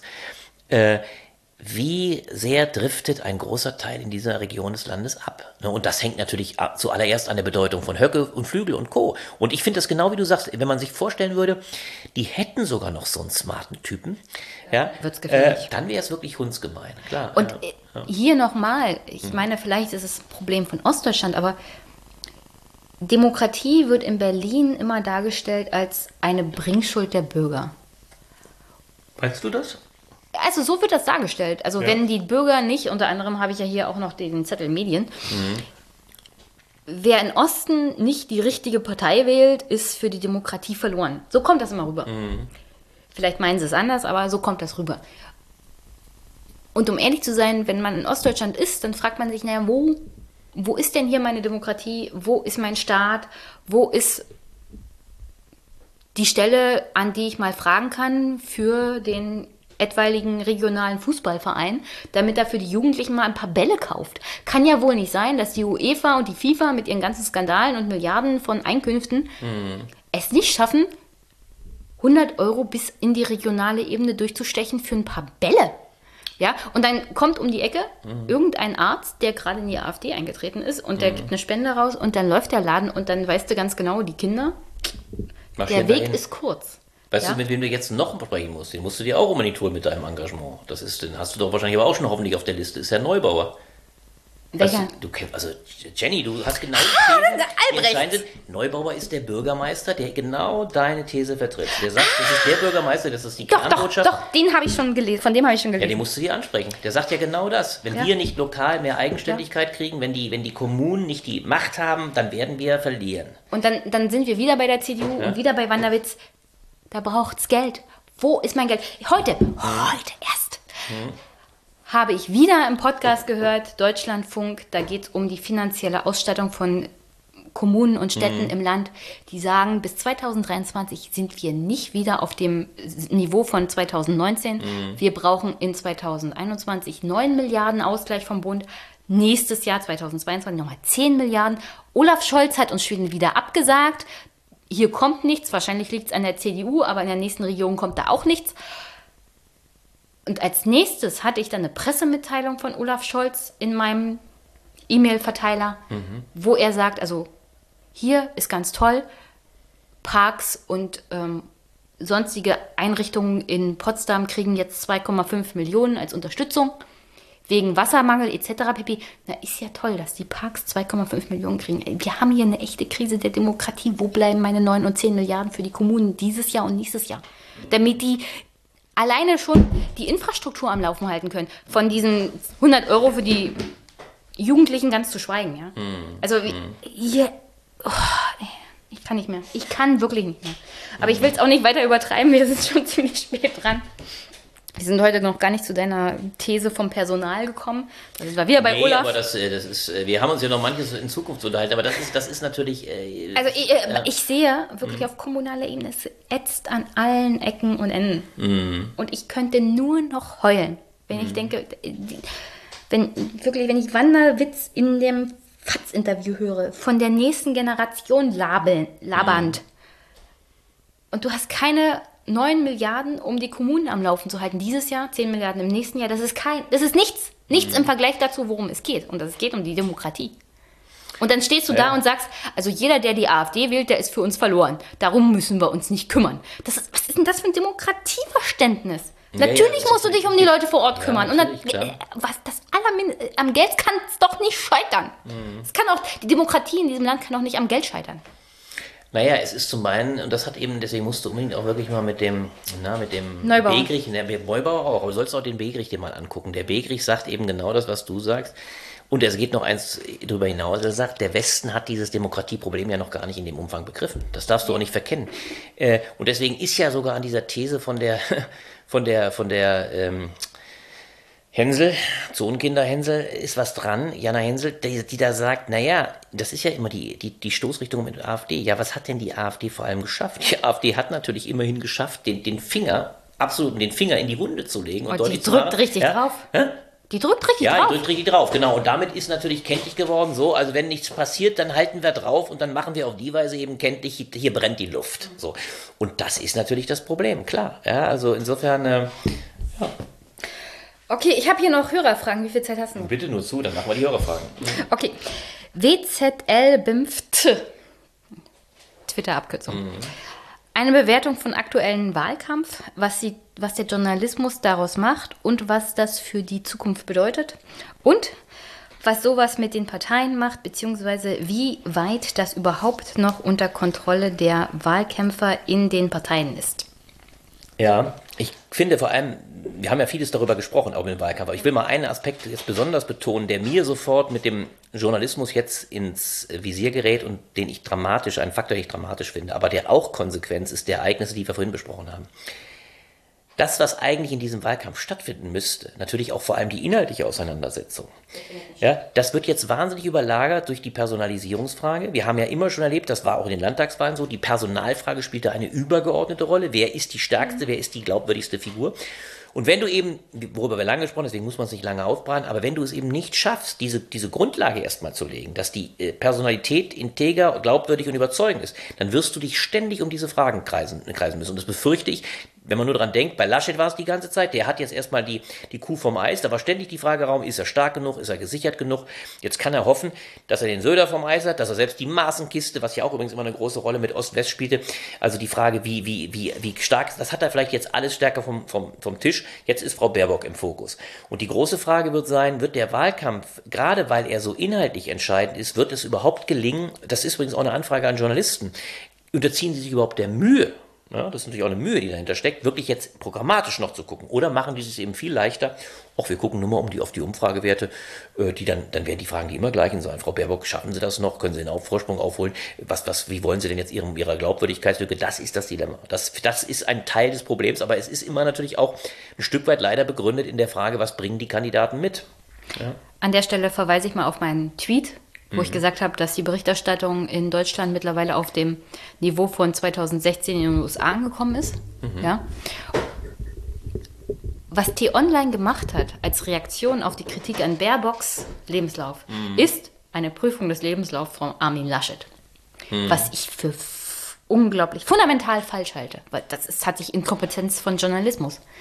Denn die CDU hat noch nicht mal ein Wahlprogramm. Ja, also, da, ich, also da bist da, du auch wieder sehr rigoros. Das wär, da wär ja, da bin so, ich rigoros. Da ich jetzt nicht so scharf, weil also, ich sagen ich würde, hätte gerne ja, einen inhaltlichen Auseinandersetzung. Ja, das ist ja nicht da. Du sagst ja selber zu Recht, die CDU wird sich in dem Augenblick, wo sie ein Wahlprogramm hat, der Frage stellen müssen. Die haben bloß das große Glück, das Wahlprogramm wird nicht sonderlich angreifbar sein. Dann werden natürlich trotzdem wird man sich darüber stürzen. Das machen wir ja. Ja, aber, aber, aber, die Reaktion äh, der, der, von Medien kann doch jetzt nicht sein, also Doch, Baerbock, ich, guck mal, das, das der, ich anders. Das okay. sehe ich ganz anders. Das, nee, das sehe ich ganz anders. Du okay. warst doch, du bist, du, das, das, das verstehe ich auch nicht. Du argumentierst es vollkommen äh, gegen deine vorangegangene Argumentation. Du hast doch davor zu Recht mit größter Werbe für mich sehr beeindruckend festgestellt, dass die Glaubwürdigkeit für Baer, von Baerbock hochgradig unter, äh, unterminiert wurde hm. durch den Umgang mit ihrem Lebenslauf. Ja, aber so, jetzt musst du doch genauso, das ist so ein Gerechtigkeitsprinzip, muss doch genauso die Frage aufgeworfen werden. Jetzt gucken wir uns doch mal auch parallel dazu an, was haben eigentlich die anderen Kandidaten gemacht. Und leider haben wir beide fest, oder leider auch nicht, aber immerhin kam Herr Laschet, so unser Befund, dabei wahrscheinlich war wesentlich besser bei weg. Und Herr Scholz wird es wohl auch. Da kann man bei den beiden natürlich ihre großen politischen Fehler und Versagensfälle bringen, aber sie haben eben nicht dieses Maß an Frisieren. Und das ist, äh, finde ich, nur gerecht. Da kann ich nichts sagen. Okay, da gebe ich dir recht. Ja. Nehme ich zurück. Nichtsdestotrotz würde ich mir von Journalismus wünschen, eine inhaltliche Auseinandersetzung, klar, die mit der CDU klar. aktuell gar nicht gefahren werden kann, ja. weil sie kein Wahlprogramm hat. Ja. Jonas, was sagt es über unser politische, unsere politische Kultur aus, dass Scheuer und Spahn mit all ihren Skandalen und Steuergeldverschwendungen wahrscheinlich bis zur Wahl im Amt bleiben und das Amtor statt Ministerpräsidentenkandidat nur Listenplatz 1 in Mecklenburg-Vorpommern hat. Fangen wir bei Amtor an. Bei Amtor zeigt es vor allem eins, wie dünn, deswegen, das war ja auch deine Grundfrage. Und darüber müssen wir, hm. mal ganz anders, wir können ja nochmal irgendwann... Wir müssen mal über die, über die strukturellen, die strukturellen, von die strukturellen, genau, die strukturellen Grundprobleme von, von Politik reden, äh, wo, wo ich eben nur, das will ich dann gerne nochmal ausbreiten, ich die Meinung zunehmend vertrete, wir können uns der guten Politiker nicht mehr so schnell entledigen. Die Tatsache, dass Amtor in einem Land wie Mecklenburg-Vorpommern, was ja auch davor nicht gerade herausstechend war durch große Figuren, der Mann, der das über Jahr, Jahrzehnte dominierte, war einerseits Herr Rehberg, das ist der engste Mitstreiter von Merkel da oben, der jetzt, glaube ich, im Finanzausschuss der CDU sitzt, ein ganz dröge, trockener Typ. Dann war es Herr Caffier, der über Jahrzehnte Innensenator war in Mecklenburg-Vorpommern, aber auch eine Figur, die nun äh, jenseits sonderlicher Ausstrahlung war. Deswegen hat natürlich die Mecklenburger Vorpommerner äh, CDU mit Begeisterung zugegriffen, als der jungquirlige Herr Amthor, der schon spricht wie ein 60-Jähriger, als der sich plötzlich da als die junge konservative Hoffnung auftat. So, deswegen kann ich das gar nicht erstmal so kritisieren. Jeder weiß jetzt auch im Lande Mecklenburg-Vorpommern, der Herr Amthor hat es auch gerne mit seinem Eigeninteresse ein bisschen übertrieben und war, hat sich gerne geglänzt im, im, im, im schönen Dunst, ich glaube von Herrn Berger, dem großen äh, war es nicht der Unternehmensberater Berger, der auch in seinen, äh, bei seinen Wirtschaftsaktionen dabei war und Herr, war es nicht sogar, Herr Maaßen war es nicht, aber es waren andere, die auch, also Gewalt, doch, war es nicht Doch, Herr Maaßen war damit auch dabei in damals dieser, Ag- also äh, wie, wie hieß die Firma? ich weiß es nicht, sein New Yorker Trupp, also Ja, ja, Herr Maaßen war jedenfalls in diesem Bereich, in dieser Bubble Also bei drin. Amthor ist es eben so, er hat sich, er hat sich ja noch nicht mal zum geldwerten Lobbyisten, ich weiß gar nicht, wie die Entschädigung aussah, aber es war in jedem Fall so, dass er Aktienvorteile.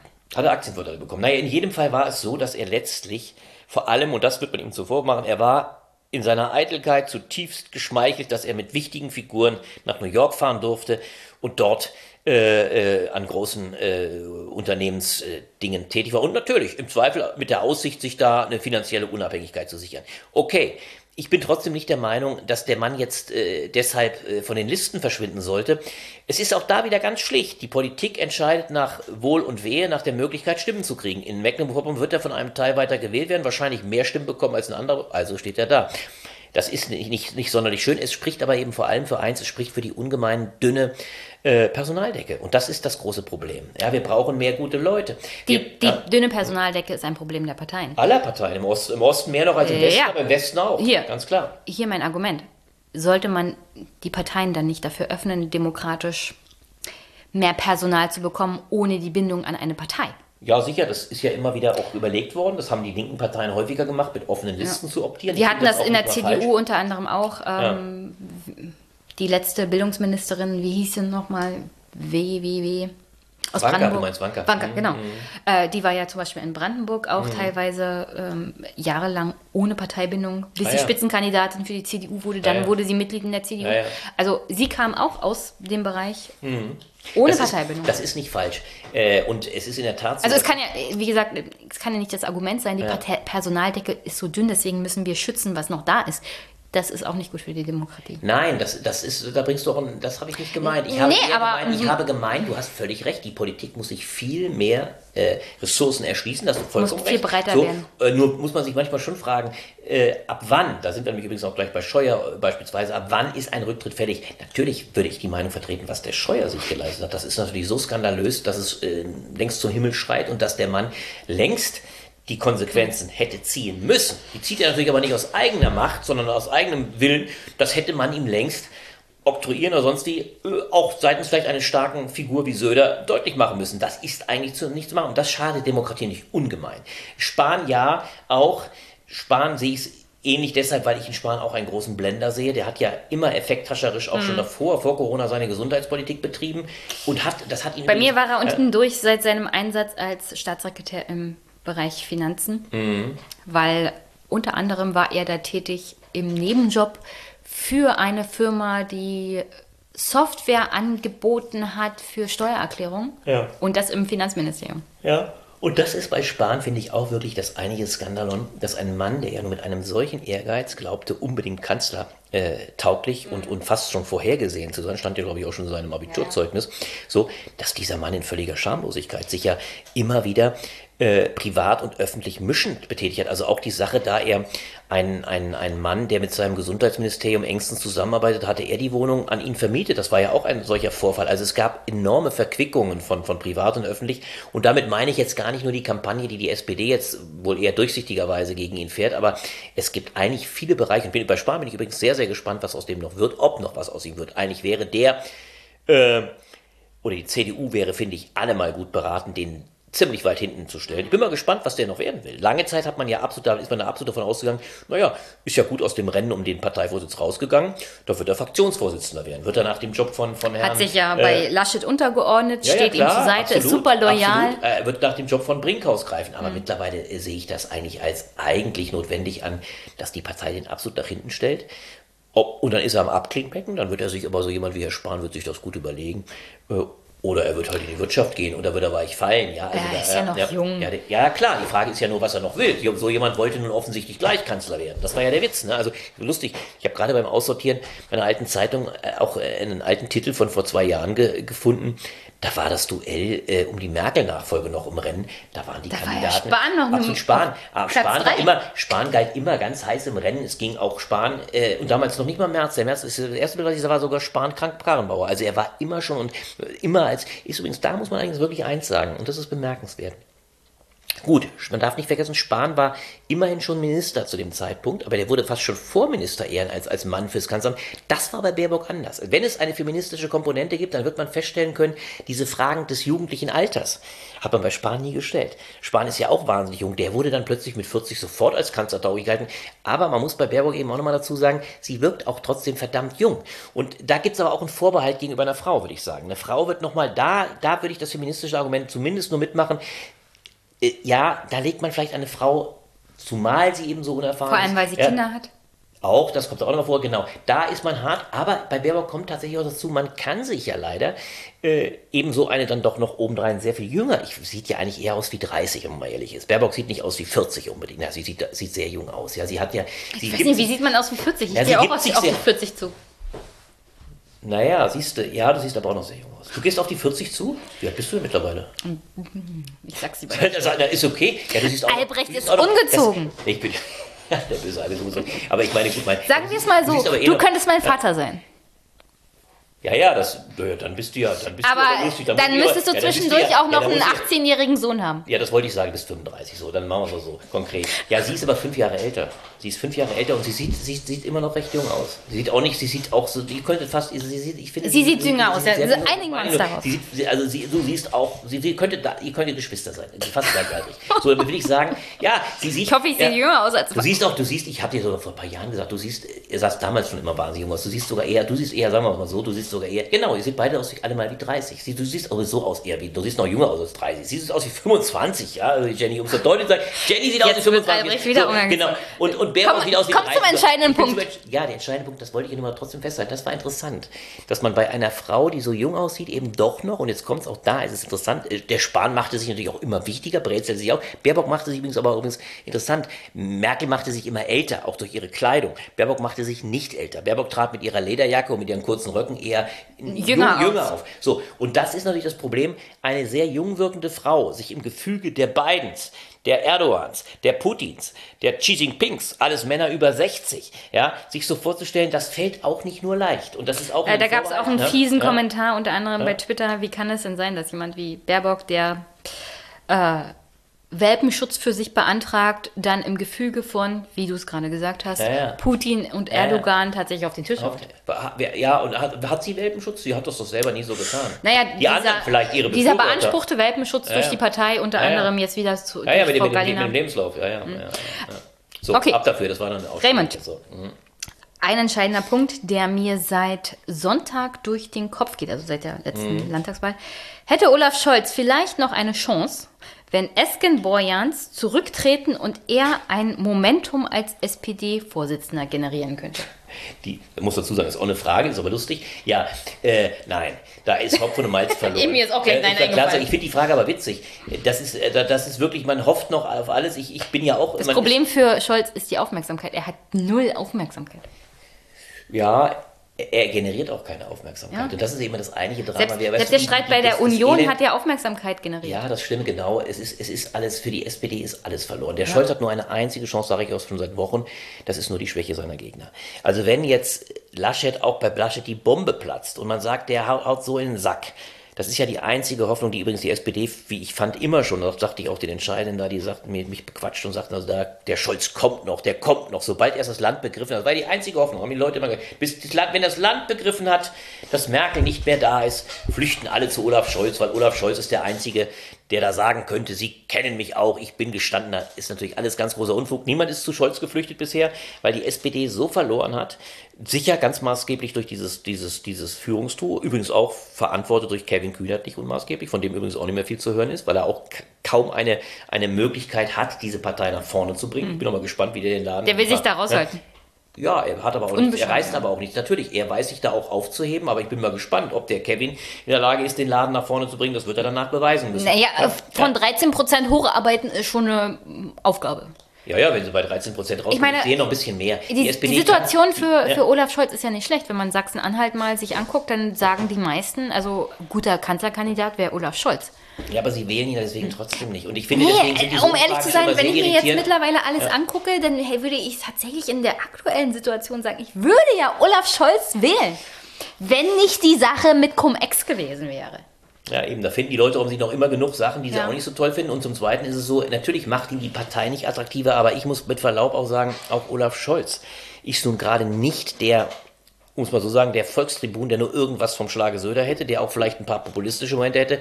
Das ist ein Mann, der solide Hamburg regiert hat, aber bei dem die Leute nicht jubilieren, äh, wenn er nun die, die, bei der Vorstellung, dass er die Bundesrepublik, von dem man auch nichts, guck mal nur mal als Beispiel, was Weg irgendeine Rede, es ist nichts von Scholz in öffentlichen Auftritten erinnerlich, nichts. Und äh, auch die Tatsache, dass er jetzt der Verkünder der Mindestbesteuerung für, für Multis gewesen ist, macht ihn nicht nach vorne. Das heißt also, das Dilemma, dass es keinerlei Kongruenz gibt zwischen Person, einer starken Person, einer vielleicht starken Partei und einem noch Programm, ist nichts. Es fehlt an alle- allem. Deswegen kann die SPD eigentlich, eigentlich nur gewinnen, wenn die anderen schwächeln. Und vielleicht tun, tut die, tun die Grünen der SPD die größten. Aber äh, wie stark schwächeln müssten CDU und Grüne, um Scholz zum Kanzler zu machen? Das also, ist eben sehr weit entfernt, genau. Ja, okay. Aber es wäre für die SPD eben auch schon, genau wie, wie ich sage, für die Grünen wie für die SPD wäre für beide es schon ein ziemlicher Erfolg, wenn sie 20 Prozent erreichen, ist meine Meinung. ich erwarte keine 20 Prozent für die SPD. Ja, das wird ja auch spannend. Ja. Ingo C. Runge.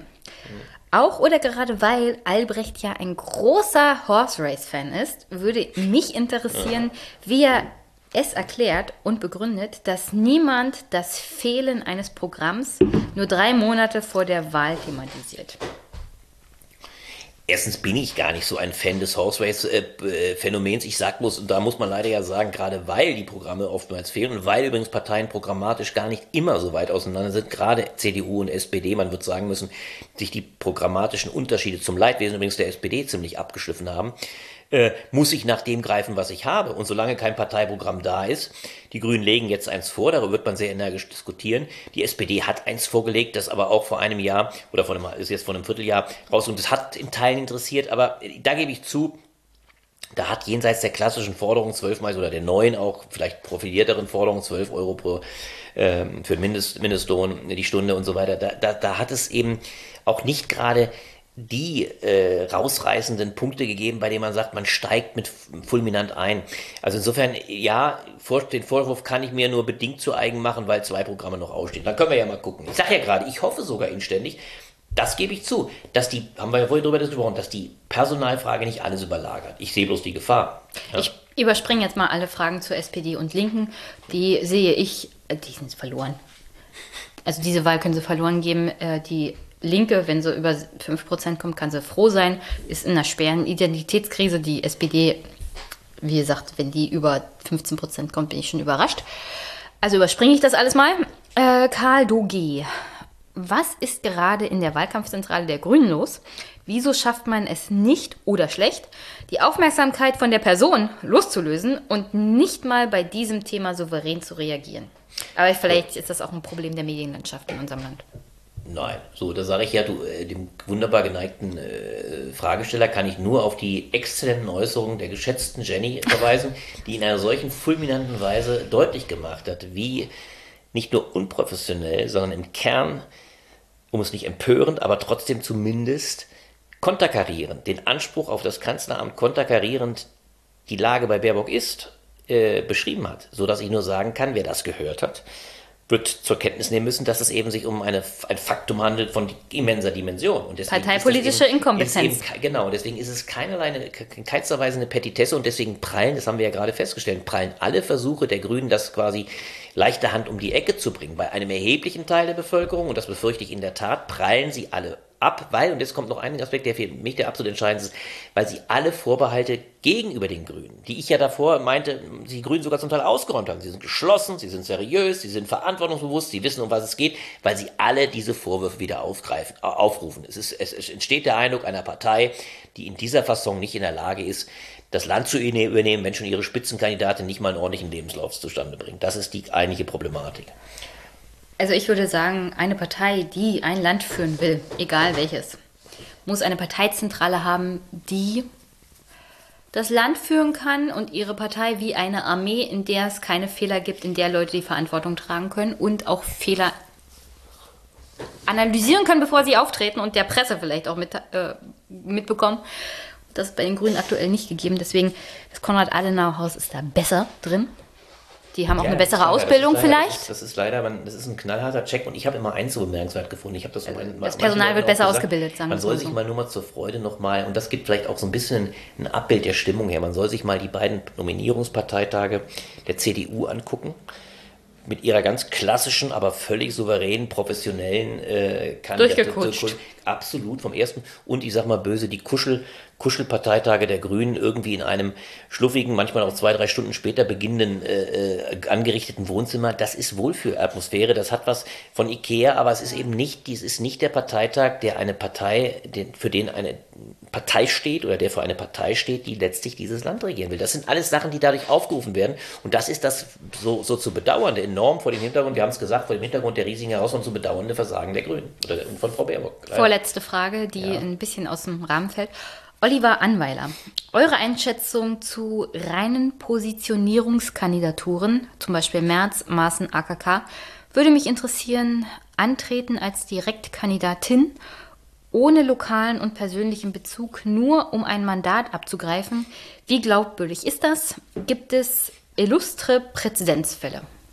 Ja, das ist ja immer wieder gemacht worden. Ich meine, das finde ich jetzt auch gar nicht mal. Erstens verstehe ich es bei, bei Merz gar nicht. Merz ist Kandidat im Sauerland, das ist sein Heimat, das ist sein Heimatbereich. Äh, da hat er natürlich seinen Vorgänger, der jetzt ein paar Jahre das oder ein paar Legislaturen vielleicht sogar hat aus dem Felde geschlagen, in normaler, Kandi in normaler Kampfkandidatur, das ist völlig legitim. Maaßen, das ist natürlich tatsächlich ein erstaunliches Phänomen, wird von Südthüringen äh, Kreis Suhl äh, äh, angefragt. Äh, sehr lustig. Übernehm du doch den, den Wahlkreis eines Maskenbetrügers. Unser So, ist gerade abhanden gekommen. Unser ist gerade abhandengekommen. im Masken, Tritt auf mal Masken- an gegen einen doch- Olympiasieger der genau. DDR. Naja, und vor allem auch im Zweifel gegen einen starken AfD-Kandidaten. Also damit will ich sagen, solche Wahlbezirke holen sich den Mann, äh, den sie verdienen. Das ist, äh, das ist nichts, wo ich sagen würde, nur verwerflich. Es ist interessant, da müsste man wirklich mal drüber reden, wir haben es ja andererseits, es ist interessant, wie sehr sich der, der Osten in der Tat immer wieder zu Western, übrigens immer wieder alles nur Leute aus Nordrhein-Westfalen, Herr Maaßen kommt aus Mönchengladbach, also alles, alles Wessis. Im kann das nicht erklären. Ja, naja, weil sie offensichtlich diese, diese Identifikationsfiguren aus den eigenen Reihen noch nicht herbringen. Die Projektionsfläche bleibt der Westen. Jetzt ist es lustigerweise der, der Rechte des, aus dem Westen. Das ist, das ist aber jetzt nichts, wo man sagen kann, das ist völlig neu. Das, das hat es immer wieder gegeben. Äh, Olaf Scholz tritt in Potsdam an. Also es gibt, es gibt Ja, wie Formen, gesagt, ja. gerade weil das andere Parteien Kandidat. auch machen. Ja. Baerbock ist ja auch ein gutes Beispiel. Ja. Wenn Parteien äh, Leute in den Osten schicken, weil da gerade was frei ist und dann kann man sagen, oh, wir setzen dich auf Listenplatz 1 oder 2 und dann kommst du sicher in den Bundestag, Landtag, was auch immer, dann können die Ossis sagen, ja, okay, wenn ihr uns das vorsetzt, dann gucken Bei. Maaßen haben sie es ja gerade nicht gemacht. Bei Maaßen ist es doch meines Wissens so, Maaßen ist nicht über die Liste abgesichert. Maaßen ist, Nee, ich, das stimmt. Ne? Also ist muss, ein- muss als Direktkandidat gewinnen. Er anderes. muss sich da reinhauen. Er muss es ja also wirklich versuchen. Okay, muss er versuchen. Ja. Das ist Demokratie. Letzte Frage von Pascal Ernster. Was ist der entscheidende Punkt? Der entscheidende Punkt. Das musste die der letzte Frage entscheidende sein. Punkt ist so wunderbare Gespräche mit der wunderbaren Jenny führen zu dürfen, die heute also in einer Weise mich fulminant belehrt hat über die Lage im Osten, dass ich heute sehr viel gelernt habe. Ich weiß aber auch nicht alles. Ich Das kann nur aus behauptet, persönlicher Jenny. Du setzt ja immer noch einen drauf. Nein, aber es war hochspannend, muss ich echt sagen. Das war, war fulminant. Ja. Ich habe fürchterlich überzogen. Ich hatte gesagt zwei schon? Stunden, wir sind Ja. schon bei drei Stunden. Um Gottes Willen, Albrecht. Ich glaube, es war aber kurzweilig. Und wir, Wir, hätten noch viele andere du, Themen. du musst mir noch eine andere. Namensliste geben, damit Ja, ich die ganzen ja, Leute sofort, anfragen klar. kann. Ja, ja, ja, ja. Äh, ich bin so und so. Im Juli mache ich Podcast-Pause und dann mache ich sogar Urlaub. Sehr gut. Ich auch. Und dann habe ich eine Reihe von Bundestagskandidatinnen auf der Liste, die alle in Brandenburg antreten. Toll. Und ich hoffe noch, dass jemand von der CDU zusagt.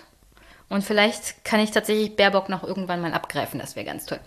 Olaf Scholz hatte ich auch angefragt, aber du wirst es nicht glauben, von der SPD hat mir niemand zugesagt, den ich angefragt habe. Echt, wahr? Ja. Das hätte ich auch mal. SPD Brandenburg, meine Freunde. Ja. Ich sag lieber nicht wer. Aber ich danke dir recht herzlich, Albrecht. Ähm, ich schulde deiner Frau einen Wein.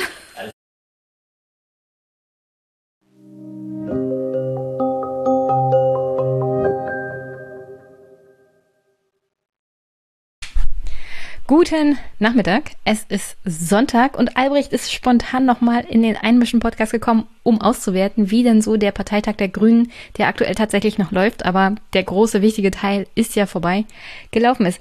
Deine Einschätzung, Albrecht, war das jetzt der große Befreiungsschlag, den die Grünen brauchten? War das der große Befreiungsschlag, den Annalena Baerbock brauchte? Nein, das war ganz das Gegenteil eines Befreiungsschlages. Das war äh, eine grundsolide Rede, die Annalena Baerbock gehalten hat, äh, die, ich sage mal so, für ihre Belange nicht schlecht war, die auch die Programmatik äh, der Partei abgearbeitet hat in den drei großen Kategorien neue soziale, ökologische, sozial-ökologische Marktwirtschaft äh, bei gleichzeitig sozialem Ausgleich, vor allem für Familien, äh, sozial Schwache, auch Kinder, das war der zweite große Aspekt. Äh, und das dritte dann die ganze Einbettung in Europa. Diese drei großen Züge haben also diese Rede gekennzeichnet. Die Attacken, die hätten gravierend sein können, also eher die mm, Form, dass man das Parteiprogramm noch einmal anschärft, was zum Teil für die Spitze auch hätte problematisch werden können. Auch das wurde alles vermieden. Man hat den Parteitag einträchtig äh, zum Ende gebracht. So denn, wir sind jetzt quasi, ja, du sagst zu Recht, noch mitten im Ablauf. Es sind noch die letzten Anträge, vor allem auch der ominöse Antrag das Wort Deutschland aus dem Titel zu streichen. Der wird also noch verhandelt. Aber im Grundprinzip ist in der Hinsicht alles äh, gut gegangen, kann man sagen. Es ist also nicht zu einem, nennen wir es mal so, zu einer großen Konfrontation der linken Seite mit der doch eher realpolitischen Prägung des Antrags äh, vonstatten gegangen, wobei der Antrag verglichen mit allen anderen Parteien ökologisch schon sehr grundsätzlich ist, also das Programm. Es gibt aber ein ganz großes kardinales Problem. Die eindeutig bessere Rede hat Robert Habeck gehalten. Und dieser Kontrast, dieser eklatante Kontrast einer Spitzenkandidatin, die übrigens auch, das ist ja eine ganz erstaunliche äh, Konstellation, die ja dann übrigens nicht als originäre Spitzenkandidatin gewählt wurde, sondern nur im Duo gewählt wurde. Das ist ja ein, ein ganz absurder Vorgang. Man wählt ein Spitzenduo, bestätigt das mit 98,5 Prozent, aber faktisch hat man es mit einer Spitzenkandidatin zu tun. Hm. Dass aber diese Spitzenkandidatin, also das ist, das ist etwas ganz äh, Atypisches, weil äh, dann muss man keine Spitzenkandidatin aufstellen, dann kann man auch mit einem Duo antreten. Also man hat in gewisser Weise die Schwäche von Annalena Baerbock durch die Stärke des Duos kaschieren wollen, was aber eklatant sichtbar geworden ist, auch gerade in der Rede von Robert Habeck völlig frei gehalten, mit, die, die großen, den großen Bogen gesponnen hat und gespannt hat, äh, vom Urteil des Bundesverfassungsgerichts, von der Ansage, dass wir heute äh, Freiheiten uns neu angucken müssen, dass wir uns fragen müssen, was ist ökologisch zulässig, damit unsere Kinder, also selbst übrigens die, die schon, schon die nächstlebenden in zehn Jahren, 2030 überhaupt noch die Chancen haben, äh, Maßnahmen zu treffen, äh, die, die Klima, den Klimakollaps abwenden. Diese große Definition ökologischer Politik unter dem Gesichtspunkt der Freiheit, auch der Freiheitsbewahrung, das hat Robert Habeck geleistet. Und man muss es ganz schlicht sagen, dieser Parteitag hat damit eigentlich ziemlich eindeutig unter Beweis gestellt, die Grünen haben in der Hinsicht die falsche Kandidatin aufgestellt. Äh, Annalena Baerbock ist die falsche Kandidatin, ob ihrer ungeheuren Schwächung ihres Lebenslaufes wegen. Sie hat ihn, wie wir ja diskutiert haben, frisiert. Du hast ja in bemerkenswerter Weise energisch äh, darauf hingewiesen, wie, wie desaströs das gerade bei auch Normalsterblichen ist. Also Menschen, die tagtäglich hart mit ihren äh, Arbeitsbedingungen zu kämpfen haben. Und dieser Parteitag hat auch nochmal unter Beweis gestellt, dass das auch konzeptionell sie nicht die bessere Wahl war. Und das große Problem äh, wird sein gegen diese Hypothek, die jetzt eine doppelte geworden ist. Es wird immer die Frage im Raum sein, also eigentlich ist doch Robert Habeck der, der stärkere Kandidat. Man darf übrigens aber trotzdem nie vergessen, dass er auch große Fehler davor mhm. gemacht hat. Aber das, was danach passiert ist, die eklatanten Schwächen von Annalena Baerbock, jetzt doch ihre solide Rede, aber doch nichts konzeptionell Überragendes, hat diesen Parteitag in meiner Wahrnehmung äh, auf keinen Fall zu einem Befreiungsschlag für Baerbock gemacht. Davon ist, kann nicht die Rede sein. Diese Hypothek wird bleiben. Und das ist schon eine tragische Situation, denn eines bleibt ja ganz klar, die ökologische Frage bleibt so zentral, wie wir es diskutiert haben. Und trotzdem sind die Grünen mit einer Kandidatin jetzt fast geschlagen, äh, die ein riesiges Handicap am Bein hat. Und das hat dieser Parteitag nicht beseitigen können. Ich hatte auch noch mal darauf hingewiesen, welche Probleme eigentlich dieser Parteitag mit sich bringt. Also mein Eindruck war, die Grünen haben das natürlich immer so auch bei Medien dargestellt, dass halt die Sprecher sich abwechseln, wer bei welchem Parteitag den Auftakt macht. Und ich habe aber den Eindruck gehabt, dass Habeck hier die Rolle dessen hatte, der Annalena Baerbock, Entschuldigung, den Hintern retten muss, für sie die Kohlen aus dem Feuer holen muss. So kam mir die Rede auch rüber. War mein erster Eindruck. Und als ich das dann bei Twitter kommuniziert habe, kam wieder dieser unglaubliche Gegenwind, wie kann das denn sein? Und schreibst du alles runter und bist du immer so zynisch? Und äh, mein Problem ist halt, dass es, äh, ich glaube, das Problem bei Twitter ist auch, dass sie nicht verstehen, dass es zwei Welten gibt. Es gibt die Welt von Twitter, die zwei Prozent der Deutschen überhaupt nur nutzen, wo auch ein großer Teil sehr politisch interessiert ist, wo Medienvertreter sind. Und dann gibt es die Welt mit 98 Prozent anderer Deutscher, die sich zum Teil gar nicht für Politik interessieren und die vielleicht mit einem halben Auge nur hingucken und wo dann unter anderem auch so eine Kampagne wie von der Initiative Neue Soziale Marktwirtschaft verfängt, ja. Das sowieso und du, ich würde sogar noch viel äh, stärker fast zuspitzen. Es gibt eine Tendenz für mein Verständnis in, bei Twitter oder in anderen Echokammern und Blasen, Kritik überhaupt erstmal nicht zuzulassen. Wir sind doch beide, ich muss doch nicht unter Beweis stellen, du genauso wenig, dass wir nicht beide hochgradig an ökologischer Politik interessiert werden. Ich schreibe seit 20 Jahren darüber und trotzdem muss ich natürlich mit, das ist mein Job, mit ziemlicher Kälte diagnostizieren und ich halte es für eine Dramatik sondergleichen, für eine Tragik fast schon. Ich muss doch diagnostizieren, dass dieser Absturz der Grünen Partei äh, äh und in Persona Annalena Baerbock geschuldet durch ihr eigenes Versagen ein Desaster ist. Und jetzt kommt es noch ironischer. Was du gesagt hast, dem Stift, dem, dem pflichte ich unbedingt bei. Robert Habeck hat ja seine Rede auch genau unter das interessante Wort Kameradschafts, äh, den Kamer Anschaft der Kameradschaftlichkeit, ein interessanter konservativer Begriff, der in dem Kontext der Grünen markant ist. Er sagte, Kameradschaft fängt dann an, wenn man im Wind steht. Das hat er versucht. Es gibt bloß eine ganz andere Ironie. Gerade weil er so stark war, um ihr salopp gesagt, wie du sagtest, den Hintern zu retten, gerade weil er so stark war. Und das hat er natürlich auch für sie gemacht. Und ich glaube, er könnte auch gar nicht unbedingt viel anders reden. Ist natürlich das Dialektische dabei, dass er, weil er so stark war, natürlich seine Rede in negativer Weise auf die ihre abgefärbt hat. Oder anders hm. ausgedrückt, ihre Rede fiel darauf dadurch umso mehr ab. Er war in einer fatalen Situation. Ich will noch nicht mal unterstellen, dass er ja, da er auch wusste, dass er diese globale Bühne hat, dass er die Möglichkeit hat, auch nochmal deutlich zu machen, worum es eigentlich der grünen Politik geht. Er musste ja auch kenntlich machen und nicht nur für, für Baerbock, sondern der Sache verpflichtet, warum diese Wahl in diesem Jahr so entscheidend ist.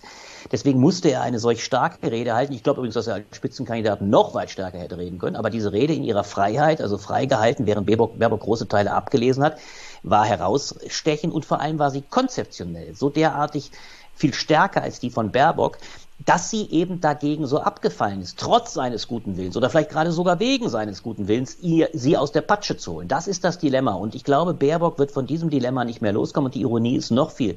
Und viel, sie hat es ja praktisch schon zusammengefasst. Ja, mit dem einen Wort äh, wohl wahr, das kommt ironischerweise dazu. Das habe ich gar nicht, habe ich gerade vorhin noch mal bei der Rekapitulation mitgekriegt. Ich habe das am Anfang gar nicht hingekriegt. Also, ist es wahr?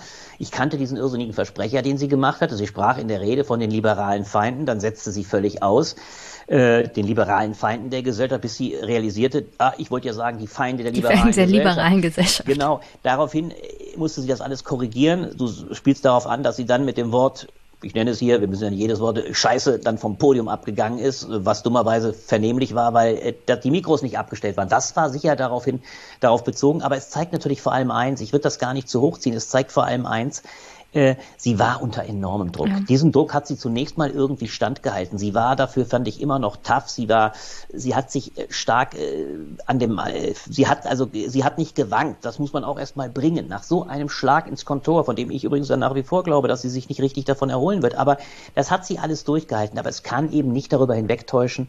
Und das ist jetzt die eigentliche Ironie, dass die Grünen mit diesem Wochenende eine Debatte am Hals haben, die sie so richtig nicht mehr wegkriegen, nämlich die Fragestellung. Wäre es nicht äh, besser gewesen, nicht besser, Habeck aufzustellen? Und jetzt kommt der eigentliche Kammer noch vor einer Woche vor Sachsen-Anhalt hatte genau die CDU, CSU diese Debatte am Hals. Absolut genau die gleiche Debatte hatte die CDU, CSU. Und wäre Sachsen-Anhalt so schlecht ausgegangen, wie es davor zum Teil prognostiziert wurde, wir haben ja darüber gesprochen, dann würden wir weiter darüber reden, wäre nicht Markus Söder der weit bessere Kandidat gewesen. So hat diese Frage, hm. Laschet ist aus dem Schneider, Laschet ist mit Sachsen-Anhalt mit einer, einer Nolens-Volens, die CSU äh, freut sich nicht sonderlich, aber sie muss jetzt hinter ihm stehen. Also er ist mit einer Klarheit jetzt der äh, Spitzenkandidat. Für die CDU hat sich diese Frage ein Stück weit erledigt. Annalena Baerbock wird den Rest des Wahlkampfs mit dieser Anfrage zu kämpfen haben. Sag mal, hättest du es nicht bleiben lassen müssen, wenn du ehrlich gewesen wärst zu dir selber, wenn du ehrlich gesagt hättest, ja, vielleicht gibt mein Lebenslauf eben doch nicht genug her. Ich hätte es dann vielleicht lieber nicht frisiert. Das ist dramatisch und es ist wirklich, deswegen betone ich das auch so, es ist ja vor allem so dramatisch vor dem Hintergrund, dass diese ökologische Frage so entscheidend ist. Also alle in der Bewegung werden sich heute mit dem Wochenende nicht äh, befreit wieder ins Bett legen und sagen können, ja, wir haben alles richtig gemacht, nein. Und auch die Grüne Partei zuallererst wird den ganzen Wahlkampf mit der Frage konfrontiert sein, was haben wir da eigentlich gemacht? Und es gibt noch eine ganz, als eine, deswegen auch mal in diese Twitter-Blase durchaus provokativ gesprochen wir müssen uns manchmal auch wirklich ernsthafter, und den, den Vorwurf mache ich mir vielleicht ein Stück weit selber. Ich war ja über Monate, wir beide, du auch und viele andere, wir waren ja wahnsinnig konzentriert auf die Frage, wie kriegen eigentlich CDU, CSU ihren Spitzenkandidaten zustande? Die CDU, CSU hat sich über ein Jahr in allerhärtesten Ausscheidungskämpfen damit beschäftigt. Was haben die Grünen gemacht? Die Grünen haben sich eben verabredet, Annalena und Robert haben sich in die Hand versprochen, wir machen das unter uns aus. Jetzt erleben wir auf diese Weise, dass genau auch so ein Ausschluss, Ausscheidungsverfahren das desaströs schlechteste sein kann. Keiner hat diese beiden offensichtlich im Vorfeld schon auf, äh, auf Herz und Nieren geprüft. Was in einem normalen Ausscheidungswahlkampf, denk mal halt vor allem an die, an die amerikanischen Primaries, hm. was da passiert. Und äh, ich, kann, ich kann an der Stelle kurz unterbrechen, ich mal nur sagen, dass die Union, also wenn es da jemanden gibt, der dich nicht leiden kann, dann prüft der noch, ja, wo Beste, deine klar. Mama ihren Kaffee kauft.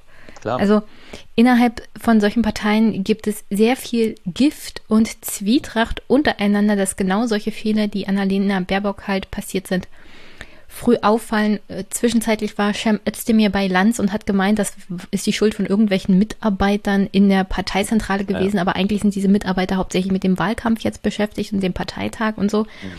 Aber Fakt ist, dass das ein Fehler ist, der schon vor Jahren gemacht wurde, der schon von Jahren hätte auffallen müssen.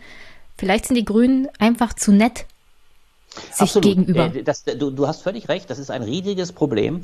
Diese Gefälligkeit und äh, letztlich, man tut sich nichts Böses. Und jetzt kommt noch ein zweites hinzu, und das wirft die Frage noch viel stärker in unsere Reihen, sage ich mal so, oder in die, die, die Progressiven. Man ist so schnell mit dem Begriff progressiv bei der Hand. Natürlich gab es auch eine Beißhemmung davor zu sagen, naja, kann denn die Frage, Frau Mann, kann die so entscheidend sein? Es war ja die entscheidende Frage.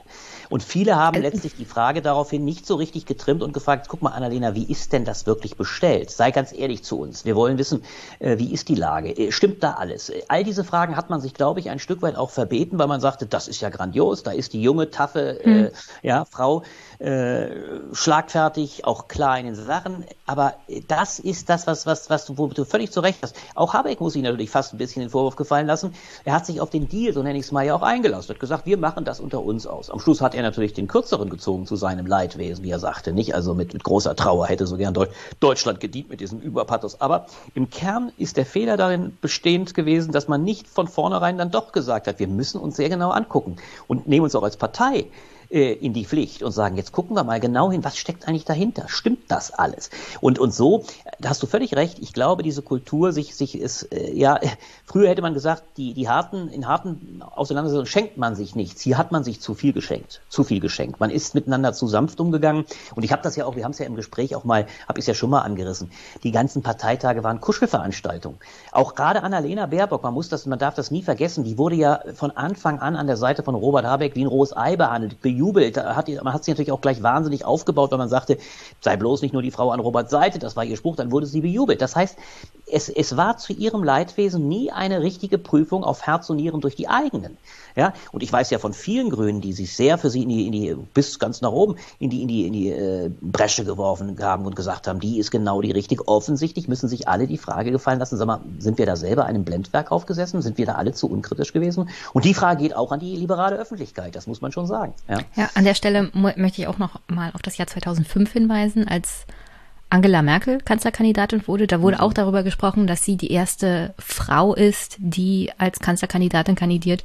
Das hat aber am ersten Punkt erstmal keine Rolle gespielt, weil sie ja schon Umweltministerin war, weil sie durch die, sagen mhm. wir mal, ähm, wie hattest du das genannt? Die Todeszone der Politik ist sie ja schon mhm. mehrfach durchgegangen. Sie war Generalsekretärin der CDU. Also auch dieser Punkt, der sich in der liberalen Öffentlichkeit immer verboten hat, dass es hieß, ist es so wichtig, dass man Regierungserfahrung hat oder dass man irgendwelche, äh, irgendwelche Erfahrung hat in Verantwortlichkeit, hohe Ämter in der Partei oder hohe Ämter in der Politik.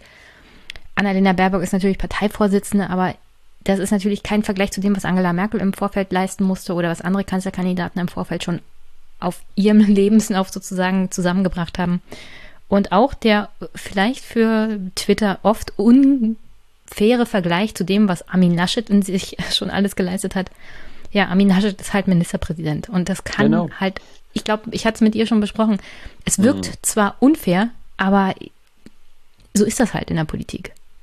Ja, es ist auch noch nicht mal unfair. Man muss es leider so feststellen. Laschet, das Einzige, was auffällig ist. Ich habe gesagt, es wirkt unfair. Ich ja, kann es nee, mir, ist, ich ja, mir erklären. Recht, es wirkt unfair. Man kann das erklären und man kann auch sagen, jetzt, jetzt sind wir da trotzig, aber leider ist dem so genau der normale Bürger. Und das ist ja das, wir haben es besprochen, deswegen hm, nehmen wir es vielleicht noch einmal kurz auf, aber das war der Kern ja auch unserer, unserer Debatte. Der normale Bürger fragt sich eben bei einer Novizin, und das ist äh, Annalena Borberg, eine, eine Novizin in einer äh, absolut historischen Situation, die ins höchste Amt des Staates äh, strebt, dann muss man sich fragen, was bringt sie eigentlich mit? Ist das hundertprozentig beglaubigt? Ein Armin Laschet, und wir können es ja nochmal deutlich sagen, der es geschafft hat, seine Klausuren äh, für Klausurnoten zu, auszuteilen, die er nie korrigiert hat, weil er so verloren hat. Das war ja der Kardinalvorwurf. Äh, der hat das natürlich, kann man sagen, in Form von Resozialisierung, Wiedergutmachung durch einen errungenen Wahlsieg gegen eine Spitzenkandidatin Kraft, die damals als sehr starke Ministerpräsidentin galt, und anschließend durch äh, so oder so, aber jedenfalls durchgeführte vier Jahre oder mit ja vier Jahre an der an der Spitze Nordrhein-Westfalens hat er einen einen einen Beweis seiner seiner man kann es einschätzen wie man will, aber jedenfalls seiner Ministerpräsidententauglichkeit gebracht. Aber er hat er hat diese das fehlt Baerbock und das fällt ihr jetzt alles vor dem Hintergrund dieses fingierten Lebenslaufs auf die Füße. Und jetzt gibt's ja wir wir haben es ja schon rekapituliert. Ich glaube nach dem Parteitag bleibt die Devise nur, dass man hoffen kann oder Sie die Grünen hoffen müssen dass die Themen sich noch einmal in Richtung Ökologie zuspitzen, dass sie sich verschärfen. Das ist die große Hoffnung, dass vielleicht jetzt eine gewisse Zeit ins Land geht. Sie müssen hoffen, über die Sommerpause zu kommen. Sie müssen hoffen, dass die Frage äh, dieses, dieses Hintergrundes, also auch der, der biografischen Lücken, äh, dass das ein Stück weit ins Hintertreffen gerät und äh, dass andere politische Themen diese Stelle einnehmen. Anders sehe ich für die Grünen keine Chance und ich glaube auch, dass sie ohnehin kaum Chancen haben werden, weil die Leute es nicht vergessen werden. Sie werden leider diesen biografischen Marke, Marke im Kopf Kopf haben.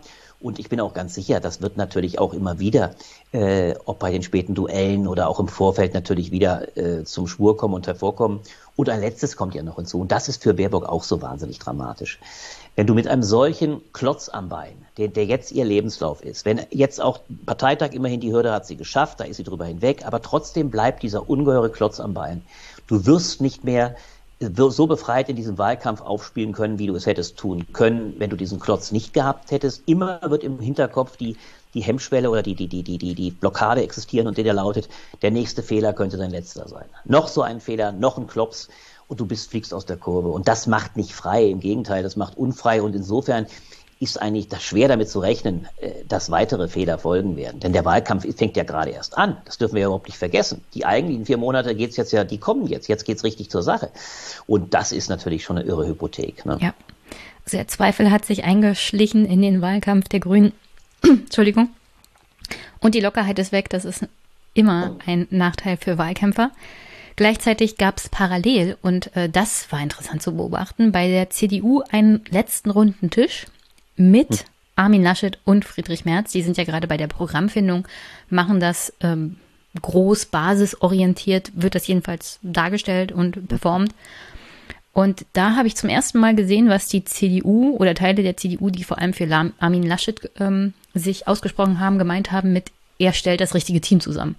Und das ist auch ein großer Vorteil der Union, muss man leider mal so zugeben die Reihen mhm. dann zu schließen, wenn der Streit erstmal vorbei ist und dann volle keiner Angriff. Und dass Armin mhm. Laschet es schafft, sich mit Friedrich Merz dahinzustellen.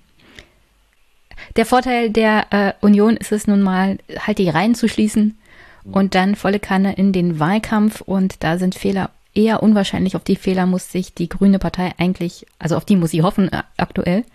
Mhm. Und wie gesagt, Friedrich Merz, Armin Laschet im Wahlkampf, also sobald die CDU ihr, ihr Programm aufgestellt hat, sehe ich wirklich schwere Zeiten auf die Grünen zu kommen im Wahlkampf. Da hast du absolut recht und vor allem kommt noch hinzu, dass das auch die, die eigentliche Ironie ist. Die CDU war klassischerweise die Kanzlerpartei oder jetzt seit Merkel die Kanzlerinnenpartei. Mit Laschet erleben wir ein neues Phänomen. Laschet tritt zurück und sagt, ich bin Teamplayer, ich bin Mannschaftskapitän, aber ich bringe voll die Mannschaft zum Tragen. Und die eigentliche Ironie besteht darin, dass äh, Annalena Baerbock von ihrem Anspruch, die Kanzlerin sein zu wollen und auch alleine und eben nicht mit einem Team und einem Duo äh, mit Habeck an der Seite. Sie kann ja nicht zu zweit ins Kanzleramt ziehen. Mhm. Sie wird von diesem Anspruch nicht mehr loskommen, dass sie es mit großem Selbstbewusstsein für sich reklamiert hat. Ich kann Kanzlerin und alle werden jetzt weit mehr immer wieder diese solitären Baerbock im Fokus haben und Laschet kann sich genau wie du sagst ein Stück weit in die Reihen der, der, der, der, der starken Mitstreiter zurückziehen. Das wird er weitlich ausspielen. Also er wird auch auf diese Weise, rückt er ein wenig aus dem Fokus. Man wird sich auch zum Teil auf die anderen kaprizieren. Es wird ja eines Tages dann auch das ganze Team von ihm nominiert werden. Ich glaube, der Parteitag ist am äh, 20. Ne? oder sieht man, ist es 27. Nee, 27. Ich glaube, am 27. Juni oder 20. schon ist der CDU-Parteitag, meine ich. Der kommt dann also auch in Bälde. Da kommt das Team, da wird das Programm gemacht. Das heißt, dann wird man sehen, in welcher ganzen Breite die CDU dann auftritt. Ein paar von der CSU werden sich vielleicht auch noch dazu gesellen. So will sagen, das wird irre schwer. Das wird irre schwer für Baerbock und, und dieser Phalanx was entgegenzusetzen. Insofern, ja, man kann nur in ihrem Sinne hoffen, dass der Sommer in der, an der Front eine gewisse Entspannung bietet. Und das wird ja wahrscheinlich so sein, die Klimafrage eben vielleicht nochmal ganz stark zurückkommt. Aber auch da ist ein solch riesiges Problem. Das eigentliche Jahrhundertproblem Klimakrise, wie es jetzt das Urteil des Verfassungsgerichts nochmal zum Ausdruck gebracht hat, äh, das ja Robert Habeck so grandios gespiegelt hat in seiner Rede. Robert Habeck hat es ja äh, grandios in Worte gefasst, indem er sagte, wenn wir heute nicht Freiheitsbeschränkungen vornehmen, auch äh, der jetzt Lebenden, also derer, die jetzt äh, de, die älteren darstellen, dann werden wir nicht mehr die Freiheitsräume haben, um noch eine, ja, überhaupt noch freiheitliche Klimapolitik zu machen. Das hat das äh, Urteil ja gesagt. Deswegen werden wir heute uns noch mehr anstrengen müssen, um dann später die Freiheit zu haben, wieder vielleicht etwas lockerer äh, herangehen zu können. Äh, diese Dimension ist in Teilen der Bevölkerung noch gar nicht angekommen. Und das wäre eigentlich natürlich auch die Aufgabe einer Kanzlerkandidatin Baerbock gewesen, das zu vermitteln. Das hätte ein Habeck offensichtlich besser machen können. Und Baerbock wird jetzt hinreichend beschäftigt sein, die Angriffe gegen ihre Person zum Teil abzuwehren. Auch das ist ein riesiges Problem. Traurig, traurig, Albrecht. Ja. Aber können wir ja nichts dran ändern. Wir machen wir bloß eine Zustandsbeschreibung. Wir beschreiben das mit äh, einer gewissen Schärfe. Wir freuen uns auf kritische Äußerungen. Insofern haben wir hoffentlich äh, etwas getan, das zu erklären, warum man fatalistischer sein konnte nach diesem Wochenende, als man es davor zu hoffen glaubte aber eigentlich schon vor dem letzten Wochenende oder beziehungsweise in dem ganzen Aufbrechen der, der Baerbockschen äh, äh, Litanei, wenn man es so sagen will. Das Wochenende war insofern, sagen wir es mal wieder jetzt positiv und erfreulich, es war nicht der GAU, keineswegs. Es hätte viel schlimmer ausgehen können. Der Befreiungsschlag war es leider auch nicht. Theoretisch ist aber noch alles drin. Wir hoffen mal, dass noch vieles drin ist. Theoretisch sagst du ja zu Recht, ist noch vieles okay. drin. Wir schreiben die Wahl nicht ab. Das wäre ja auch ganz fatal, denn immerhin entscheidet sie über die erste Hälfte der, der 30er, der 20er Jahre, Entschuldigung, und äh, damit schon über einen wesentlichen Teil dieser so entscheidenden Dekade. Ja, und du weißt ja, die Stimmen werden erst am 26. September um 18.01 Uhr ausgezählt. Bis dahin kann man noch alles, kann sich noch alles verändern. Okay, dann Bis danke ich dir recht aus. herzlich, dass du am Sonntagnachmittag noch spontan Zeit hattest. Grüß deine Frau, genieße den Restsonntag und bis dann. Tschüss. Bis dann, Jenny. Es war wie immer eine Freude und hoffentlich auf bald. Tschüss. Ne?